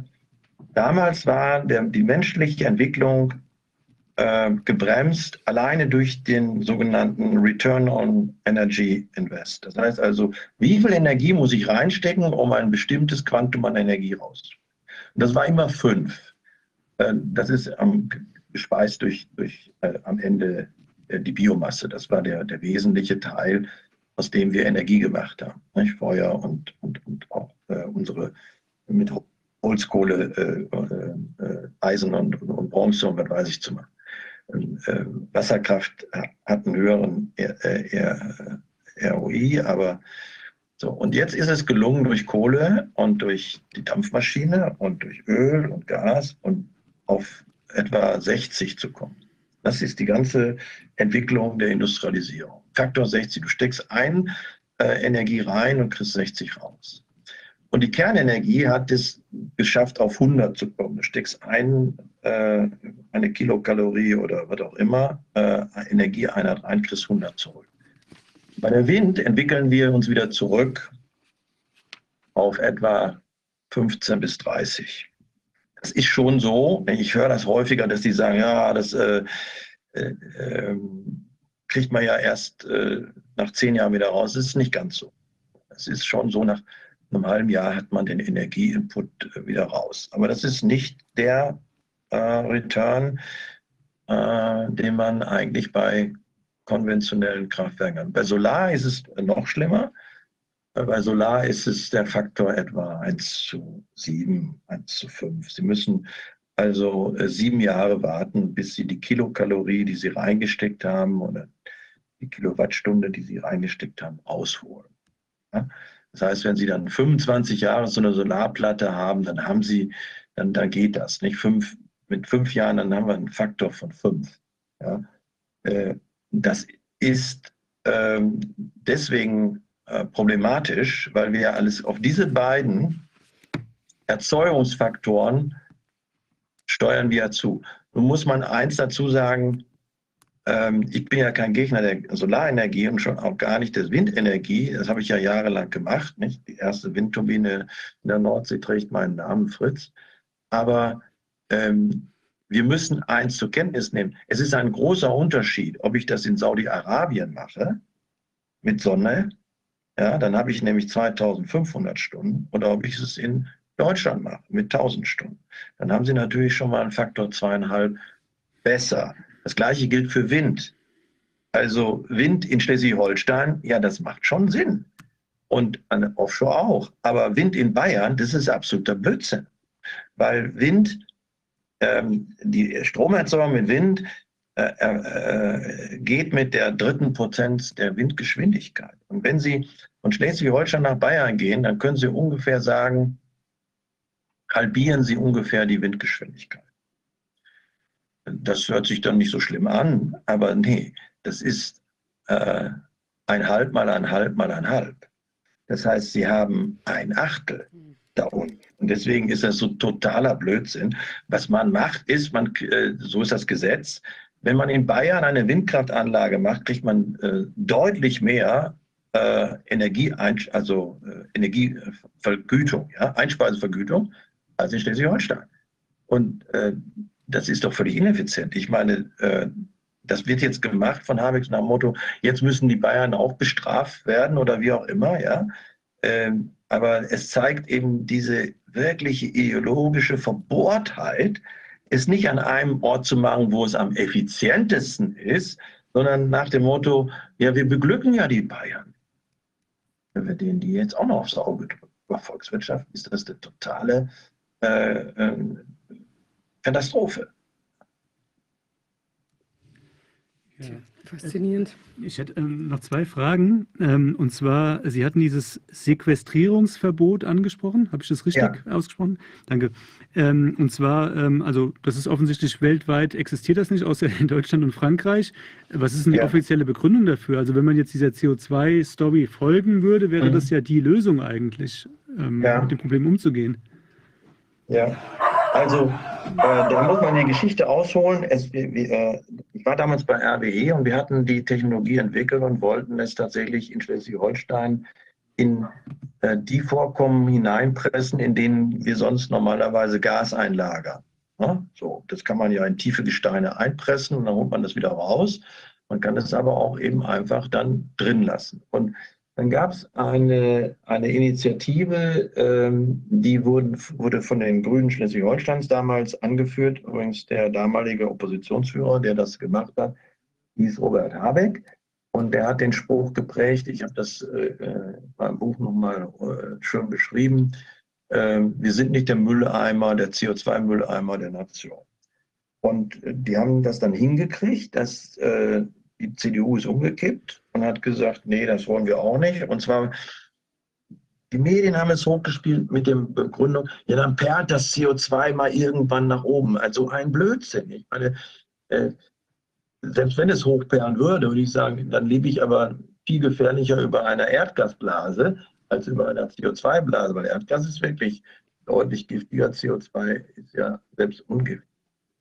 Ähm, und da wurden Demonstrationen, ich weiß das noch von heute, in Kiel, äh, Frau Kühners mit der Gasmaske haben demonstriert und so kam das in Verruf. Und, äh, das wurde medial hochgespielt äh, und dann äh, haben dann die Niedersachsen kalte Füße bekommen. Die einzigen, die noch lange dabei geblieben sind, waren die Brandenburger, die gesagt haben, Mensch, wir, wir haben da Braunkohle und wir haben die Lösung dafür, es in den Untergrund zu verpressen.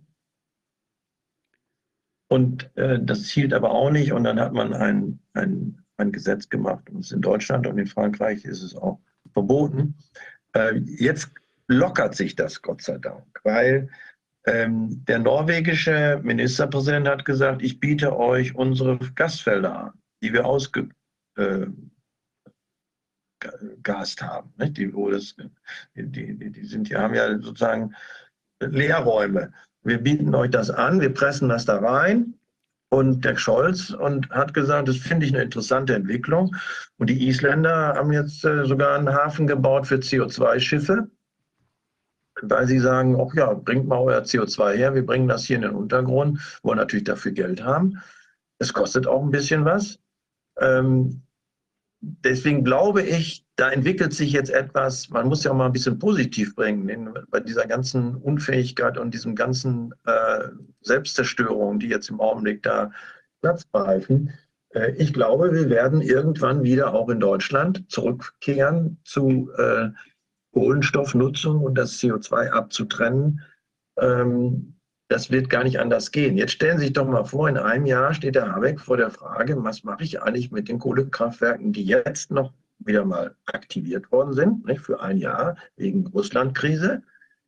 Ähm, der steht ja vor der Frage, die endgültig abzustellen und dann die Stromkrise noch zu verschärfen. Oder, und jetzt äh, ist das Spannende, jetzt zu sagen, ach, wir könnten doch CO2 abscheiden. Und das hat er am Dezember gemacht. Er hat zum ersten Mal öffentlich erklärt, man sollte sich vielleicht doch mal mit CO2-Sequestrierung äh, beschäftigen.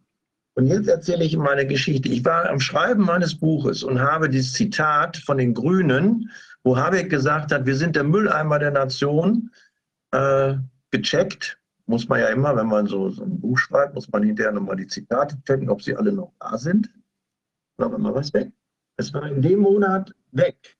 Die Grünen haben 14 Tage bevor Habeck das verkündet hat, dass man sich doch vielleicht mit Sequestrierung beschäftigen sollte, also CO2-Abscheidung, das von der Webseite der Grünen Schleswig-Holstein gelöscht. Das Schöne, es gibt so Wayback-Maschinen. Man kann das nachvollziehen. Ich habe es dann nachvollzogen. Man kann es wiederfinden, wenn man es will. Ähm, also das zeigt, da ist etwas im Gange. äh, weil für die Grünen ist es, glaube ich, so, das viel größere Übel ist für sie, äh, dass eine Diskussion stattfindet, die heißt, äh, wir wollen Kernkraft weiterlaufen. Das ist sozusagen für die äh, gen, gentechnische, gentechnische Identifikationscode. Ja? Das, ist, das geht nicht. Also, aber du kannst nicht aus Kernenergie, Kohle und dann auch noch Gas, wie man ja jetzt versucht, aussteigen. Also werden sie irgendeinen Tod, werden sie sterben müssen. Und ich glaube, sie, es entwickelt sich in die Richtung. Nicht? Jetzt sagen Sie, ja, äh, Kohlekraftwerke wollen wir ja trotzdem nicht, weil sie natürlich gegenüber den Ende Gelände jetzt den Kontakt nicht ver, äh, verlieren wollen, weil die, die, äh, wenn die jetzt sagen würden, ja, wir machen Kohle grün, dann, dann, dann werden die ja äh, ausflippen.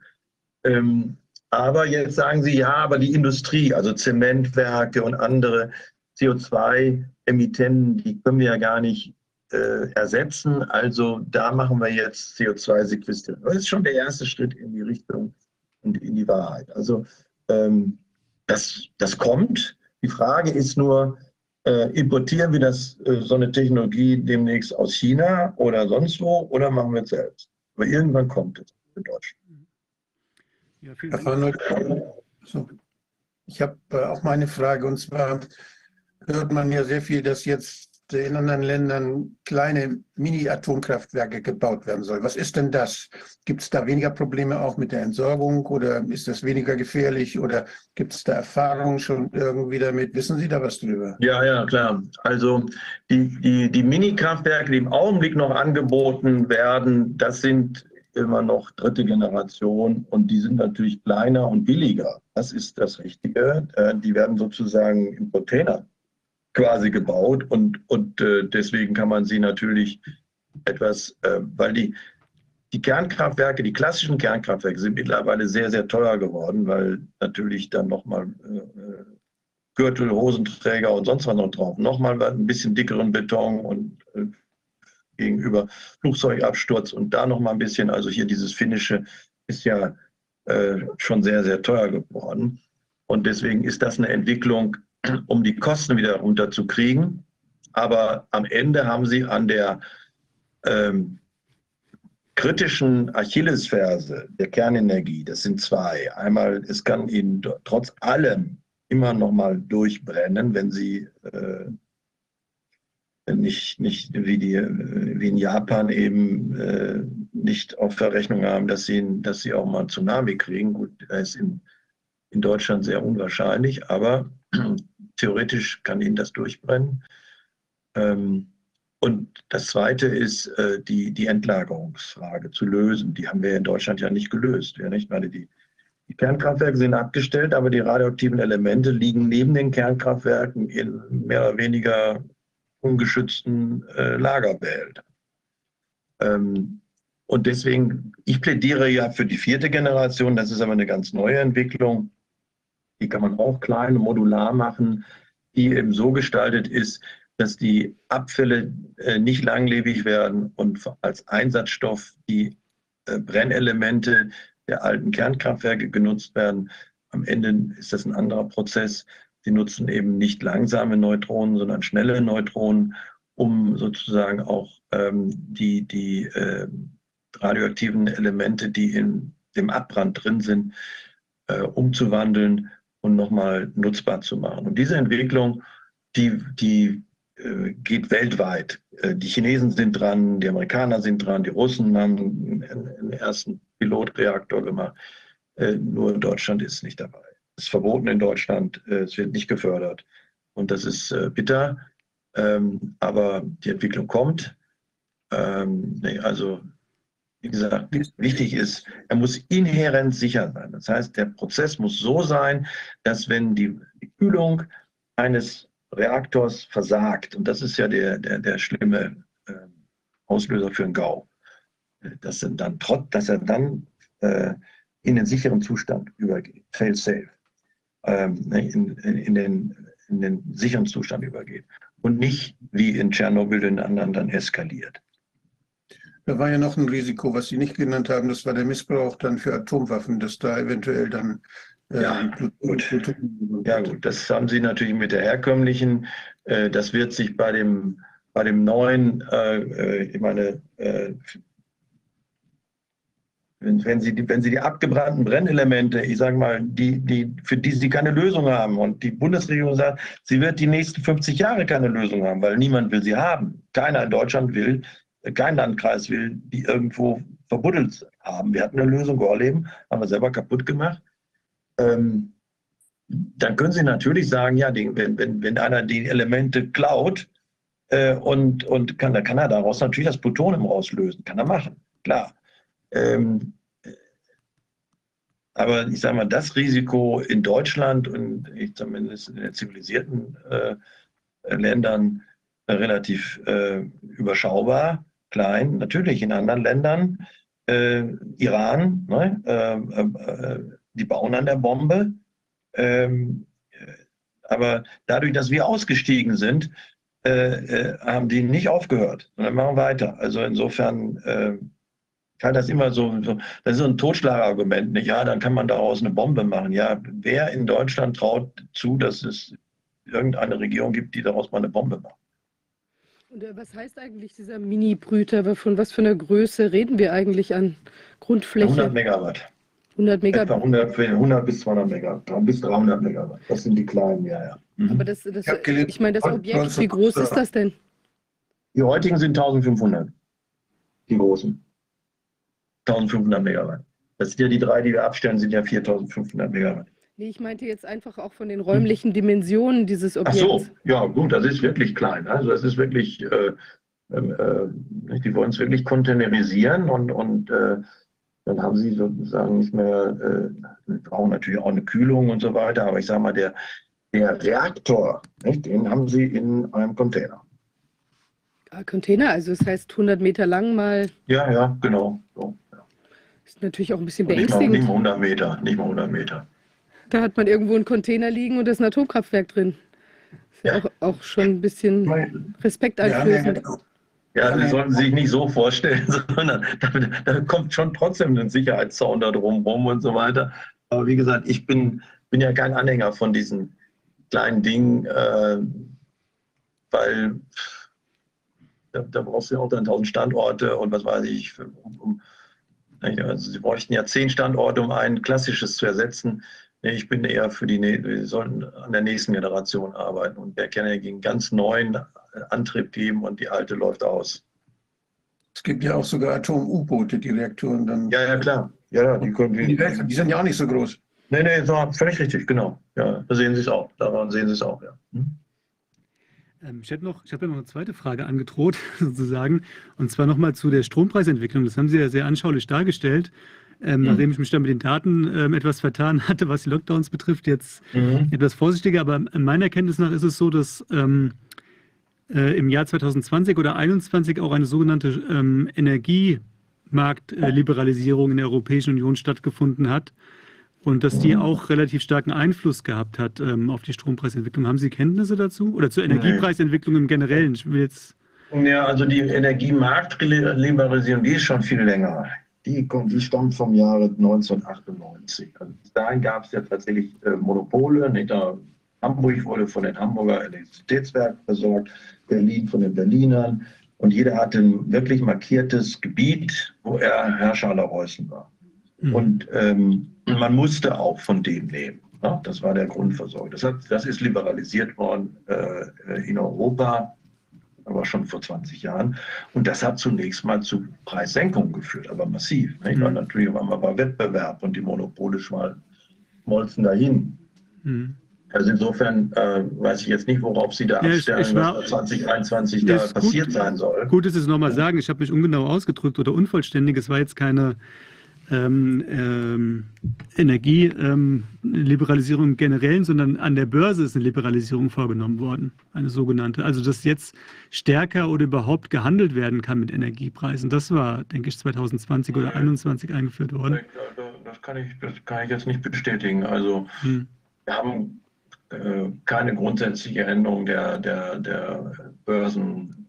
Nicht die, das, man muss immer wissen, äh, die Leipziger äh, Strombörse umfasst ja Deutschland äh, und den Stromhandel in Belgien, in Holland, Nordfrankreich, Schweiz und Österreich und Tschechien.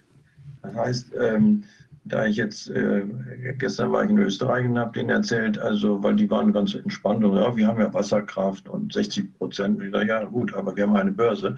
Und wenn die Deutschen äh, hier sozusagen die Strompreise explodieren lassen, dann reißen wir halb Europa mit. Ja? Ähm, denn es gibt nur einen Preis.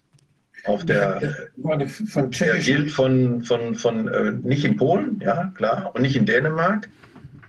Äh, das sind eigene Versorgungsgebiete, aber der, das andere, wo die, der, der Netz, der, äh, das Netz sozusagen über, äh, über die Grenzen hinaus ragt, hat einen Preis. Und dann kommen natürlich immer noch unterschiedliche Steuern drauf. Bei Belgien hat andere Steuern als wir, aber der Börsenpreis ist einer. Und kann mich jetzt nicht daran erinnern, dass da irgendwas äh, 2021 passiert ist, die, die, die dann sozusagen die Preise hat. Äh, das Einzige, was passiert ist, das habe ich Ihnen gesagt, die CO2-Zertifikate, die, die sind in 21 äh, massiv äh, angehoben worden, haben die Strompreise explodieren lassen.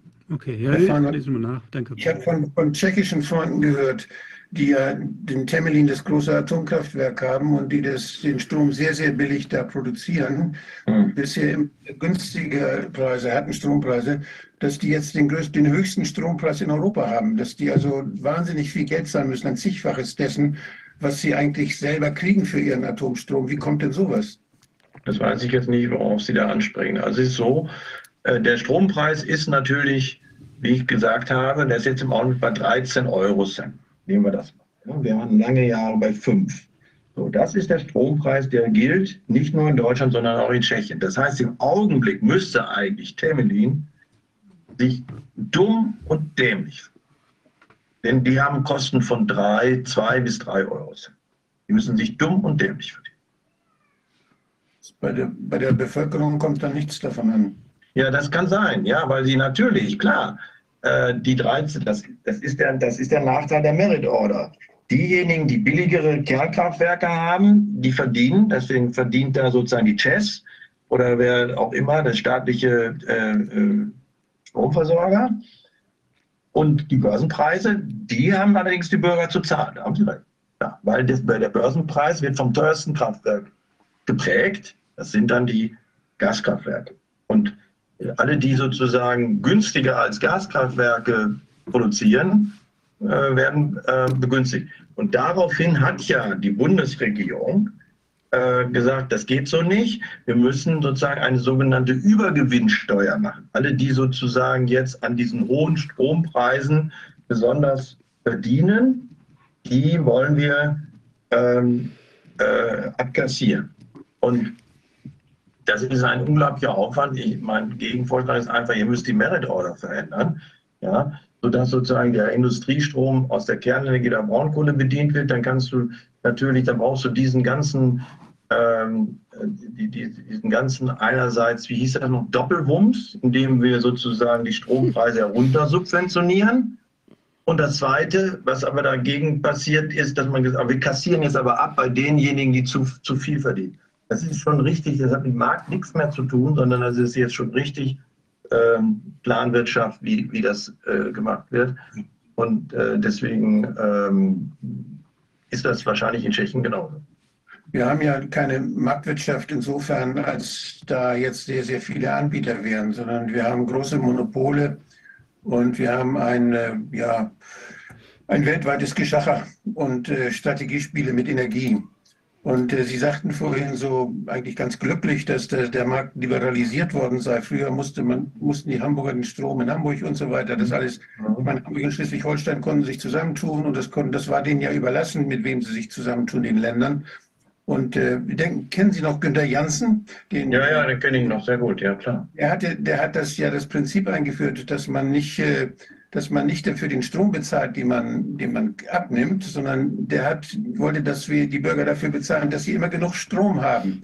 Das heißt, es gab für die Produzenten keinen Anreiz, sollte keinen Anreiz mehr geben, möglichst viel Strom zu verkaufen, wie das jetzt der Fall ist, sondern es sollte für die Produzenten einen Anreiz geben, dafür zu sorgen, dass die Bürger wenig Strom brauchen, aber immer genug haben. Und das finde ich eigentlich eine ganz vernünftige, finde ich eigentlich eine ganz vernünftige Idee. Das gilt ja für Mobilität, das gilt für Gesundheit, das gilt für andere Bereiche auch. Die Bürger müssen gesund, äh, genug haben von dem, was sie brauchen. Und äh, derjenige, der, die, der das erbringt, der wird dafür bezahlt, dass es immer genug ist. Das ist ein völlig anderes System. Aber was wir jetzt haben, das sind ja große Energiemonopole, von denen wir abhängig sind, die uns erpressen können und die äh, international dann auch ja, sich verbünden können. Und die, das Ganze läuft dann auch über Absprachen. Das sind ja nur ganz wenige Konzerne noch. Das ist uns wie in anderen Bereichen auch, wie im Lebensmittelbereich auch. Und wie in, das ist ja keine Liberalisierung, sondern das ist eine gemeinsame Planwirtschaft derjenigen, die uns ausbeuten können, von denen wir jetzt abhängig sind. Nee, das würde ich so nicht sehen. Also wir haben natürlich in Deutschland immer noch äh, 650 Stadtwerke und die produzieren auch Strom. Natürlich haben wir einen großen, das ist äh, RWE, aber auch RWE äh, ist nicht alleine. Da gibt es dann natürlich noch ein paar andere, die in, in Deutschland ähm, äh, Kraftwerke besitzen. Äh, ähm, Nee, das kann man so, glaube ich. Äh, Sie müssen äh, bei, bei aller Dezentralität und der Liebe zur Dezentralität, die ich auch Ihren Worten entnehme, immer sehen, wenn Sie einen großen Stahl und ein Stahlwerk äh, haben, das ist äh, immer noch besser Aluminium. Ja? Aluminium in Deutschland, die, wir haben drei Aluminiumwerke, die, die, die nehmen alleine zwei Prozent unseres Stroms. Das können Sie nicht mit, den, mit, mit einem Regionalversorger versorgen. Da brauchen Sie sozusagen im, im, im Rücken mehrere große Kraftwerke, denn da kann auch mal eins ausfallen, da kann auch mal eins in Reparatur gehen und so weiter. Also das geht wirklich nur mit den großen Überlandleitungen, auch physisch, die wir in Deutschland ja haben. Ähm, aber äh, äh, ich, finde, äh, da muss man, ich habe nichts dagegen, wenn, wenn sich Bürger selber versorgen mit Strom, mit Photovoltaik, das geht, kann man machen. Ähm, auch Gemeinden können das tun, äh, aber äh, wir müssen immer unterscheiden zwischen dem Industriestrom und dem persönlichen Strom, den wir zu Hause brauchen. Also der Haushaltsstrom in Deutschland sind 25 Prozent. Und 75 Prozent ist Industriestrom und Deutsche Bahn. So, damit man ungefähr mal die Größenordnung weiß. Und dafür werden wir ohne, das werden wir mit Solarplatten nicht hinkriegen. Mit Solarplatten werden Sie die Deutsche Bahn nicht fahren können. Ne? Die, und das ist auch einer der größten Betrügereien, die wir haben. Jeder der steigt in so einen Zug und kriegt dann 100 Prozent äh, grünen Strom garantiert. Das, das stimmt aber nicht. Das, das kommt alles aus dem Steinkohlekraftwerk in Datteln. Ja, und äh, natürlich kaufen die auch Wasserkraft dazu. Und was sie machen, ist am Ende, ähm, sie wissen, dass sie Steinkohlestrom äh, einsetzen, müssen ja auch nachts fahren. Ne? Und auch wenn Wind nicht ist, müssen sie auch fahren. Also kaufen sie Wasserkraftzertifikate aus Island und Norwegen äh, und, und äh, machen so den Steinkohlestrom grün. Das ist äh, die Deutsche Bahn. Und damit das auch jeder glaubt, haben sie jetzt die Züge von Rot auf Grün umgetauscht. Und die, und die Fahrpreise erhöht. Jetzt wissen wir wofür. Ja, das sowieso. Ja, klar. Okay. okay Wahnsinn. Ja, vielen Dank. Ähm, Herr Professor Farnhold, das ist ja toll. Wir haben mal also da doch einen ziemlichen Überblick bekommen, wie die ganze Situation äh, sich darstellt. Und es scheint ja doch allerlei tja, Dogma in der ganzen Geschichte zu stecken, die man im Moment sieht, wie uns die Energielage äh, ja. gezeigt wird, sowohl in Bezug auf die Erklärung als auch in Bezug auf die Gründe für die hohen ja. Strompreise. Ja? Also sehr kontraproduktiv. Auch hier muss man sagen, es gehört wirklich Licht reingeleuchtet, was ja. Sie jetzt auch gemacht haben. Und um dann diese ganzen Fehl äh, ab oder wie will man sagen, wahrscheinlich Fehlannahmen auch äh, das ist über Corona, nicht? Die Narrative ja. ähnelt sich und sie haben ja die gleichen Methoden. Nicht? Der Lockdown, nicht der, der äh, Zero Covid, das sind die, die, das sind die gleichen Vertreter, äh, die dann sagen, naja, und dann sind wir ja schon fast auf dem Wege zum Sozialismus, dann können wir den Ökosozialismus einführen. Und das, die, die gleichen Vertreter finde ich bei, in der Klimadebatte. Nicht? Die, die sagen, ja, wir müssen, um das Klima zu retten, müssen Lockdown machen. Wir müssen runter mit der Industrie, stilllegen. Das geht nicht anders. Wir dürfen nicht mehr so viel Auto fahren. Das ist eine ziemlich ähnliche Spur, ein ziemlich ähnliches Narrativ. Es sind totalitäre Narrative. Wenn wir uns darauf einigen können, Äh, mit, mit, dem, mit dem Sozial da, da, bin ich mir so vorsichtig bei diesen großen Worten. Äh, aber es ist, ich sage mal einfacher, es ist äh, mit Sicherheit bürgerfeindlich und es, äh, es ist, äh, ich sage mal so, wir bereiten den Weg zu DDR 2.0 vor. Ja, so ein bisschen die Soft-DDR. Der Staat reguliert bis ins Detail, was der Einzelne. Deswegen noch mein letztes äh, Appell. Sie, Sie kriegen jetzt eine Diskussion über das Smart Meter. Und das wird so ganz unverdächtig ein. Ja, das machen wir, damit wir viel besser einsparen können. Wenn viel Strom da ist, dann soll die Waschmaschine äh, laufen und dann, dann das ist gut für die Menschen, dann sparen sie Strom. Das wird, das wird aber am Ende das Einfallstor der Kontrolle des einzelnen Bürgers. Natürlich. Das wird die, sie, sie werden am Ende transparent, gläsern, sie, sie wissen ganz genau, wann sie ihre Waschmaschine, ob sie zu viel, äh, was weiß ich, Fernsehen geguckt haben, obwohl das nicht so viel Strom frisst, aber wenn sie viel zu viel Waschmaschinen laufen lassen? Ich meine, diejenigen, die uns erzählt haben, man sollte lieber einen Waschlappen nehmen, diese, die scheuen auch nicht davor und, und sozusagen äh, diesen Smart Meter gegen uns zu verwenden und uns dann, wenn wir uns nicht konform verhalten, auch den Strom abzubringen. Das meine ich mit totalitärer Kontrolle. Ja, es ist auf jeden ihre, Fall ein, Ihre Worte. Auf jeden Fall wird es, kann es zu einem Kontro Kontrollinstrument werden und es auf jeden Fall ist es ein, ein, wird es eine stärkere Beobachtung, auch natürlich damit einhergehend, wie nutze ich den Strom, zeigt ja auch, wie lebe ich mit wie vielen Leuten lebe ich, was mache ich so.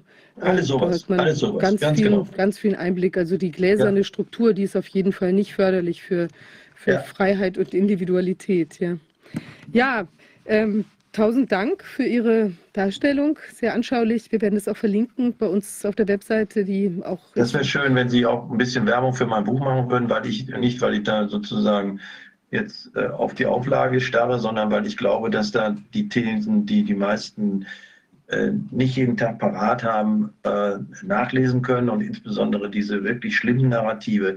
Wir, wir haben eine ganze junge Generation verloren, weil wir denen Angst eingetrieben haben, dass der, der, der Erdball keine Zukunft hat. Und das ist eigentlich ein, ein, ein, eine ganz, ganz, schlimme, ganz schlimme Entwicklung, die, die ähm, anstatt sozusagen die jungen Menschen anzuspornen, mehr Forschung, Forschungsgeist, mehr ähm, Initiative zu ergreifen, um die Dinge zu, zu bessern, sich einzusetzen, zu lernen, äh, ist es jetzt ja viel praktischer, sich irgendwo hinzukleben. Und äh, das wird gefördert. Das, ist, das wird ja, billigend in Kauf genommen. Und, und das ist etwas, wo wir daran drehen müssen, dass ähm, wir uns wieder dass es wieder Spaß machen muss, äh, zu lernen, dass es wieder Spaß, Spaß machen muss, etwas zu entdecken, äh, auch Risiken einzugehen und äh, Chancen aber wahrzunehmen. Und äh, das muss wieder, es muss wieder Spaß machen, ich sage es mal ganz offen, in der, in der siebten Klasse eine mathematische Gleichung zu lösen. Und ähm, das müssen wir wieder entdecken, das müssen wir verbreiten, sonst, sonst verlieren wir die gesamte junge Generation. Ja, raus aus der Angst, runter vom Sofa und rauf, ja. rauf auf die Party. Ja, ja. also ich glaube, äh, steht uns noch viel Spaß bevor und das ist sowieso ähm, auch das, was man, also nicht ein, wie will man sagen, ein Spaß ohne Besinnung, aber ich glaube, es gibt so viele Dinge, die Spaß machen. Insbesondere macht natürlich sehr viel Spaß, äh, Dinge zu entwickeln und kreativ eine, eine Welt, eine bessere Welt zu schaffen. Ich glaube, da mit dem Ziel sind wir auch alle unterwegs. Ja. Ja. Und wie gesagt, wenn Sie nochmal ein Thema haben, wo Sie sagen, Moment, also da haben wir nochmal einen Gesprächsbedarf, äh, stehen gerne zur Verfügung, äh, weil wir müssen Gegenöffentlichkeit schaffen, äh, weil wir müssen die mediale Schweigespirale überbrücken. Und ich habe das so verstanden, dass Ihre Initiative genau diesem Ziele dient. Vielen Dank, dass ich die Möglichkeit hatte. Vielen Dank, Dank Ihnen. Dankeschön. Danke sehr. Ja, jetzt sind wir heute an einem äh, an einem, dem Ende einer kürzeren Sitzung angekommen.